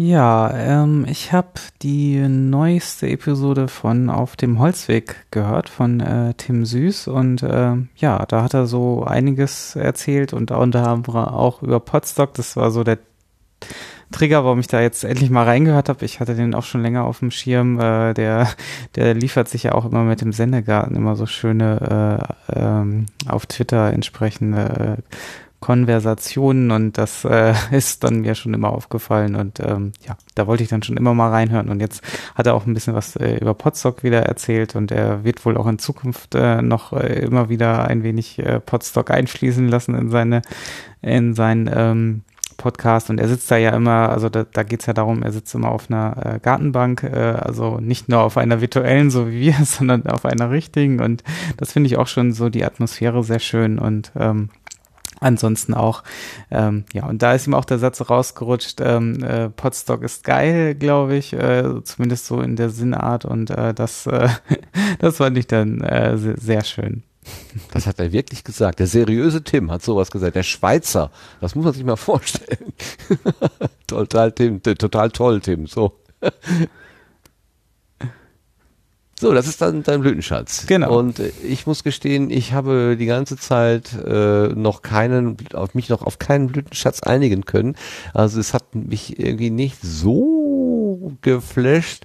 Ähm, ich nehme jetzt mal vorweg den Blütenschatz von Becky, den sie uns gerade in den Chat geschmissen hat. Das finde ich besonders gut. Der erinnert mich auch an etwas. Und zwar schreibt Becky da gerade, mein heutiger Blütenschatz ist Jörn Schars Jubiläumsfolge mit dem YouTube-Prank und der Shazilu-Aktion. 9 Minuten 55 großartige Unterhaltung. Am besten mit dem Nachverfolgen der vorausgegangenen YouTube-Kommunikation. Ja, also ähm, Jörn Schaar hat aus Anlass seines boah, 250. Was hat er? 150. Also irgendein Jubiläum jedenfalls 1500, was auch immer, ähm, hat er einen YouTube, ein YouTube-Sternchen äh, nachgespielt und hat er bezeichnet uns ja schon seit einiger Zeit als seine Chasis, die ihm so viel Liebe geben, dass er nur davon leben kann. Und er hat uns jetzt mit seiner Chasilu-Kollektion, also ein eigens für uns entwickeltes äh, Shampoo, was nur 12 Euro die Flasche kostet, was zurückgeben wollen. Also es ist wirklich sehr hörenswert, wie er das gemacht hat. Und manche Formulierung ist äh, erschreckend real. Das muss man wirklich so sagen. Sehr schöner äh, Hinweis, Becky, den hatte ich glatt vergessen. Ähm, ansonsten würde ich als meinen Blütenschatz, das ist so jetzt durch die Diskussion und das Gespräch mit Christian äh, gerade wach geworden bei mir, die Mikro Mikrodilettanten in der neuesten äh, Fassung nehmen, weil ich einfach Phil und Gero in der Kombination immer großartig finde. Wenn die beiden loslegen, also da kann ich oft nicht anders als einfach nur mitlachen, weil es so wunderbar absurd zugeht. Also das ist wirklich, wirklich schön. Ähm, an der Stelle dann die Mikrodilettanten. Die Folge heißt äh, Trabant Killers hat ein sehr eigenartiges Titelbild. Aber okay, ähm, davon möchte ich gerne noch viel mehr hören. Das sind so meine, das wäre dann so mein Blütenschatz. Und damit sind wir am Ende unserer Sendung. Oder Sebastian, habe ich irgendwas vergessen? Nee, also jetzt ist bei mir auch nichts mehr im Programm. okay, dann bin ich ja beruhigt, dass ich nicht wieder was ausgelassen habe. Gut, dann bringen wir diesen äh, 20. Äh, Sendegarten zu Ende. Ähm, schade, dass wir heute ohne weibliche Beteiligung podcasten mussten. Das müssen wir tatsächlich, da hat der Christian völlig recht mit dem Hinweis, da müssen wir wieder was dran ändern. Letztes Mal hatten wir so viele, äh, so viele Damen an Bord. Und naja, vielleicht ist Melanie ja auch irgendwann mal wieder da. Dann hilft sie uns wenigstens aus dieser Petrouille aber auch aus anderen Gründen wäre es sehr, sehr schön, wenn Melanie mal wieder da ist, ganz geschlechtsunabhängig. Das wollen wir jetzt nicht nur auf die Quote beziehen. Aber wurscht, was nicht ist, ist nicht und was wird, das wird sein. Und mit diesen wunderbaren salomonischen Worten sage ich einfach mal Dankeschön fürs Zuhören. Dankeschön für die Begleitung im Chat, auch wenn ich da äh, nicht nur freundliche Worte über mich gelesen habe. Ähm, aber okay, jeder darf seine Meinung haben. Ich danke dir, Sebastian, für die Bereitstellung der Technik und natürlich auch für alles andere, was du für diese Sendung immer tust. Dankeschön. Ja, ich danke auch, dass ich da sein durfte. Sagt der Mann, der die Knöpfe in der Hand hält. Du kannst mich abschalten, ich kann nicht dich abschalten. Du kannst ja auch auflegen oder gar nicht kommen. So, liebe Hörerinnen und Hörer, egal ob jetzt hier live oder später in der Konserve, ganz herzlichen Dank fürs ja. Zuhören und wir hoffen, ihr hattet ein bisschen Freude mit unserem Sendegarten. Bis zum nächsten Mal. Tschüss. Tschüss. Es wäre ja super klug, ich hätte auch das Outro parat, ne? Oh Gott, ey.